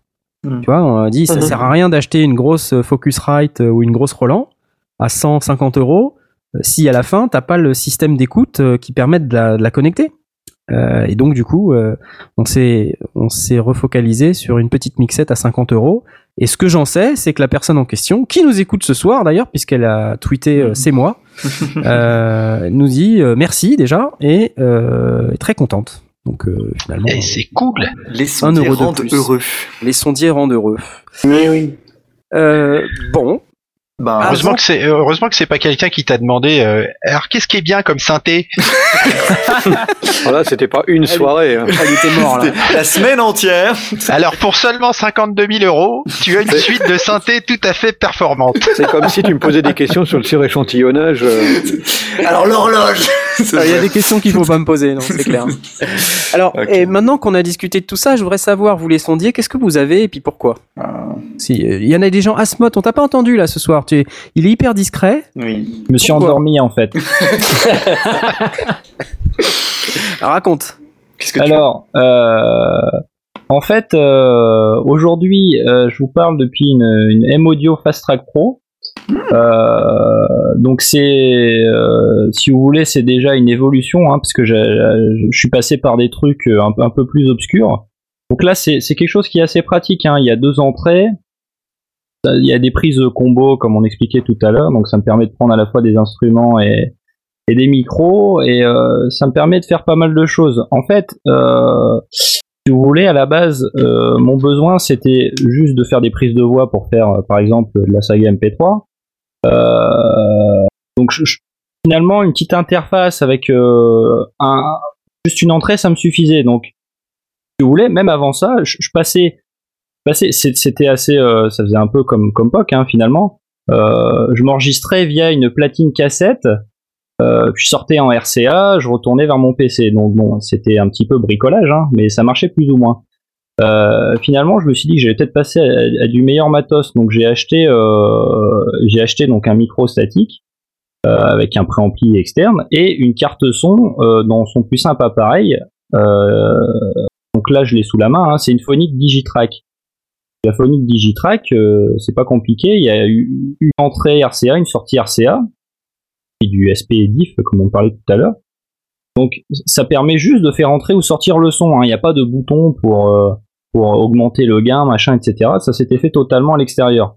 Donc euh, ça fait le job. Maintenant, euh, tu peux avoir, euh, comme c'était le cas à l'époque, moi j'avais des problèmes de latence. Et je voulais faire, je voulais faire de la prise de son d'instrument, hein, puisque comme euh, comme cette personne qui t'a contacté, moi je voulais je voulais faire de la guitare Hum. autre. Et Dieu sait que quand tu joues, tu joues de la guitare euh, et, et que t'entends, euh, tu t'entends toi-même avec une demi seconde de retard et toi t'essayes de jouer bah, la suite, bah, c'est, c'est, c'est carrément euh, ingérable en fait. Donc euh, j'avais testé le, co- co- comme vous parliez tout à l'heure, le, le pilote Asio Forum qui était pas mal. Donc ensuite, je suis passé sur une, euh, une carte son qui est vraiment, euh, qui est vraiment super que, que Blast a aussi, qui s'appelle la Mindprint euh, Trio. Trio. Euh, voilà, donc ça c'est euh, c'est vraiment un truc euh, qui marche très très bien. Euh, avec un, un préampli qui est vraiment de bonne qualité. C'est vraiment une, une petite tranche de console en fait. hein. Il y, a, il y a de tout. Il y a un gain. Euh, T'as un petit equalizer dessus, un petit compresseur. euh, euh, Il y a pas mal de connectiques intéressants. Tu peux t'en servir aussi de pour faire du monitoring. hein. Donc pour écouter par exemple sur si t'as deux paires d'enceintes, tu peux écouter sur la paire A ce que ça donne. Et puis ah tiens, je vais écouter sur un autre système de sono. euh, peu plus standard, bon bah j'appuie sur un bouton, c'est bon, ça marche. Euh, le souci, c'est que la mienne ne marche plus. Euh, donc euh, super, hein, je l'ai acheté d'occasion. Moi, ça m'a un petit peu vacciné hein, euh, par rapport au matériel d'occasion. Il y en a pour qui ça marche très bien. Hein. Euh, moi, ça marche pas. Pour moi. Voilà, toi par exemple, le tien, il, ma- il marche très bien et moi je suis dégoûté, j'ai plein de problèmes avec. J'ai l'interface USB qui me fait des bruits blancs horribles, je suis obligé d'enlever le casque sinon je perds, euh, je perds mes oreilles. Et euh, j'ai également le, le, le préamp qui d'un seul coup le, le niveau se casse complètement la gueule. C'est Ah pas ouais. pratique. D'ailleurs, j'avais fait des prises de guitare pour Aspic et euh, je me suis rendu compte après coup, bah en fait, c'était pas utilisable. J'étais dégoûté. Donc, je suis passé bah, sur la M-Audio Fast Track Pro, qui me permet en plus de ça bah, de faire des prises de son avec euh, deux micros. Euh, par exemple, quand je fais des, des prises de guitare, je cale deux micros, bah, je, peux, je peux tout brancher direct euh, sur ma carte. Ou alors même, je sais pas, tu fais une prise de son de, j'en sais rien, de clarinette ou de trucs comme ça, bah tu, tu peux mettre deux micros, Mhm. donne plus de possibilités. Bon, bah t'es content alors. Bah, je suis plutôt content, hein, ça, ça, ça marche plutôt bien. Après, bon, j'ai j'ai- euh, tout ça, c'est question de test et de recherche, etc. Ça se fait pas en, Mhm. ça se fait pas en une fois. Alors, Mais, est-ce, que, euh, est-ce que vous pouvez donner, euh, parce que vous allez faire la liste de vos euh, cartes, juste pour euh, que les gens aient une idée, euh, le prix à peu près de, de votre carte son? Mmh, Parce que ça, on va peut-être voir des très grosses différences entre les gens et c'est peut-être intéressant de le, de, de le noter. J'anticipe. Et ben, je me souviens plus combien je l'ai payé, mais ça se fait plus en fait. C'était racheté par Avig maintenant, donc le prix a changé, les connectiques sont plus les mêmes. Je suis pas capable de vous retrouver le prix là tout de suite en fait, mais ça doit être dans l'ordre de 150, 200 euros. Ouais, c'était dans les un truc 200 comme- euros, Ouais, c'est ça, ouais, Ouais. 200 euros, un truc comme ça. Ouais. C'est ça, ouais. Donc Euh, voilà. merci. Merci Asmot. Euh, Aurine, toi tu Oui. t'as quoi? Et pourquoi Alors moi, actuellement, j'utilise euh, une M-Audio Profire 2626 qui a donc euh, une carte son là. qui contient, qui comprend 8 entrées et 8 sorties, t'as- plus euh, deux entrées à date euh, pour euh, arriver donc jusqu'à 26 entrées. Euh, et la raison pour laquelle j'ai surtout choisi ce genre de carte son là, c'est que étant, de- étant donné que je suis batteur de base et que je veux pouvoir m'enregistrer dans des bonnes conditions et surtout remixer euh, ce que je joue euh, dans des bonnes conditions, pour moi c'était la condition sine qua non, en tout cas d'avoir au minimum 8 entrées sur la carte son. C'est euh, même un truc euh, qui m'a fait euh, un peu, euh, qui m'a un peu emmerdé en fait avant, parce qu'avant j'utilisais une Alesis. Allez-y. une Alesis à la IO26 euh, qui était très très bonne, bah, qui pour l'époque était abordable parce que c'était bon à l'époque c'est du 400 euros, mais qui était quand même beaucoup plus abordable que, bah, que ce que n'est aujourd'hui parce que pour euh, la- 400 pour vous dire hein, à l'époque euh, voilà une 8 entrées pour une carte son c'était 400 euh, c'était à peu près dans les 800 900 euros Mmh, donc du coup, ouais. donc voilà, on, on tombe là-dessus, euh, 8 entrées, 400 euros, on se fait Hmm, oui. Oui, donc non. voilà. Donc c'est- Bon. celle que tu as actuellement, elle vaut 400 euros, c'est ça? Elle vaut euh, actuellement, je sais pas combien elle vaut parce que ça, je crois qu'elle est même plus produite. Si, euh, si, on l'avait vu. Enfin, il y avait un lien qui avait tourné tout à l'heure en interne, c'était 350, un truc comme ça. Ah. C'est un Bah, bon prix qui- pour, euh, pour une 8 entrées 8 sorties. Euh, et d'ailleurs, euh, j'ai la, euh, j'ai la même qu'Aspic. Bah, Spic et moi, on a, on a la même. Mhm. Donc Mhm. après, je sais pas pour lui au niveau de ses choix euh, pourquoi il a choisi ça, mais euh, voilà, on a, on a la même. Donc, euh, mais ça reste une très bonne carte son avec des très bons préamplis. Qui est aussi une, une chose que je recherche, c'est aussi des bons préamplis histoire de pas trop avoir un rapport signal-bruit élevé. Euh, Et deux- surtout si tu enregistres de la batterie avec, euh, comme on disait tout à l'heure, les, les souffles des différents micros s'additionnent les uns sur les autres. Oui. Donc, plus il y a de souffles, plus c'est pire en fait. euh, c'est ça. Euh, ouais, mais sur de la batterie, t'es censé avoir des micros qui sont très peu ouverts, donc logiquement. euh, Bah ouais, mais tu sais, en fonction de la qualité de, des préamplis, Tu sais, c'est- même les overheads, euh, les overheads, ils sont, ils restent ouverts. euh, Il faut que ce soit un minimum ouvert, oui, pour les overheads. Ouais, ouais. Voilà, si, si jamais t'as un, t'as un gros euh, rapport signal-bruit sur les overheads, euh, ça salope euh, tout le reste. Mm. C'est, c'est dommage. Donc les overheads, hein, c'est les micros qu'on met au-dessus pour les gens qui savent pas de quoi on parle. D'où le nom Voilà, Overhead. Voilà. au-dessus de la tête. C'est les, les micros qui reprennent en fait les, les cymbales. Ok, et euh, t'as as autre chose ou c'est la seule que t'as? Euh, actuellement, oui, c'est la seule parce que D'accord. j'ai pas trop les moyens en ce moment. sinon, oui, j'aurais eu autre chose, mais qui serait encore au-dessus. Sinon. Ok, Jay, toi, tu t'as quoi? Alors moi j'ai longtemps traîné avec un Artube MP en USB. Ouais. Euh, donc c'est une interface audio numérique avec euh, entrée et sortie euh, XLR et jack euh, un quart de pouce. Et euh, ça délivre donc euh, l'alimentation fantôme pour euh, pour le micro euh, statique. Il y a euh, un filtre coupe, il y avait un filtre euh, coupe bas dessus. Euh, et euh, ben, un petit euh, un petit vumètre alors c'est par LED hein, c'est pas c'est pas l'aiguille c'était des, petites diodes qui devenaient rouges quand, quand ça saturait. Et puis ben, j'ai changé pour maintenant vu que je fais un peu d'enregistrement nomade et de et de- d'enregistrement de bruitage j'ai le zoom euh, H4n donc je me sers essentiellement en, en tant qu'interface mais euh, je peux je peux l'em- l'emmener avec moi euh, quand, euh, quand quand je sors. Voilà Ah, typiquement un besoin annexe, tu vois. euh, qu'on- on, on- on en parlait tout à l'heure des besoins annexes, mais la mobilité, la portabilité, bah voilà. Voilà. Tu l'utilises comme carte son toi alors parce que Ouais. moi j'en ai un aussi, j'ai jamais essayé mais c'est intéressant de savoir. que J'utilise comme comme carte son et aussi euh, je mets euh, le monitoring dessus Euh, parce qu'il est externe et euh, ça me permet de, de libérer euh, de, de de la comment de la ressource euh, microprocesseur Sur, Euh, sur en- ta machine, ouais. sur ma machine voilà. Ouais, Ok. Chose Donc, que euh, le, le Artube MP, euh, on peut pas brancher de casque de- dessus, donc euh, c'est un, c'est un peu gênant. Donc pour les auditeurs, le Zoom H4n c'est à peu près 270 euros. Oui. Voilà. Un très ça fait des très très bonnes prises de son nomades euh, avec une paire de micros bien positionnés, euh, c'est très chouette. Il y a des Non, ça me fait penser que non, j'ai menti, c'est et j'ai aussi le H4n. Ah, voilà. Ah, il a oublié. Ouais, Eh oui, ça, oublié, ça comme carte son, il y a droit. Je, je m'en sers pas du tout comme carte son, non. Donc, du coup, Et voilà. le Artube MP vaut 95 euros, à peu près. Ça, c'était vraiment, t'as besoin d'un truc qui fait le job, euh, puis voilà, point barre. Quoi. Voilà, c'était vraiment. euh, en fait, je cherchais juste un préampli. Et puis, euh, et puis, ben, on m'a conseillé le Artube MP et, euh, Mm. pour. euh, Et, euh, voilà. Alors, une chose après que j'ai su, mais plus tard, parce que j'ai su, euh, j'ai su distinguer la différence, c'est que ce préampli là. Euh, il a des lampes à l'intérieur. Alors je sais pas comment ça fonctionne d'un point de vue euh, physique, mais quand il était allumé euh, pendant un certain temps et qu'il avait eu le temps de chauffer, il délivrait un son euh, un peu plus chaud. oui. mm. Oui. Que les, euh, les transistors. C'est intéressant. Voilà. Ok. Merci. Et Blast, toi, je crois que t'as la Mindprint, c'est ça On en a parlé. Alors moi j'ai le, le, le Mindprint euh, Trio USB euh, que j'ai acheté d'occasion, comme comme je disais, la plupart de mon matériel. Et ce que je cherchais avant tout, c'était euh, un préampli de très bonne qualité, et le reste m'importait assez peu.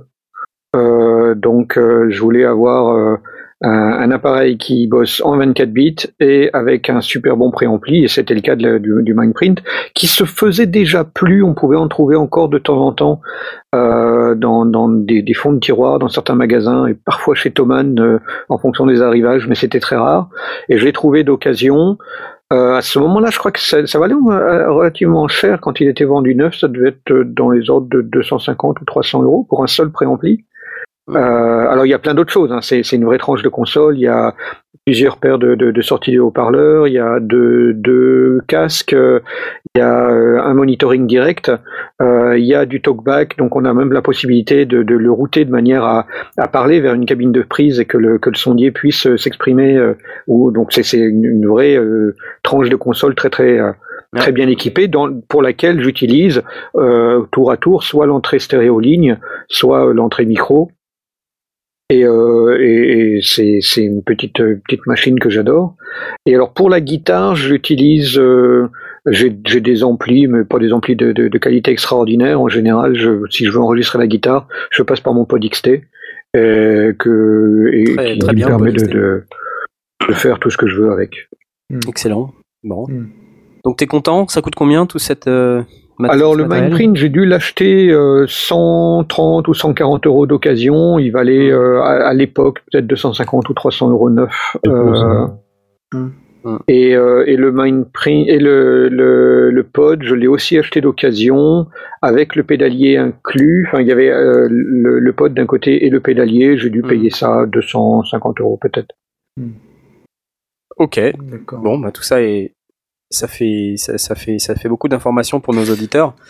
Euh, Euh, je vais, je- oui, peut-être que Stan, tu vois, tu, euh, peut-être même si t'es pas un sondier de l'extrême. euh, Ouais, euh, bof.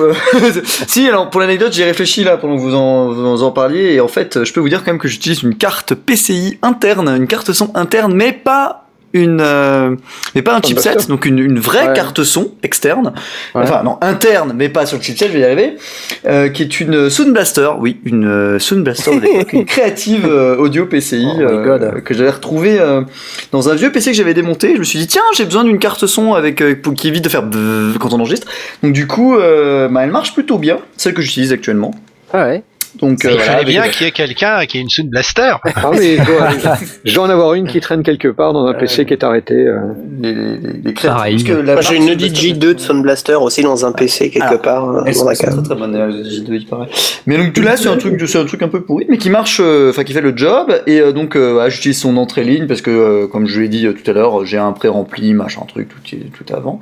Mais euh, donc de temps en temps, euh, notamment euh, sur Snapchat, on l'utilise pas mal au final quand on est euh, bah, au joug du téméraire ou euh, ou euh, pour faire des lives, etc. Je, je ressors toujours parce que c'est moi qui m'occupe de, de transmettre l'information en live. Bah ma petite euh, Behringer UCA 202 qui est vraiment une interface, enfin c'est une carte son qui fait que ça, donc euh, qui a, qui je crois qu'elle a même pas de pré-rempli interne ou alors il est vraiment Non, non, il n'y a ridicule. pas de préampli. C'est, une horreur. Donc c'est un petit bout de truc comme ça qui fait donc avec deux RCA input, deux RCA output et une petite 29 prise euros. Casque. 29 Voilà, euros. ça, ça ne vaut, ça ne vaut pas plus, mais ça fait le job dans le sens où on peut intégrer en deux RCA et ça prend le son. Et surtout, ce que ce dont j'avais besoin, c'est que ça fasse pas de d'effet de préampli, euh, enfin de de préampli dégueu, c'est comme on a dans les chipsets dégueux. Je voulais surtout pas qu'il y ait ça. Je voulais qu'on ait une entrée ligne, euh, voilà, clean. Et qui, pour l'anecdote, en a quand même un, ou alors il y a mon système qui le fait parce que ça fait quand même n'importe quoi. Bref. Donc du coup, euh, ce truc-là, euh, on l'utilise quand on fait du live euh, chez chez Synapse, puisque beaucoup ça fait ça fait le job plutôt bien quand on est en mobilité. Et donc maintenant, euh, ben, c'est le Zoom machin qui, euh, quand je suis en mobilité surtout, euh, euh, que j'utilise comme euh, carte son euh, externe pour éviter d'avoir du bruit euh, quand je suis en déplacement chez des gens et que je dois participer à des émissions. Voilà. Alors toi, du coup, Knarf, t'as quoi? Parce que c'est ça la vraie question au final. Ouais, c'est ouais, bien ouais, que tu m'as posé la question juste pour que je te la retourne. Mais C'est donc, du ouais, coup, c'est ce que Knarf, j'attendais. c'est ce que j'attendais. Qu'est-ce que tu fais? Qu'est-ce que t'as comme 12 milliards d'interfaces audio? Celle que tu utilises Euh, actuellement, c'est quoi? Un synthé Je parle en appuyant sur des touches. Non mais genre, tu. Alors celle que j'utilise actuellement, c'est une, euh, une TC électronique. D'accord. C'est une Studio Connect 48. Mhm. Et euh, Ça fait quoi? Alors, c'est euh, c'est une interface que j'ai achetée pour enregistrer le deuxième album de Bélissandre. Euh, et en partant du principe qu'on avait besoin de quatre entrées micro, euh, puisque Bélissandre, c'est un groupe qui peut pas enregistrer euh, en re c'est-à-dire en, comment dire, en, en séparé. Il faut que ce soit enregistré tout d'un seul. Tout d'un Alors, seul ils, ne- ils pensent qu'ils ne peuvent pas enregistrer en séparé. Mais en fait, ils peuvent très bien le faire. Mais euh, Ouais, mais c'est pas pareil. L'esprit n'est pas le même. Vous voyez Et Parce que pour une raison simple, c'est que les musiciens tous ensemble euh, ont un rythme qui varie ensemble. Et donc du coup, euh, on doit s'écouter les uns les autres, euh, et donc c'est assez, euh, c'est assez compliqué. Hmm. Euh, non, moi j'ai une, j'ai donc cette interface, et j'ai aussi euh, cette interface qui coûte dans les 1000 euros. Ah oui, quand même. hein. Ouais, ouais, bah il y a, il y a, il y a Elle fait tout, quoi euh. du coup? Parce que tu dis qu'il y a 4 entrées, mais c'est pas juste 4 entrées qui font que ça coûte. Non, il y a, 1000 il y a quatre, il y a quatre préamplis micro, chacun avec un, un- euh, avec leur, euh, euh, avec leur pad. Euh, Il y a deux prises casque séparées, Mhm. euh, avec deux potards de casque séparés, comme j'ai dit. Il y a une télécommande euh, qui permet de contrôler le volume du monitoring Mhm. euh, et qui permet de faire des réglages sur la télécommande aussi pour. Et euh, t'as même un module qui te rajoute des craquements quand tu parles, donc si tu. Ouais, mais c'est ça, ça vient d'arriver là. D'accord. Je veux juste t'informer pour que voilà. je- euh, c'est la console que tu avais utilisée quand on a enregistré dans la maison là-bas. euh. Euh, ouais, c'est ça. Ouais, ça. envoie du pâté quand même hein, comme matériel. Ouais, c'est pas mal, ouais. D'accord. Et, euh, et donc là, soudain, euh, j'ai des craquements. Non, mais c'est Euh, pas grave. On t'écoute quand même de manière très. Je suis sûr que tous les auditeurs sont avec nous. Les Oui, quatre. tout à fait. Mais c'est- voilà. Et une deuxième que j'ai, que j'ai, qu'on m'a volé, qu'on a retrouvé, Ah, cool Ah, la, la Yamaha 01X, Hmm. euh, donc qui est euh, plus une, une surface de contrôle qui fait carte son, Hmm. qui est un vieux truc, euh, mais à l'époque ça valait quand même un paquet de fric dans les 1300 euros. Et mais t'avais les faders motorisés, euh, Ah. deux, deux, t'as seulement deux préamplis et puis euh, huit, le reste était des entrées lignes. Euh, c'était bon, c'est surtout l'interface surface de contrôle qui était intéressante dans le dans le plus le fait que tous les signaux audio étaient véhiculés sur un câble FireWire, Un seul. un seul. Classe. Et euh, t'avais euh, 24 signaux qui étaient véhiculés sur le truc quoi. Et avec des faders motorisés, c'est quand même la grosse classe pour programmer le truc classe. pour que ça bouge tout seul et ça fasse ouais, t'as vu, ça bouge. Exactement. euh, La magie. ça ne sert qu'à ça. non, peut-être pas, mais. J'ai aussi la, la Firebox comme POC, Mhm. dont je me servais en live quand je- j'emmenais mon ordinateur en live sur scène Mhm. pour déclencher des samples. Euh, pendant un moment, j'ai eu une M-Audio audiophile euh, dont je me suis pas beaucoup servi, mais ça c'était pour euh, avant que j'ai la, la Firebox, mais c'était pas terrible, ça m'a pas plu. D'accord. Et euh, sinon, comme je disais, j'ai un synthé qui fait carte son, euh, qui est le Virus TI. Alors ça, par contre, ça, ça vaut vraiment un saladier. Euh, Oui, bon, je l'ai payé, je l'ai payé 2300 euros. Ah ouais, quand même. Mais bon, d'un côté, euh, c'est un synthé, quoi. C'est un synthé et c'est un monstre. C'est pas un petit synthé. C'est un des c'est un, c'est un des plus balèzes du marché euh, dans cette catégorie de synthé. D'accord. Alors donc euh, moi avec ma carte son à 148 euros, je crois que je l'avais payé, j'ai donc enregistré trois disques qui, qui ont été vendus et euh, ainsi que les prises de son pour le disque de Cantis, des prises pour la série animée Nailbug, les prises de son pour leur- le, le disque de Cécile Corbel, les prises de son pour Brandbar et les prises de son pour Eol Telwen. Donc ça fait quand même une carte qui est bien amortie. Et, et deux saisons d'une série qui t'a rendu mondialement connu. Oui, aussi, oui, je, je, je parle juste des disques là, parce que, euh, parce que la, bon, la, la série audio, euh, étant donné que déjà elle est distribuée à MP3, elle subit déjà une compression. Ensuite, les gens la collent sur YouTube, où elle subit une deuxième compression. Donc, je pense que si j'avais une carte son à deux fois moins chère, ça changerait pas grand-chose au niveau de la série audio. Même si. Mais euh, voilà, donc on est on n'est pas obligé d'avoir euh, 400 euros de carte son pour faire de la musique. C'est beau. Mais euh, c'est bien quand tu as du confort euh, pour travailler, euh, comme on disait. euh, Mm. Rien que Le le fait de 24 pouvoir enregistrer en 24 bits, déjà, euh, si tu as eu l'occasion d'enregistrer en 16, parce que si tu commences directement en 24, tu tu prendras pas conscience de ton bonheur. Mais mais euh, après, je parle même pas des, des vieilles expériences euh, à base de Tascam et de post radio. Mais enfin voilà, c'était juste mon input. Sacré input en 24 bits. Ok, il y a une, une chose que, les, que ceux qui ne connaissent pas le son euh, vont certainement être euh, étonnés, c'est que toutes ces marques, euh, M-Audio, Focusrite, etc., sont des marques totalement inconnues du grand public. Oui, c'est vrai. Il y a vraiment une énorme différence entre Sound Blaster qui est connu, donc tout, tout, le, tout le monde un petit peu multimédia dont on entend parler plus ou moins.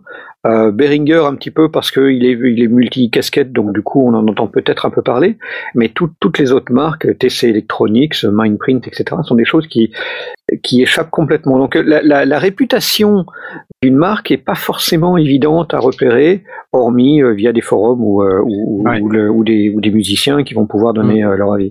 Et, et c'est la même chose pour euh, pour ceux qui s'intéressent à l'audio. euh, Oui, au casque. au- l'audio de, de maison, puisque euh, la plupart des vrais, des, des bonnes marques d'audio et d'enceintes, personne n'en entend jamais parler, à part ceux euh, qui s'y connaissent en fait. Mm, mm. Parce que, Oui, parce que les gens vont citer euh, Sony et Philips, et puis. euh, euh, voilà, est-ce que les, enceintes, euh, les enceintes triangles, cabasses, euh, des trucs comme ça, euh, qui ont des purs sons et que tu trouves quasiment nulle part. euh, de fait, c'est vraiment euh, pour un certain public, quoi. On a affaire au fait au même euh, au même principe et, euh, et donc du coup quel que soit le monde de l'hi-fi et le monde de l'audio euh, c'est c'est un peu les mêmes euh, les, les mêmes standards les mêmes codes. Je suis désolé du craquement là, Non, c'est mais- c'est assez perturbant. On te suit. Euh, ça, ça- ça fait trop longtemps qu'on est à l'antenne donc il va falloir qu'on s'arrête. Ta carte son commence à t'indiquer des signaux. Ouais, ouais, non, c'est très très bizarre évidemment il faut que ça m'arrive à moi c'est Je crois qu'il y a un, audi- il y a un auditeur 1000 euh, euros, qui en a marre, euh, sans doute, et il télécharge des trucs sur ton sur, sur ton PC.